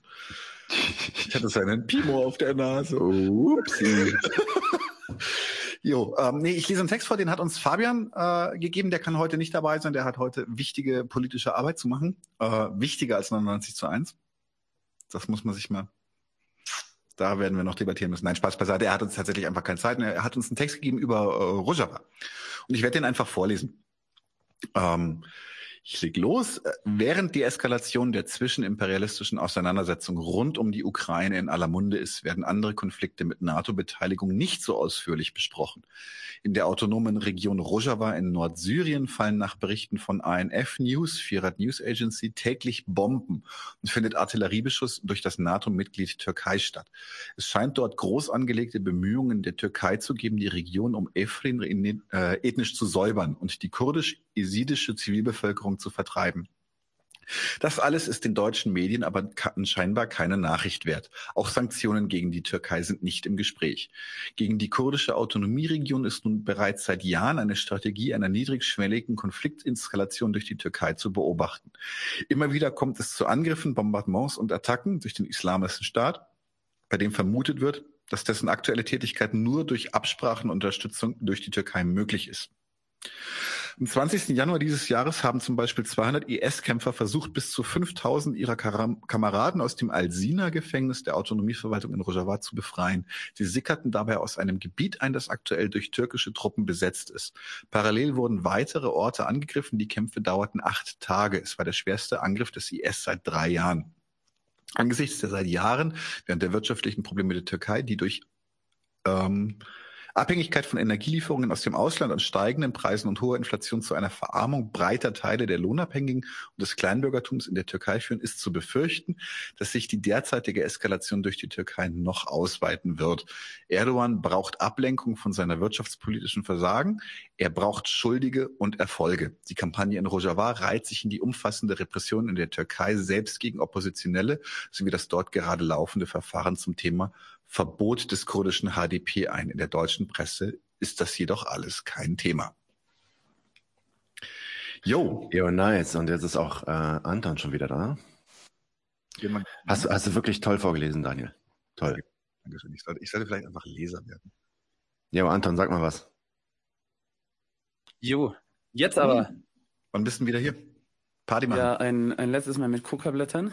Ich, äh, ah, Parasoziale Beziehungen, Leute, nicht zu so viele Details. Nicht ein letztes, ja. mein vorletztes Mal, aber ich, ich werde dann wahrscheinlich bald wieder nach Deutschland kommen. ja. Just kidding, just kidding. ist gebucht. Äh, ja, äh, da, darf, darf ich das nächste machen? Das war doch Twitter-Cringe, oder? Ähm, ja, man. Twitter-Cringe, ja, auch, auch, auch generell so Kommentar-Cringe. Also, man ja, muss ja auch sagen. Es geht, es geht um wunderbare Menschen, oder? Bestimmt, hundertprozentig. Ja, wunderbar, wunderbar. Ähm, man muss ja auch sagen, es wurde ja viel gefragt, dass wir irgendwie so Statement machen zur Ukraine und so und wir können da auch ein bisschen drüber reden, wenn ihr wollt. Aber ähm, ich bin ehrlich gesagt gar nicht in der Stimmung, ähm, jetzt groß irgendwie über Ukraine zu sprechen und habe eher so, ich weiß nicht, wie ihr das seht, aber ich bin eigentlich eher so in, auf dem auf dem Ast, so dass vor allem Linke, die sich irgendwie so krass wichtig geben, dass sie auf Twitter ihre Meinung posaunen, ob sie jetzt pro Putin sind oder anti Putin, einfach mal einfach mal die Fresse halten, Leute. Vor allem, weißt du, an dem Tag, an dem die Bomben fliegen, ihr habt äh, viele von euch haben offensichtlich überhaupt keine Ahnung, was die Hintergründe sind von dem Konflikt. Ihr habt dann irgendwelche Tagesschauartikel gelesen und vielleicht äh, hier auf Arte ein Doku gesehen ihr müsst nicht zu allem immer sofort Position beziehen. Ihr müsst auch nicht immer sofort irgendwie rausfinden wollen, äh, bin ich jetzt für Putin oder bin ich gegen Putin? Bin ich für die NATO oder bin ich gegen die NATO? Das ist nicht nötig. So, zumindest nicht sofort. Interessanter wäre es eigentlich, wenn ihr, wenn ihr alle einfach mal innehalten würdet und vielleicht Empathie zeigt mit den Leuten, die davon betroffen sind. Davon habe ich zum mhm. Beispiel auch viele Freunde, die aus äh, Ukraine kommen oder auch aus Russland kommen so, mach das, aber auch dieses ganze solidarische Gehabe, ich weiß, dass es Parteifunktionäre machen müssen, sich hinstellen und ich verurteile den Angriff, ich verurteile Putins Bombardements und so. Klar, aber das muss nicht jeder Linke auf Twitter machen äh, und abgesehen davon ähm, spielt es auch einfach überhaupt gar keine Rolle. Seid euch mal eurer eigenen Unwichtigkeit ein bisschen bewusst und äh, versucht da rauszukommen, indem ihr einfach mal versucht, diese Situation zu studieren. Insofern würde ich jetzt, glaube ich, nicht so gut, so groß jetzt ins Detail gehen, es sei denn, ihr habt da was zu sagen zur Ukraine. Wir haben in zwei, drei Wochen ein fantastisches Interview geplant, ähm, das Anton gerade aufsetzt mit einem super Gast, äh, wo wir dann wirklich ins Detail gehen werden. Weil Leute, für diese Themen reichen auch nicht ein Podcast oder so. Da muss man ins Detail gehen. Da kann man sich nicht einfach hinsetzen und irgendwie zwei, drei Artikel lesen und dann sagen, jetzt weiß ich, was hier los ist und äh, ich weiß, wer auf welcher Seite steht und vor allem, ich weiß, auf welche Seite ich mich stelle. Und dann gibt es diese, ach ja, ich weiß nicht, ich bin gerade ziemlich angepisst über diese ganzen Plattitüden immer. Mhm. Ich habe tatsächlich auch drüber nachgedacht und habe dann irgendwie festgestellt, ich bin heute in einer extrem zynischen Stimmung, was dieses Thema angeht. Und das möchte ich einfach gar nicht teilen, ehrlich gesagt. So, so hilft niemandem, hat niemand was davon, wird niemand klüger durch. Wunderbarer Mensch, definitiv. Alles wunderbare Menschen. Aber, aber also äh, ich habe ich hab mal so ein, zwei Beispiele und mir ist jetzt gerade aufgefallen, ähm, dass ich äh, in, den, in den Screenshots, die ich habe, habe ich auch die Namen von den Typen äh, im Screenshot und das finde ich eigentlich nicht so geil. Äh, deswegen würde ich das jetzt einfach mal kurz rausbearbeiten wollen, weil wir vielleicht doch den Twitter-Cringe und die ganzen hässlichen Kommentare äh, machen, nachdem wir das nächste Thema angegangen sind. Und dann ja, dann lass uns, doch, lass uns doch einfach im hässlichen Thema bleiben. Äh, dann mache ich den Washington Post Artikel. Der ist schon ein bisschen älter. Der hat mir aber echt wirklich, wirklich die Haare glatt geföhnt. Also ich muss schauen, ich kann den noch bestimmt sharen. Hier, Share Screen, da. So, und zwar allein, allein für die Titelseite oder den, den, den Titel gebührt Ihnen einfach ein unglaublicher Applaus. Was für wunderbare, wunderbare Menschen. In the long run, wars make us safer and richer. Und das ist tatsächlich ein relativ langer Artikel. Der ist schon, äh, lass mich lügen. Wann ist der erschienen? Hier steht es 2014. Also er ist schon was alt, acht Jahre oder sowas. Ähm, aber tatsächlich sehr, sehr lesenswert. Ich habe den irgendwo auf Twitter gefunden und wollte den mit euch teilen, weil dieser Mensch argumentiert einfach in einem sehr, sehr langen, sehr, sehr ausführlichen Artikel darüber, wie unendlich es ihm leid tut, äh, aber Krieg ist bitter notwendig, sonst kommen wir ja nirgendwo hin. Und das ist schon, das ist schon ganz schön krass. Also er, er, er rechtfertigt dann zum Beispiel halt auch äh, sogar sogar Kolonialismus, weil er dann zum Beispiel sagt, dass die Engländer haben durch den Kolonialismus ja, hart, aber fair haben unglaubliche Reichtümer, Reichtümer angereicht, äh, beziehungsweise unglaublichen Umsatz äh, gemacht, aber den, den Umsatz mussten sie machen, indem andere reiche Länder ihnen was abkaufen können und dadurch haben sie quasi die, die, den Wohlstand massiv gefördert und damit auch die Zivilisierung. Also ich muss echt sagen, die Washington Post ist ja sonst normalerweise so ein Linkslipblatt oder so sagen wir mal ein Lipblatt, konservativ-liberal, aber das ist wirklich, das ist somit der härteste, der härteste Dreck, den ich seit langem gelesen habe. dann werden auch noch so wunderbare Menschen wie Ronald Reagan mega abgefeiert. Wobei, darf ich über, darf man Tote beleidigen? Du, du, hast ja gesagt, er ist ein wunderbarer Mensch, also ist schon. Ja, genau, schon okay. genau, genau. Ja. Ronald Reagan ist in einer ganz besonderen Hölle, behaupte ich. Ähm, Anyway, aber also auch der Journalist ist für mich ein ganz wunderbarer Mensch, weil er sich dann auch noch positiv auf, auf Ronald Reagan bezieht, der wirklich ein paläokonservatives, äh, äh einen paläokonservativen Gestus an den Tag gelegt hat. Und das feiert der also so komplett ab. Und wie gesagt, es ist, das ist so ein bisschen das, wo ich auch so an moderne Grüne denken muss. So dieses, sie sind keine Pazifisten mehr, sie gehen, sie gehen in imperialistische Kriege, ob damals, damals Serbien oder jetzt äh, die, die Art und Weise, die Narrative, die sie halt jetzt stricken. Ähm, äh, ob jetzt, ob jetzt man pro oder gegen ist, ist ja scheißegal, aber einfach, dass die Grünen sich jetzt hinstellen, immer mit diesem betroffenen Gesicht, so, so, so, es tut uns leid, aber jetzt müssen wir halt doch ein bisschen Krieg führen. So ein bisschen kommt mir das so, äh, kommt mir das so vor, so, so, so, so, die Notwendigkeit des Krieges, als wenn es keine anderen Möglichkeiten gäbe, ähm, miteinander klarzukommen. Und das ist schon, also, das ist schon krass entlarvend. Also guckt euch das mal an, wir verlinken den natürlich. Und vielleicht hat Nadim bis jetzt Namen retuschiert. Äh, nee, ist in der Tat gar nicht so leicht, weil irgendwie mein Computer krass am Abrütteln ist. Mach mal weiter, ich bin gleich soweit. Ja, ich mache nämlich auch mit dem äh, dunklen Thema weiter, aber kann jemand von euch das Bild sharen? Äh, das ist auch schon hier drin. Ich kann es äh, aktivieren. Boom, da ist es. Ähm, ich möchte aufmerksam machen auf diese Studie von einem französischen NATO-General, Cognitive Warfare. Äh, BAFTA hat ja vorhin schon, als es äh, um Äthiopien ging, von Informationskrieg gesprochen und das ist im Endeffekt äh, die nächste Generation davon. Ähm, die Studie wurde ja 2020 verfasst vom französischen NATO-General François Duclussel, äh, gesponsert vom ja auch von der NATO vom Allied Command of Transformation ACT und ja äh, woraus besteht diese ja äh, sechste Art der Kriegsführung, die sich den fünf traditionalen ja Kriegsführung sozusagen darauf aufbaut. Ähm, die besteht vor allem ja aus äh, Techniken der Desinformation und Propaganda, die ja darauf abzielen, bestimmte Bevölkerungsgruppen oder generell die allgemeine Bevölkerung von einem Land äh, oder, oder einer bestimmten Gruppe ja so mit Fehlinformationen psychisch zu erschöpfen, dass sie eben ja dysfunktional werden. Also bewusst oder unbewusst ist es auch schon am Laufen und die Studie ja bezieht sich sowohl auf die Anfälligkeit von NATO-Verbündeten und NATO-Mitgliedstaaten als auch für den möglichen Offensiveinsatz.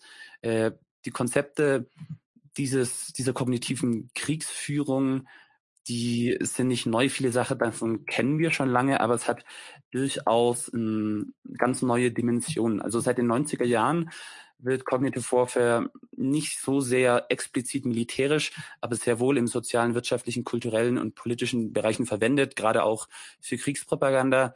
Ähm, und ja, Zitat der Studie, jeder Benutzer moderner Informationstechnologien ist potenzielles Ziel.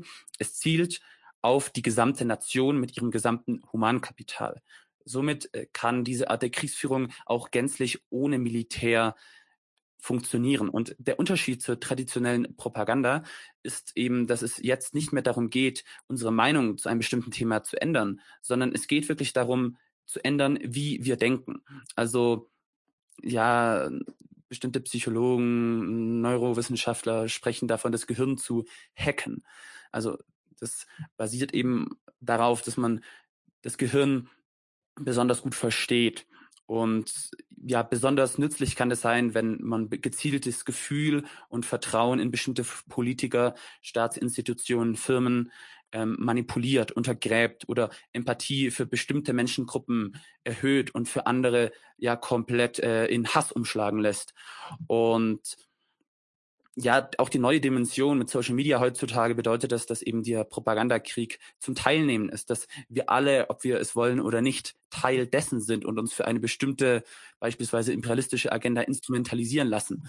Ähm, also ich denke, das sieht man jetzt gerade auch beim Ukraine-Konflikt, wie äh, die Polarisierung ist. Entweder man muss für Putin sein oder man muss für, für die Ukraine und die NATO sein.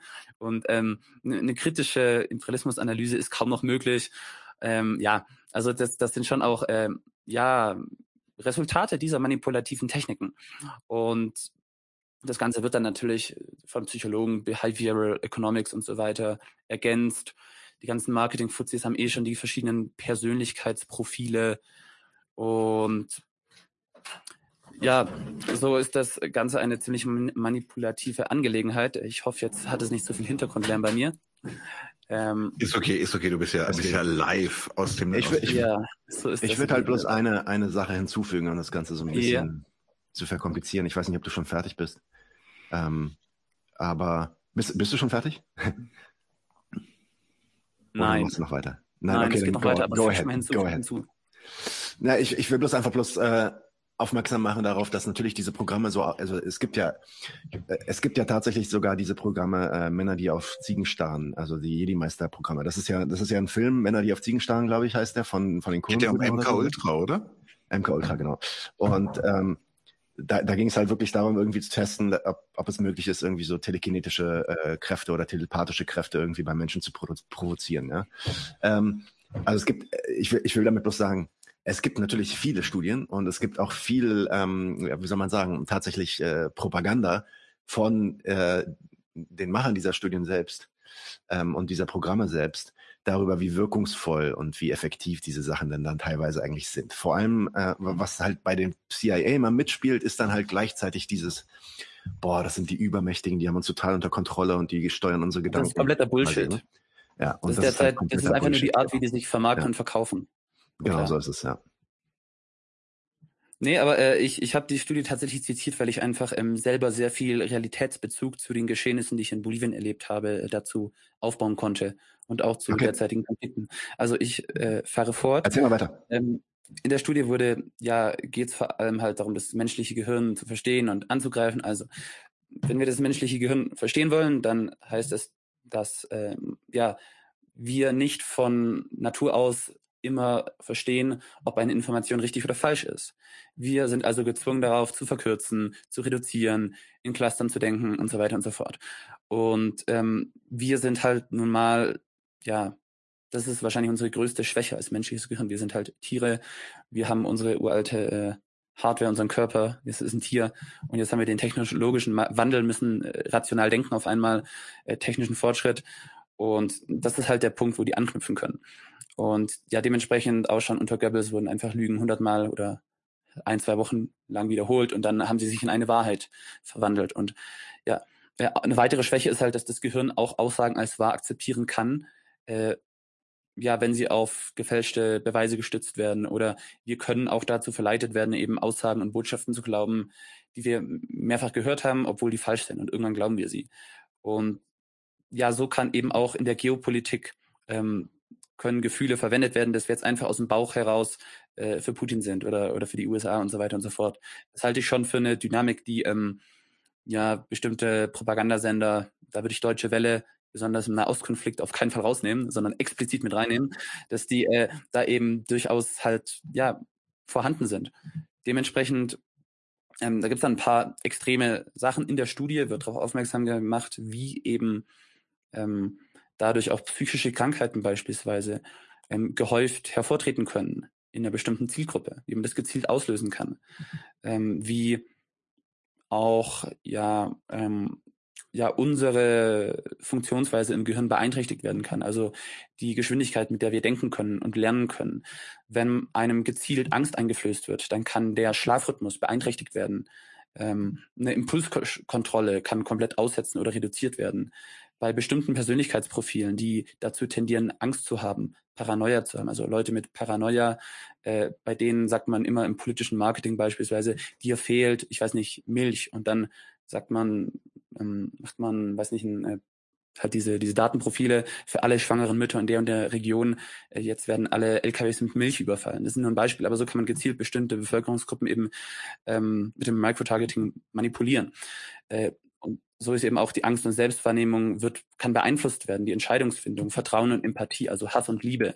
Äh, ob man glaubt, dass ein Wahlbetrug stattgefunden hat, die komplette postfaktische Sache mit Trump, mit äh, Putschversuchen in Lateinamerika, wird komplett auf der Untergrabung des Vertrauens in bestimmte Politikerinnen und Institutionen äh, gemanagt. Und ähm, ja, von dem her denke ich, ist das schon ein, The ein Thema, dass wir ähm, ja, handeln sollten. Und was mir gefällt an der Studie, es ist ja wissenschaftlich, das heißt, ähm, die sind ehrlich. Äh, die sprechen zum Beispiel über ethische und äh, rechtliche äh, Aspekte und sagen, dass sie in der Illegalität agieren müssen, weil sie eben mit Fake News agieren, weil sie unethisch agieren, weil äh, bestimmte rassistische äh, Stereotypen verwendet werden oder verstärkt werden kann. Ethnisierung von Konflikten in der asymmetrischen Kriegsführung sind ja eh sehr wichtig. Und ähm, auch das ist eben noch keine, es gibt zwar nationale Gesetzgebungen gegen Hate Speech, Fehlinformationen und so weiter, aber die werden in großen Teilen der Welt eh nicht angewendet und äh, auch im internationalen Recht und im Kriegsrecht, im Völkerrecht gibt es dazu auch noch keine Standards, äh, was, was die Heimatfront angeht, sag ich mal, besonders äh, in den, in den, den letzten Generationen. Und ja, auch, ähm, auch eine Empfehlung war eben, die hat mich ein bisschen nicht überrascht, aber geschockt, also schon finde ich schon bedrohlich. Die waren nämlich, dass sie die absolute Überwachung des Internets fordern in ihrem Hoheitsgebiet, der NATO. Weil das ist eben, weil in der Studie stand auch, dass eben ja kleine Gruppen, Journalisten, Influencer gewisse Eigendynamiken lostreten können, wenn sie eben die ja eine gewisse Operation im Cognitive Warfare ähm, gefährden. Also hm, das war sozusagen in der Conclusion. Im, Im Schlusssatz hieß es nämlich, die, die fünf ersten Domänen können taktische und operative Siege bringen. Und nur die menschliche Domäne kann es erreichen, den endgültigen und, und ich will nicht totalen, sondern vollen Sieg mal übersetzen. Und sag doch einfach Endsieg. So, so, so ja, unter uns. so ein bisschen war das im Englischen dann. Also im Deutschen muss man es natürlich anders nennen, aber es war genau das mit gemeint. Äh, die Sache ist, und dann wurde halt noch dazu ausgerufen, dass man eben Konzepte und Fähigkeiten entwickeln müsse, um darin Vorteile zu erzielen, dass das die wahre Innovation sei. Und ja, ich, äh, die, die logische Schlussfolgerung davon ist halt, äh, damit dir die eigene Bevölkerung nicht in den Arsch tritt oder eine, eine Gruppe von Aktivistinnen bei deiner Cyberoperation, äh, musst du die komplett überwachen, um sie im Notfall ausschalten zu können. So einfach. Und bei Regime-Change-Aktionen oder im Kriegen sind natürlich Leute mit der oppositionellen Meinung immer die Ersten, die verfolgt werden. Ja. Jetzt mal eure Meinung dazu. Was, was haltet ihr denn dazu? Weil ich halte gar nichts davon, so zu tun, als ob wir Menschen alle komplett manipuliert seien. Ähm, um, ich ähm. glaube durchaus, dass wir dazu, wir können uns äh, durchaus dessen in der Lage sein, dass wir dieses und jenes Weltbild haben. Also ich glaube schon, dass jeder einzelne Mensch äh, be bewusste Entscheidungen trifft und nicht einfach. ich kann jetzt mal was, was, was recht Schauriges gegenhalten. Das ist, das habe ich damals mit Humor wahrgenommen, aber in dem Kontext, in dem du es gerade bringst, finde ich es tatsächlich etwas gruselig. Und zwar gab es eine Studie, wie verlässlich Erinnerungen von Menschen sind. Und da hat man Menschen gezielt über einen längeren Zeitraum darin ähm, dazu gebracht, dass man sie immer wieder auf eine Ballonfahrt angesprochen hat, die nie stattgefunden hat. Immer wieder, immer wieder. Und dann auch äh, Deta mit Details ausgeschmückt hat. Und das hat dann bei einigen oder also bei dem, bei dem erheblichen Anteil der Probanden hat es dann dazu geführt, dass sie sich Stein und Bein geschworen haben, dass äh, sie an dieser Ballonfahrt teilgenommen haben. Und sie haben dann auch genau die äh, geprimten Beispiele gebracht. So, da ist doch das passiert und da ist doch das passiert. Also unser Gehirn lässt sich mit, lässt sich trügen. Das ist einfach so. Und das, ähm, ich muss sagen, mich beunruhigt sowas immer extrem. Ich, was ich also, ich würde es von zwei Seiten sehen. Ich würde einerseits sagen, ich glaube, dass da tatsächlich, ich bin auch so ein bisschen auf Nadims Seite, da wird immer sehr, sehr heiß äh, gekocht und gar nicht so heiß gegessen, weil so mächtig, wie sie mhm. gerne wären, wenn sie das wären, wenn sie das tatsächlich wären. Ich glaube, würden wir uns in einem anderen Zustand befinden. Es ist, der Zustand ist zwar gerade wirklich redlich beschissen, aber, aber ja, noch nicht ganz so dystopisch, wie, wie es wahrscheinlich dann wäre. Auf der anderen Seite, wir müssen aber genau solche Sachen müssen wir, müssen wir auch hinterfragen. Wir müssen uns überlegen, mhm. ähm, wie zuverlässig sind unsere Gedanken, wie zuverlässig sind unsere, unsere Gefühle. Das ist ja auch genau der Grund, warum, auch wenn ich mich selber gerne als Idealist sehe, warum Idealismus gefährlich sein kann und warum es tatsächlich immer eine, eine, eine empirische Analyse braucht. Ja, ja. Äh, äh, ja also genau das wäre auch mein Punkt. Ich, also ich will ja überhaupt nicht abstreiten, dass ähm, Psychologie und Medienpropaganda und die Art und Weise, wie auch bestimmte Messages gedroppt werden, auch wie bestimmte Messages nicht gedroppt werden, also vor allem so Manufacturing Consent mäßig ähm, aus den Medien rausgehalten werden, beziehungsweise überhaupt nicht erst ähm, behandelt werden, dass das einen Effekt hat auf den State of Mind äh, der, der, der, der, der Zuschauer quasi. Äh, was, was ich einfach bloß, genau, was ich einfach bloß sagen will, ist, dass das halt meistens dann Bewegungen sind oder, oder Aktivitäten sind, die in, innerhalb einer schon bewegenden ähm, oder einer, einer, einer schon existierenden Bewegung stattfinden. Ja, das heißt, es genau, muss genau. eine reale, real, reale, materialistische Situation geben, die einen bestimmten, einen bestimmten Tipp irgendwie erzeugt. Neoliberalismus wurde nicht umgesetzt aufgrund von idealistischer Propaganda. Die idealistische Propaganda wurde gefahren um die Umsetzung des Neoliberalismus zu legitimieren. Ja, und das äh, und und quasi quasi auch die äh, Widerstände gegen die Umsetzung des Neoliberalismus äh, in der Bevölkerung natürlich aufzuweichen. Auch da gab massiven Sozialdarwinismus als Grundlage in der Bevölkerung. Genau, ne? Thatcher, Thatcher und so weiter. Aber der Grund, warum warum dieser Neoliberalismus umgebaut wurde und auch auch auch die die eigentlichen Metho äh, die eigentlichen Methoden, die angewandt wurden, um den Neoliberalismus ähm, äh, umzusetzen, das äh, hat, hat nicht viel mit diesen, mit dieser neoliberalen Propaganda zu tun, sondern hat zu tun mit ne, Profitraten und warum das, das System funktioniert nicht mehr und wir müssen mehr raus, raussqueezen aus der Arbeiterschaft, Arbeiterorganisationen äh, ähm, abbauen und, und schwächen etc. etc. Das heißt, da waren materialistische Gründe hinter und in dem Moment, wo du sowas dann machst, brauchst du natürlich irgendeine Art von Rechtfertigung und ich glaube auch, dass, dass also es, es ist auch, glaube ich, nicht abzustreiten. Das kann man bei Trump sehen und das sieht man, glaube ich, das kann man ja auch schon im, im Dritten Reich sehen äh, wie sehr so Medienpropaganda tatsächlich dann in solchen Situationen auch agitierend wirken kann. Also wenn es schon dieses Momentum gibt, diesen Schwung gibt irgendwie, da, da weiß ich nicht, da ist jetzt irgendwie schon der nationale Feind, ist irgendwie schon im Blick. Und dann kommt die Propaganda da oben drauf, dann äh, ist das quasi so ähm, ja, quasi Stroh ins Feuer. Ja, also Und die so, Sache ist, ich, ich glaube heute die Dynamik mit Social Media ist halt, dass ähm, wirklich Beispiel, die, die Dylan, äh, das eine 17-jährige Mädel in Berlin, das rassistisch motiviert zusammengeschlagen wurde. Die Polizeibildung, äh, Meldung, äh, die dann von DPA, glaube ich, äh, einfach von den, von den Polizisten eins zu eins übernommen wurde, war komplett gefälscht. Die haben behauptet, äh, das Mädel sei, habe keine Maske aufgehabt, haben den Rassismus komplett außen vor gelassen. Das Mädel macht ein Instagram-Video, macht, bekommt wie viel? Acht Millionen Views oder zwölf? Also über zehn Prozent der deutschen Bevölkerung. Also das sind Eigendynamiken, wo kleine, unbedeutende Akteure, äh, wenn die große Presse versagt, äh, wo die reingehen können und plötzlich auch Akteur sind. Und ist aber tatsächlich auch ein schönes Beispiel. Also sorry, will ich jetzt nicht unterbrechen, aber es ist tatsächlich auch ein schönes Beispiel dafür. Das funktioniert, also das sind dann entweder nur Strohfeuer, oder sie sie greifen auf eine tatsächlich auf ein auf eine ähm, auf ein größeres Momentum oder setzen auf ein größeres Momentum auf. Also zum Beispiel dieses arme Mädel, das würde, wenn wir jetzt zum Beispiel nicht nachhaltig weiter äh, auf Aufklärung pochen und das nicht in, zum Beispiel in einer linken Bewegung immer wieder parat halten, dieses Thema, dann ist das auch übermorgen schon wieder vorbei. Also ich glaube, das ist tatsächlich, du kannst Aufmerksamkeit generieren, die ist aber sehr sehr flüchtig.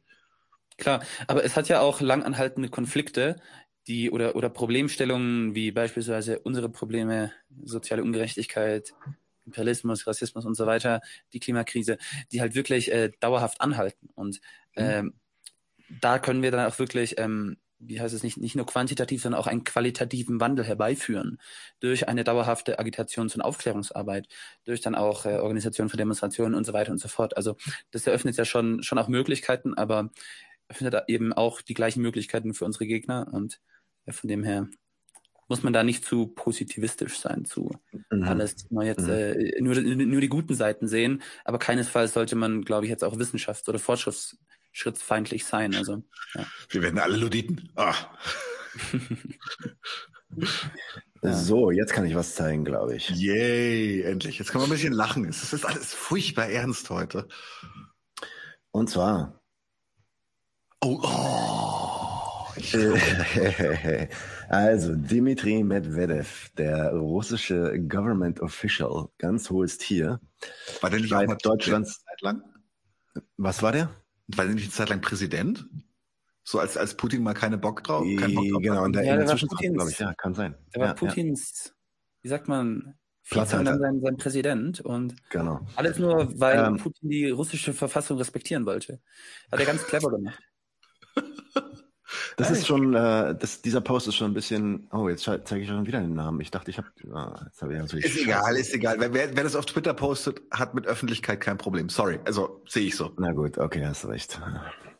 So, äh, Deutschland-Bundeskanzler Olaf Scholz hat den Stopp der Zertifizierung der Gaspipeline Nord Stream 2 angeordnet, sagt Medvedev.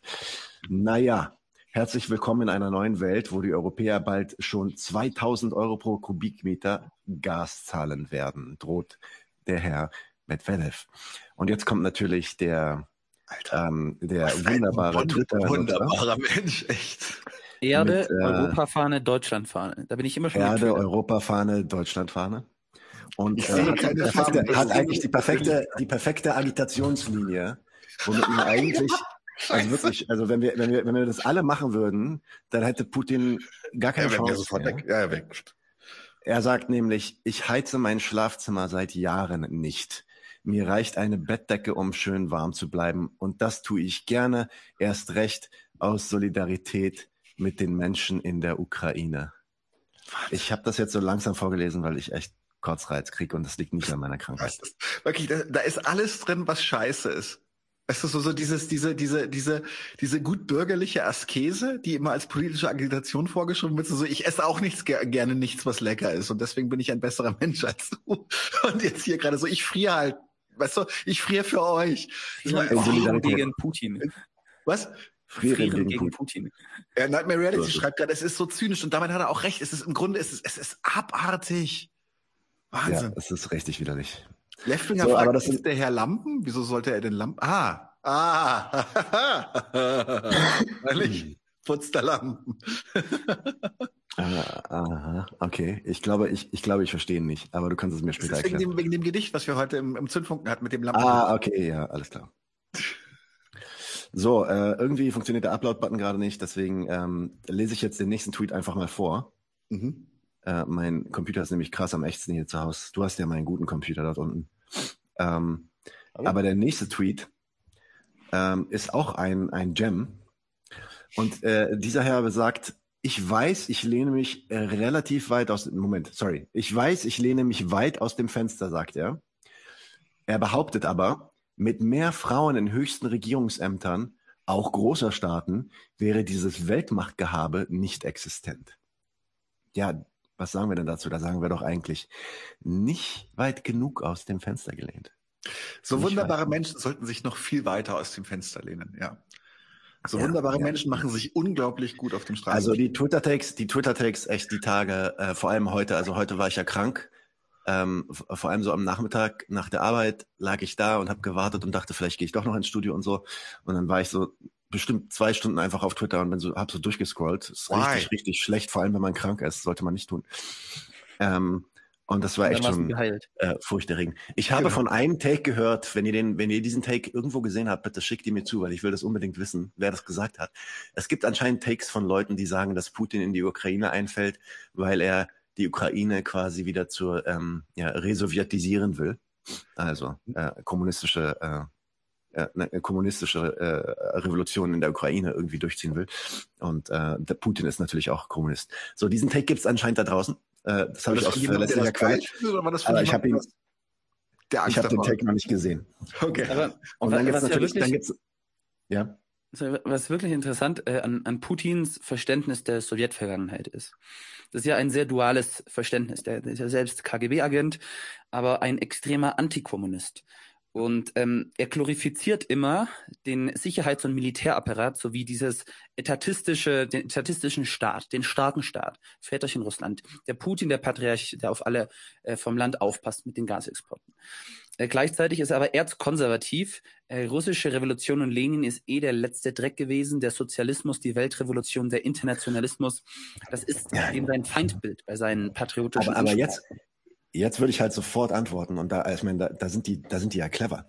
Ähm, du hast es ja erwähnt, das erste, was du gesagt hast, ist, der ist vom KGB. Und da sage ich, das ist alles nur Front. Das ist alles nur dazu da, damit du glaubst, dass er Antikommunist ist, denn eigentlich ist er ja gar kein Antikommunist und liebt Lenin und liebt die Sowjetunion. Ey, äh, lach nicht, lach nicht. Deswegen es, hat es, er auch den es gab Takes, eines, es gab eines Takes, äh, Zaren. es gab. Takes darüber, das hat uns Lea vorhin geschickt, äh, dass Putin in die Ukraine eingefallen ist, um abzu, äh, also quasi in Absprache mit dem Westen in der Ukraine eingefallen ist, um abzulenken davon, dass die Impfpflicht in Deutschland eingeführt wird. Like. Auch Also das, das, das, das ist so geil, was, was, was, was, was da alles wieder drin ist. Also, ist so Also ich sag, aber da, da sage ich dann halt immer meine Antwort. Meine, ja, meine, meine Antwort ist da halt immer so, ey, wenn Putin so krass geil ist, dass er, dass er irgendwie so, weißt du, diese 12, 13, 14, 15 Schritte im Vorhinein planen kann und so, so richtig krasser Schachstratege ist und alles plant und koordiniert mit allen Ländern auf der Welt und weißt du, er ist auch dafür verantwortlich, dass Trump gewählt wurde, aber dann auch abgewählt wurde. Also ist, im Endeffekt ist er für alles verantwortlich. Ganz ehrlich, vielleicht sollten wir ihn dann einfach regieren lassen. So. Lass ihn doch einfach machen, weil wenn der das alles kann, äh, wenn der das alles so geil koordinieren kann, äh, weißt du, ich kann es nicht so. Äh, Respekt. Absolut, Respekt. Ja, es ist, es ist wirklich, es ist, äh, es ist nur noch schräg. Also ich habe tatsächlich, ich weiß von einem Buch, das im rechtsradikalen Kopfverlag erschienen ist, das hieß Weltoktober. Da haben sie genau das gestrickt, dass Putin quasi äh, ähm, uns darauf vorbereitet, dass wir alle in, in, wieder in den Kommunismus kommen.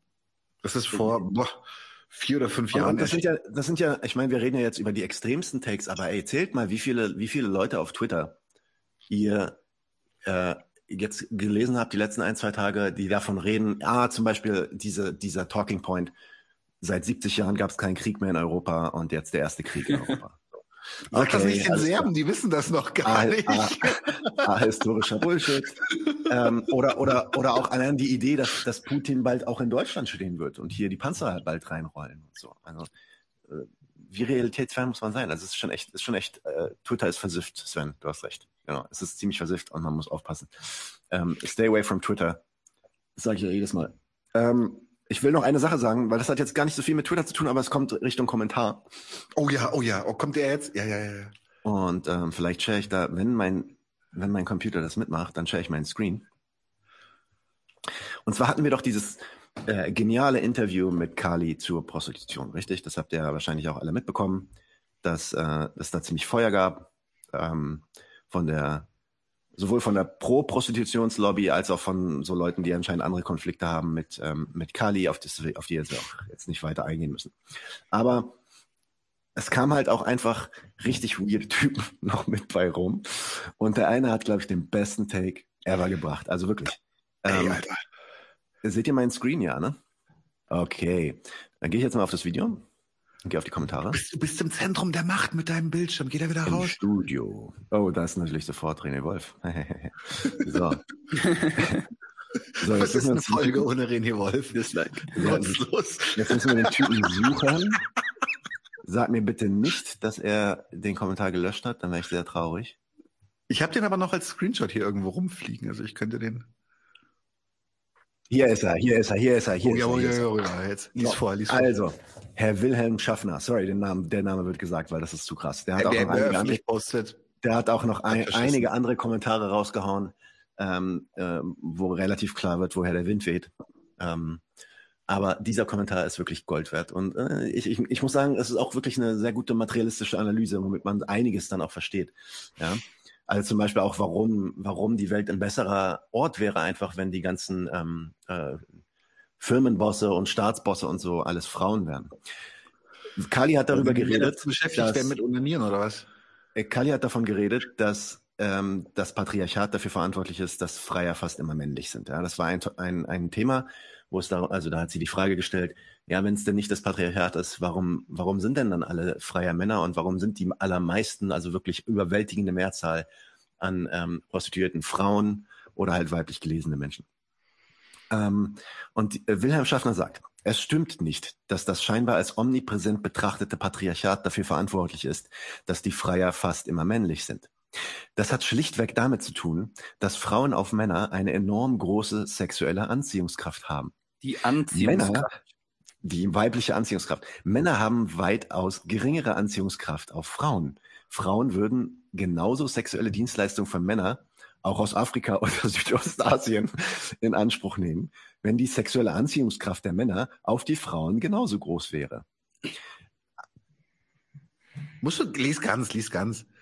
Okay, unabhängig davon, ob man Prostitution befürwortet oder nicht, das Patriarchat für dieses Phänomen verantwortlich zu machen, ist absolut chauvinistisch. Es ignoriert grundlegend biologische Gegebenheiten, eben ungleiche sexuelle Anziehungskräfte und unterstellt die niederen Beweggründe den männlichen Zeitgenossen. Wirklich? Das ist, das ist auch so ein richtig wunderbarer Mensch. Alter, was zieht der für Nebenluft durch die Socken? Ich, ich finde es aber immer so, eigentlich, eigentlich mache ich das nicht gerne, so persönlich angreifen, aber ich glaube, die einzige Freundin, die der hatte, so die hatte halt keinen Bock auf Sex mit ihm. So und jetzt, jetzt sagt, denkt er halt so Frauen, nee, Ja, das keine ja weibliche der- Ich wollte ich wollt gerade sagen, die einzige Freundin, die er hatte, war aufblasbar, aber du hast es noch ein bisschen diplomatischer ausgedrückt. Ja, ja, äh, aber ich meine, auf jeden Fall ähm, die weibliche Anziehungskraft. Das ist, ähm, das, das müssen wir mehr betrachten. Wir müssen dazu In jedem Fall, Folge in machen. jedem Fall. Ja. In jedem Fall. Ich, ich Also bin auch, ich bin auch völlig, also Marx, Marx considered, äh, failed to consider weibliche Anziehungskraft.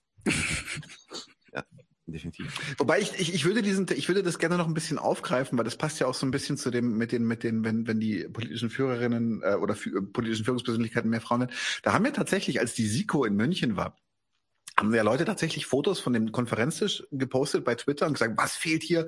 Frauen. Dann hat einer sich in einen ganz langen Dialog auch verstricken lassen, wie wichtig das wäre, dass ich meine, wir müssen uns daran erinnern, dass die, die SIKO in München ist eine reine, also ist eine, ist eine, ist eine Industrieveranstaltung, Rüstungsindustrie und politische Machthaber. Extrem korrupt auch. Ja, ja, äh, äh, ähm, halten sich gegenseitig die Zippis beim, beim Pinkeln und erzählen sich, äh, wo sie jetzt überall, ähm, ja, wo sie, wie sie, wie sie Geld umsetzen können. Also es ist wirklich, es ist, es ist, es ist ganz, ganz schlimm. Und dann kommt jemand und sagt, ja, aber wenn da mehr Frauen wären, dann wäre die Welt ein besserer Ort. Und denkst du so, wo, wie?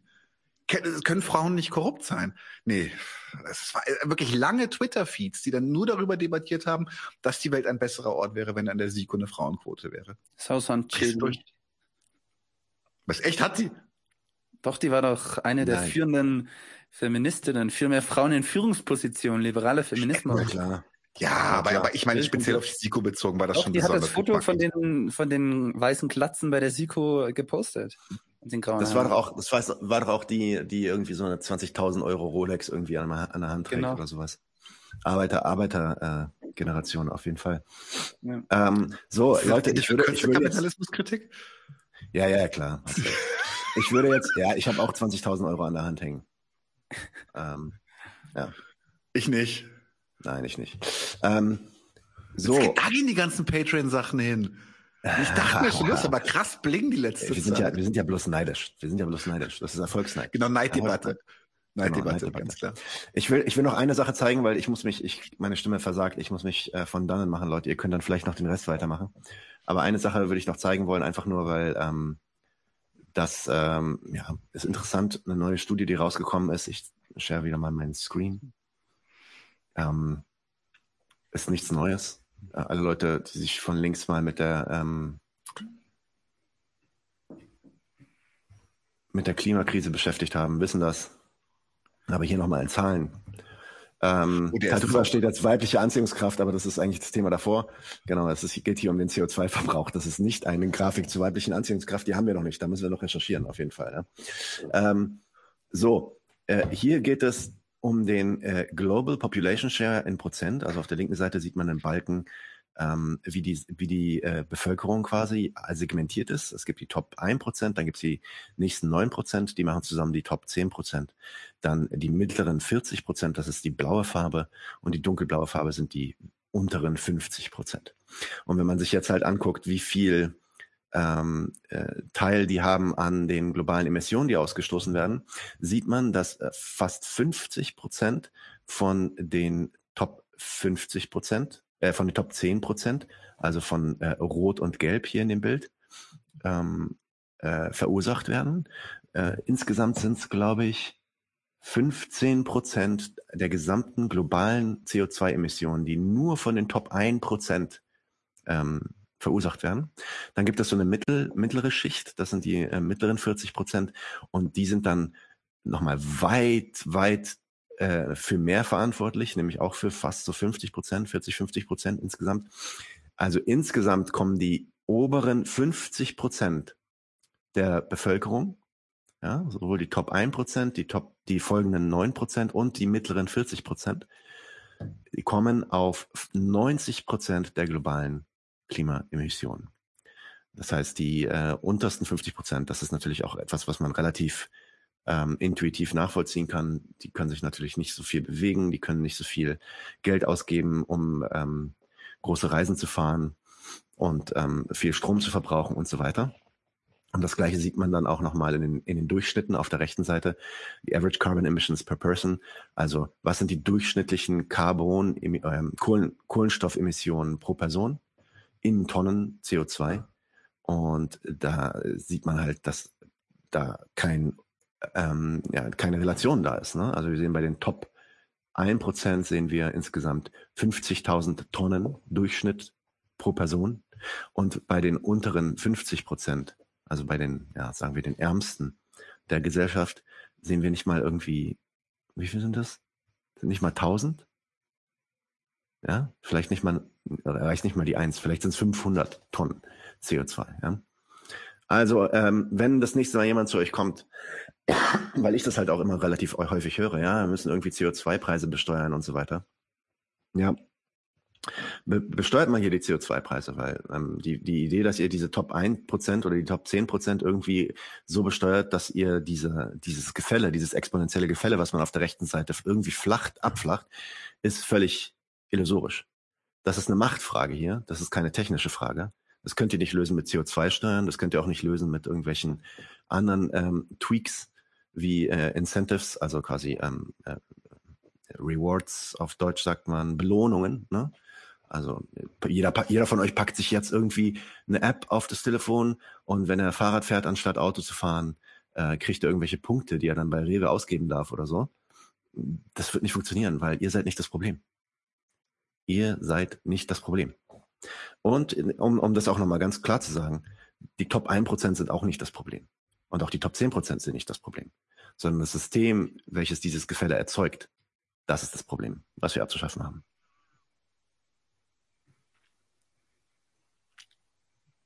Are you talking about revolution? Niemals, niemals. Ähm, wir wollen keine Revolution, wir sind ja keine Linksradikalen. Wir mögen auch den Staat. Wir machen das alles mit Worker Die Verfassung, die Verfassung auch. Nee, Worker Corps. Ja. Worker Corps. Das hast du gesagt, das meinte ich nicht. Nein, Spaß beiseite. Ähm, bleib du mal drin, weil ich, ich, ich nehme ich nehm mal einen Take, den wolltest du heute eigentlich machen, aber der ist zu schön, um, um, um, um ihn nicht zu machen. Dann wäre auch tatsächlich von meiner Seite gut für heute. Ähm, und zwar hat, warte, ich share mal meinen Screen. Das ist wirklich, das ist, ich habe lange nicht mehr so geschrien beim Lesen. Äh, ja, der Indianer. So, warte, ich mach mal, ich mach mal an. Also, es gibt in der Neuen Zürcher Zeitung. Alter Schwede. Alter ja, Neue Zürcher Zeitung. Ich meine, tatsächlich ist es ja auch eine Zeitung, die ist ja für ein, also bekanntermaßen für ein Klientel, das sich auch ganz viel unseren Podcast anguckt, wahrscheinlich Nord. Ähm, tatsächlich, aber es ist so krass. Da hat ein, ein, ein Typ, heißt Alexander von Schönburg, ein Adeliger, der in, in Berlin lebt, hat einen, einen Artikel darüber geschrieben, wie er über eine Doku, ich glaube bei Netflix oder sowas, gemerkt hat, dass, dass er sich also ganz innig mit den, mit den Indianern oder mit den Native Americans, äh, er nennt sie natürlich Indianer, nicht, nicht den Häuptling. Äh, nicht den Häuptling, nicht den Häuptling, sondern er, er, mit, den, mit, diesem, mit diesem Relikt einer vergangenen Zeit sein verbunden fühlt. Und mhm. es, es, erstmal ist der ganze Text ist halt cringe as fuck. Wirklich? Also ich ist lange nicht mehr, lange nicht mehr etwas also, gelesen, also vor allem, vor allem auch, warum er sich damit verbunden fühlt. Ne? Äh. Also er fühlt sich als Adliger irgendwie ausgegrenzt und er fühlt sich alleine. Mhm. Und er hat, es gab ja auch Landraub für Adelige. Und es gab also, Landraub sich dann auf den Landraub denkst du so, Alter, das ist doch nicht wahr. Alter, und das Foto, das Foto, kannst du, kannst du mal bitte, also kann sich, können wir mal ganz kurz innehalten, einfach so fünf Sekunden Gedenksekunden irgendwie. Was ist denn das für ein Foto bitte für diesen Artikel? Das ist, äh, das ist tatsächlich aus dieser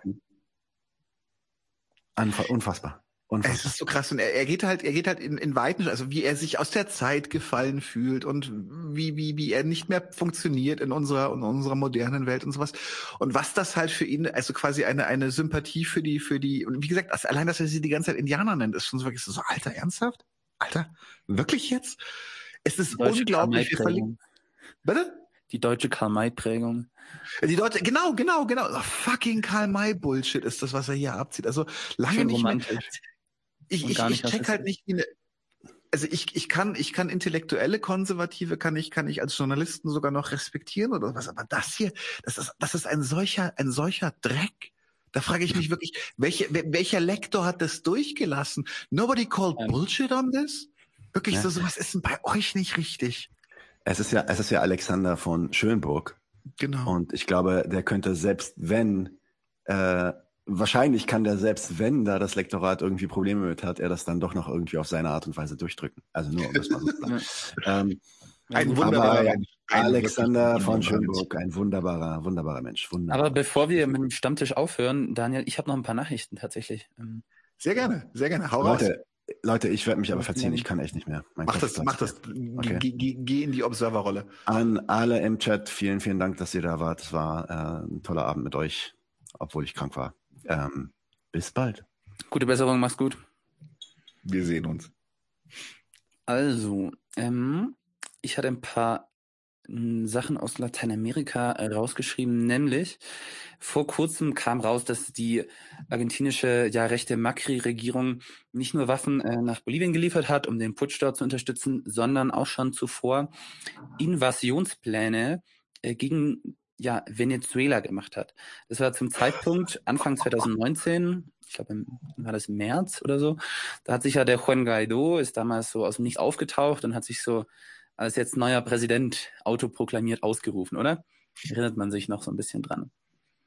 Und der nicht eine einzige Stimme auf seinem Konto hatte. Also da hat nicht eine einzige Stimme ist für ihn gewesen in dieser Ja, Wahl. aber er ist ja Parlamentspräsident gewesen und wenn die ganze Regierung ist ja eh eine böse Diktatur und so. Also ich glaube, diese Techniken des Untergrabens des Vertrauens ähm, in die Institutionen, äh, das wird da ja schon gezielt eingesetzt, um halt eine Regierung zu delegitimisieren. Und das war ja da dieser Putschversuch damals. Naja, auf jeden Fall ähm, gab es damals in der Macri-Regierung den, den General Juan Martín Paleo. Und der hatte eben Pläne geschmiedet, nachdem die USA mit Mike Pompeo bei Treffen mit Macri so ein bisschen Druck ausgeübt haben. Venezuela, viel Handel mit Kuba, die neue Achse des Bösen, die neuen Schurkenstaaten. Und ja, in, in diesem Spirit äh, wurden damals dann tatsächlich ähm, Pläne gemacht im Rahmen von Militärübungen des Kommando Sur, des Südkommandos, der, der US-Verbündeten in Lateinamerika, so mit Kolumbien, Brasilien und so weiter, dass man dann doch auch in Venezuela einmarschieren könnte. Gab es ja diese Medienshows mit humanitären Hilfslieferungen, die dann angeblich nicht durchgelassen wurden und, und so weiter und so fort. Und in, in diesem Rahmen gab es wirklich Pläne. Die sind ja, da sind jetzt die Dokumente so mit den Unterschriften der, der Generäle rausgekommen.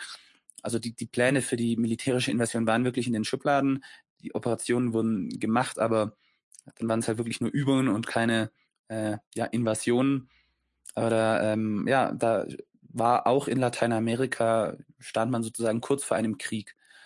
Und ja, alles ziemlich äh, bedenklich. Ähm, außerdem zu Argentinien heute. Ähm, das war noch vor der Ukraine-Invasion. Spoiler, vor ein, zwei Wochen. Da äh, hat ja Argentinien den endlich oder leider Ansichtssache, auf jeden Fall haben sie einen Vertrag mit dem Internationalen Währungsfonds unterschrieben, wo langfristig ähm, ja die Schulden reduziert werden sollen und denen auch ein kleiner Schuldenerlass ist mit dabei und so weiter und so fort. Ähm, nachdem ja der linksperonistische Präsident dort jahrelang, monatelang gesagt hat, es wird keinen Vertrag geben, es wird keinen Vertrag geben, aber alle haben gewusst, es wird irgendwann einen Vertrag geben müssen. Und den hat es gegeben. Und am Tag danach, das fand ich interessant, hat er sich mit dem chinesischen Präsidenten getroffen, um auszumachen, dass Argentinien Teil der Seidenstraße wird und nochmal ein paar Tage später mit Putin. Also äh, da ja, orientiert sich das Land ähnlich wie Mexiko, das ja auch komplett wirtschaftlich von den USA abhängig ist, so ein bisschen um. Man ist noch in der Abhängigkeit vom IWF und US-dominierten Institutionen, aber ja, man versucht schon wirtschaftlich so einen Multilateralismus zu fahren. Und ja, das halte ich auf jeden Fall für eine ja, erwähnenswerte äh, Nachricht, weil halt die, die Seidenstraße eben nicht nur wie damals während dem chinesischen Reich äh, durch Eurasien durchgehen wird, sondern auch durch Teile Afrikas und äh, Mittel- und Lateinamerikas durchgehen wird, also durch Brasilien, durch äh, Bolivien, Peru, Argentinien. Da gibt es verschiedene Routen, aber das halte ich für den Welthandel langfristig für ein äh, ja recht strategisch bedeutsames Projekt. Genau. Und auch politisch für einen Move, ähm, erstmal sich das Geld geben zu lassen und dann doch lieber mit deren Konkurrenten was abzuschließen. Also schon ein bisschen lustig. ähm, ja, außerdem hat ja in Peru finanziert von deutschen Steuergeldern der Versuch stattgefunden, die äh, ja, Regierung von Pedro Castillo, dem linkspopulären nationalistischen äh, Präsidenten, ja, zu, zu stürzen durch einen parlamentarischen Putsch, finanziert durch deutsche Steuergelder über die FDP-nahe Friedrich-Naumann-Stiftung. Ja, diese Friedrich-Naumann-Stiftung hat nämlich vor einer guten Woche ja rechte Oppositionspolitiker, und zwar nur rechte Oppositionspolitiker, unter ihnen die rechtsextreme Parlamentspräsidentin von Fuerza Popular, der rechten Partei, dort eingeladen in ein schönes Luxushotel Casa Andina Miraflores mit einer Veranstaltung, frei übersetzt, über die nationale Lage in Krisensituationen. Und dort haben die Oppositionspolitikerinnen, vor allem die Parlamentspräsidenten, angeregt, man möge doch ein Amtsenthebungsverfahren durchführen. In Lateinamerika ist das äh, gemeinhin bekannt als parlamentarischer Putsch. Also dass, wenn die demokratisch gewählte Regierung, wenn der Präsident nicht passt, dass man dann über parlamentarische Mehrheiten, häufig auch Bestechungen und Verschwörungen, wenn man die Mehrheit nicht hat, äh, ja, die Regierung dann ja so entledigt. Und ähm, das hat zu einer gewissen Kontroverse geführt, vor allem weil in der Vergangenheit immer die rechten Parteien äh, ja ökologische, linke und vor allem linksliberale Stiftungen stark kritisiert haben. Stichwort kultureller Marxismus, Ökos, Feminismus, Schwulen, Lesbenrechte und so weiter. Da haben die immer hart Stimmung gegen die ausländische, angeblich auch so globalistische äh, Agenda gemacht.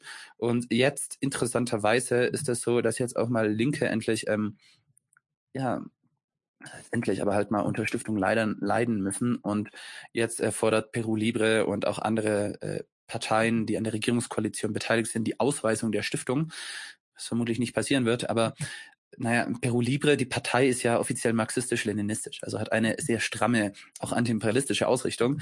Und äh, dementsprechend hat ja Peru Libre eine Verfassungsklage gegen die Parlamentspräsidentin eingereicht und auch gegen verschiedene Abgeordnete, die bei dem Treffen teilgenommen haben. Und sie werden auch einen Misstrauensantrag gegen die Parlamentspräsidentin wegen mutmaßlicher Verschwörung gegen den Regierungschef Castillo stellen. Und also die scheinen zu wissen, dass ausländische Stiftungen und Einmischungen Steuergelder häufig eigene Agendas fahren können.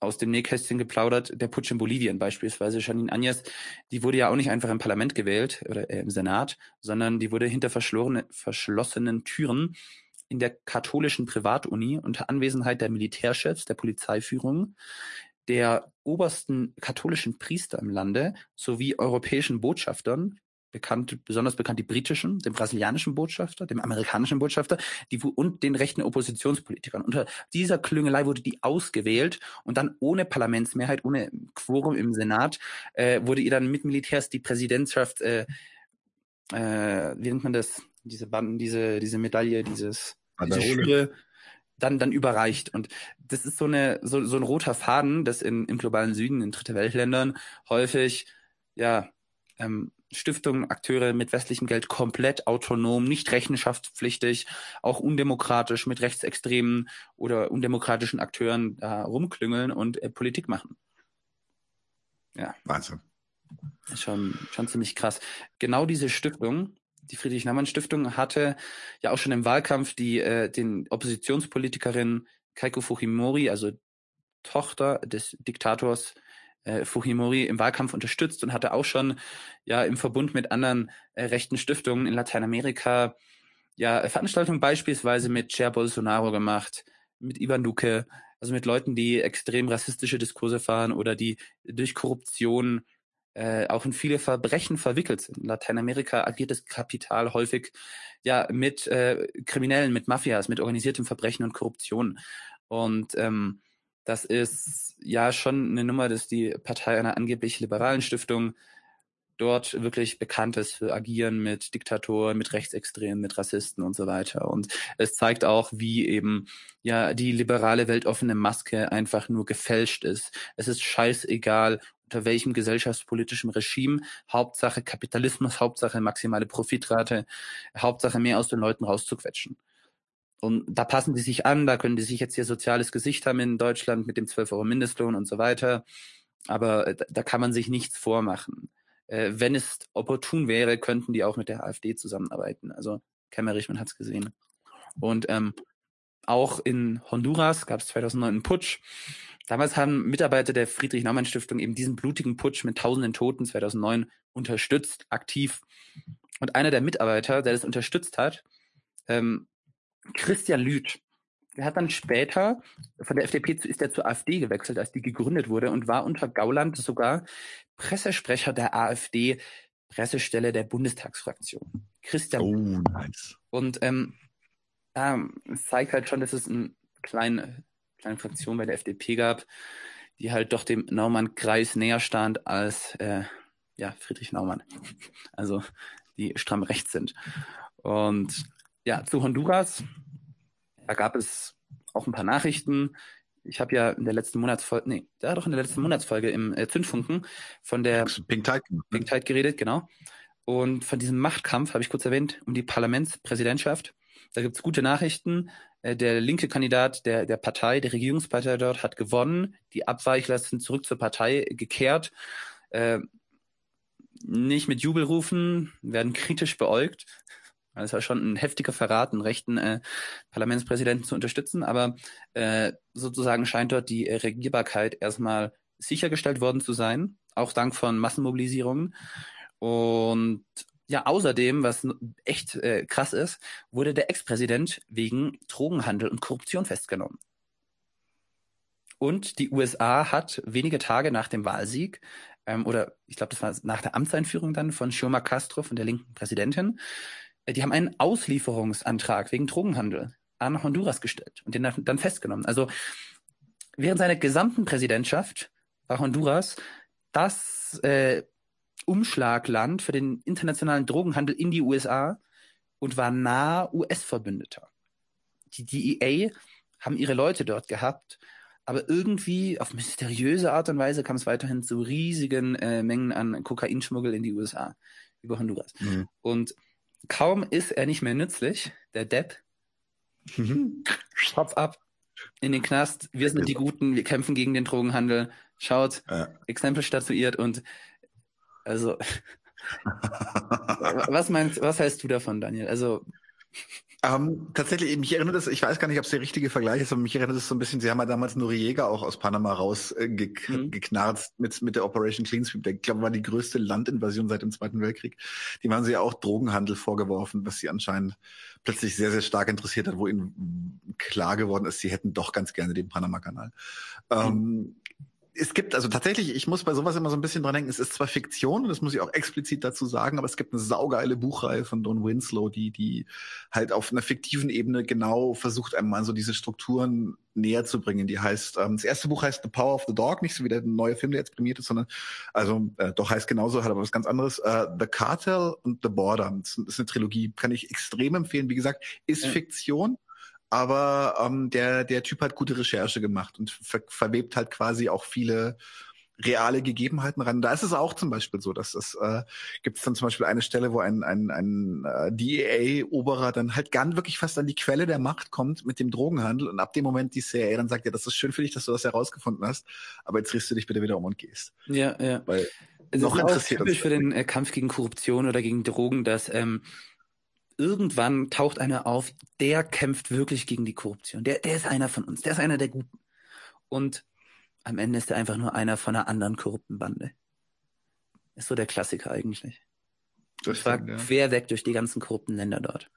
Ähm, ja, das ist ziemlich, ziemlich ernüchternd und enttäuschend. Ähm, aber äh, ich finde es bezeichnend, wie halt, ähm, ja, die, und das ist was, was sich durch äh, die, die Geopolitik quer wegzieht, dass die, ähm, solange einer ein dummer Nützlicher ist, werden die Hände geschüttelt, die Fotos gemacht, ist die Kooperation da und sobald er nicht mehr nützlich ist, wenn man weiß, dass er schlecht war, dann, dann wird er auch bestraft, einfach zur, zur Gesichtswahrung und Imagewahrung und äh, wenn nicht, wird halt Ich meine, es, es gibt noch ein ganz reales Beispiel. Es gibt ein ganz reales Beispiel, aus, aus, was unsere Generation auch noch groß und laut mitbekommen hat. Denk an Saddam Hussein. Saddam Hussein war, als es um den Krieg gegen den Iran ging, der beste Freund der Amis. Ja, und dann, als es dann gegen, als er dann, dann die Grenze überschritten hatte mit Kuwait, war plötzlich so gedacht, also der böseste Mensch, den es jemals gegeben hat. Also, äh, dass die Leute, dass die Leute die Gräueltaten, die sie begehen haben durch die Ausbildung, also tun konnten, besonders gut tun konnten, weil die CIA sie ausgebildet hat. Das war alles vergessen, alles vergessen. Ähm, also das ist, äh, also keine Ahnung. Ich möchte kein Freund der Amis sein. Die sterben häufig.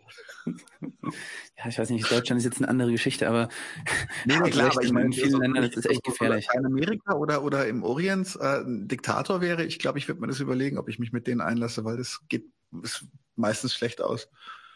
Die werden dich einfach wieder los, wenn sie keinen Bock mehr haben.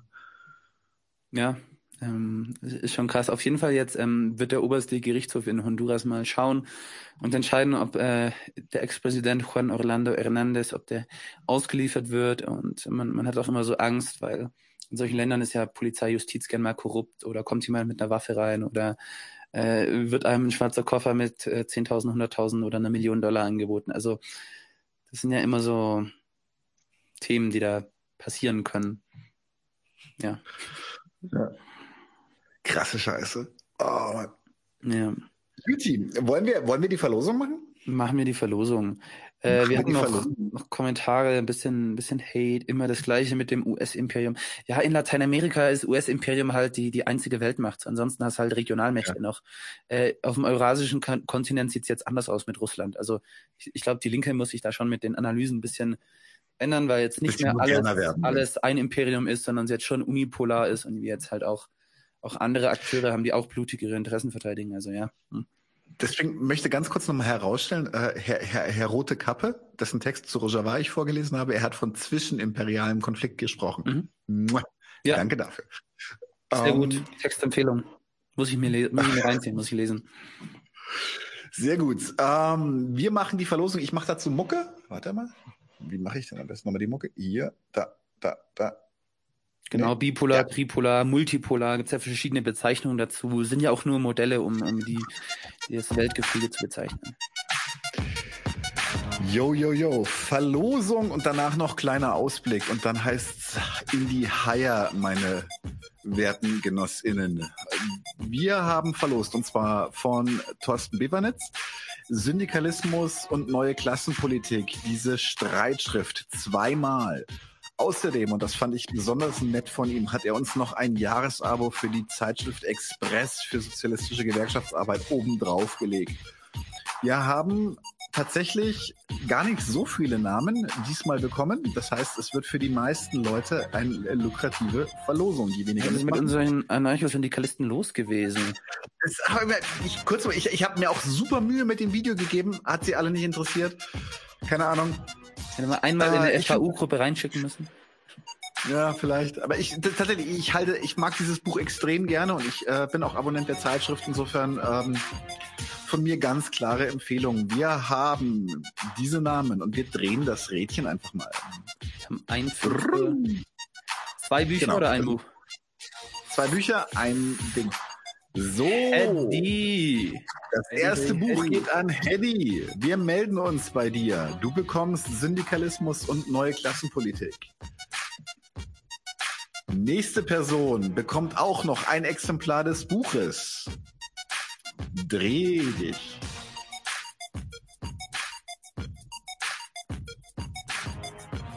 Martha Helene ist die Gewinnerin des zweiten Exemplars. Syndikalismus und neue Klassenpolitik. Äh, kennst du die Animaniacs noch aus den 90ern? Moral von der Geschichtsrat, dreh dich rum, sag uns die Moral, egal wie dumm, ich muss immer dran denken, wenn ich das sehe. So, wir haben noch drei Leute, die müssen sich jetzt das Abo für die Zeitschrift Express teilen. Das ist eine Schande So. unter drei Leuten. Und, und, Und, und, und Bakunin 316 ist der Gewinner des Abos der Zeitschrift Express. Wir melden uns bei dir. Hervorragend. Jetzt müssen wir mal eine kleine So. Ansage oder Werbung machen für unser Gewinnspiel, oder? Es kann doch nicht sein. Beim letzten Mal waren es fast 20 Leute, oder? Die teilgenommen haben. Ja, Also ihr nehmt teil am Gewinnspiel. Ihr habt gute Chancen, etwas zu gewinnen. genau. Wir machen ja jetzt inzwischen in jeder Folge ein Gewinnspiel.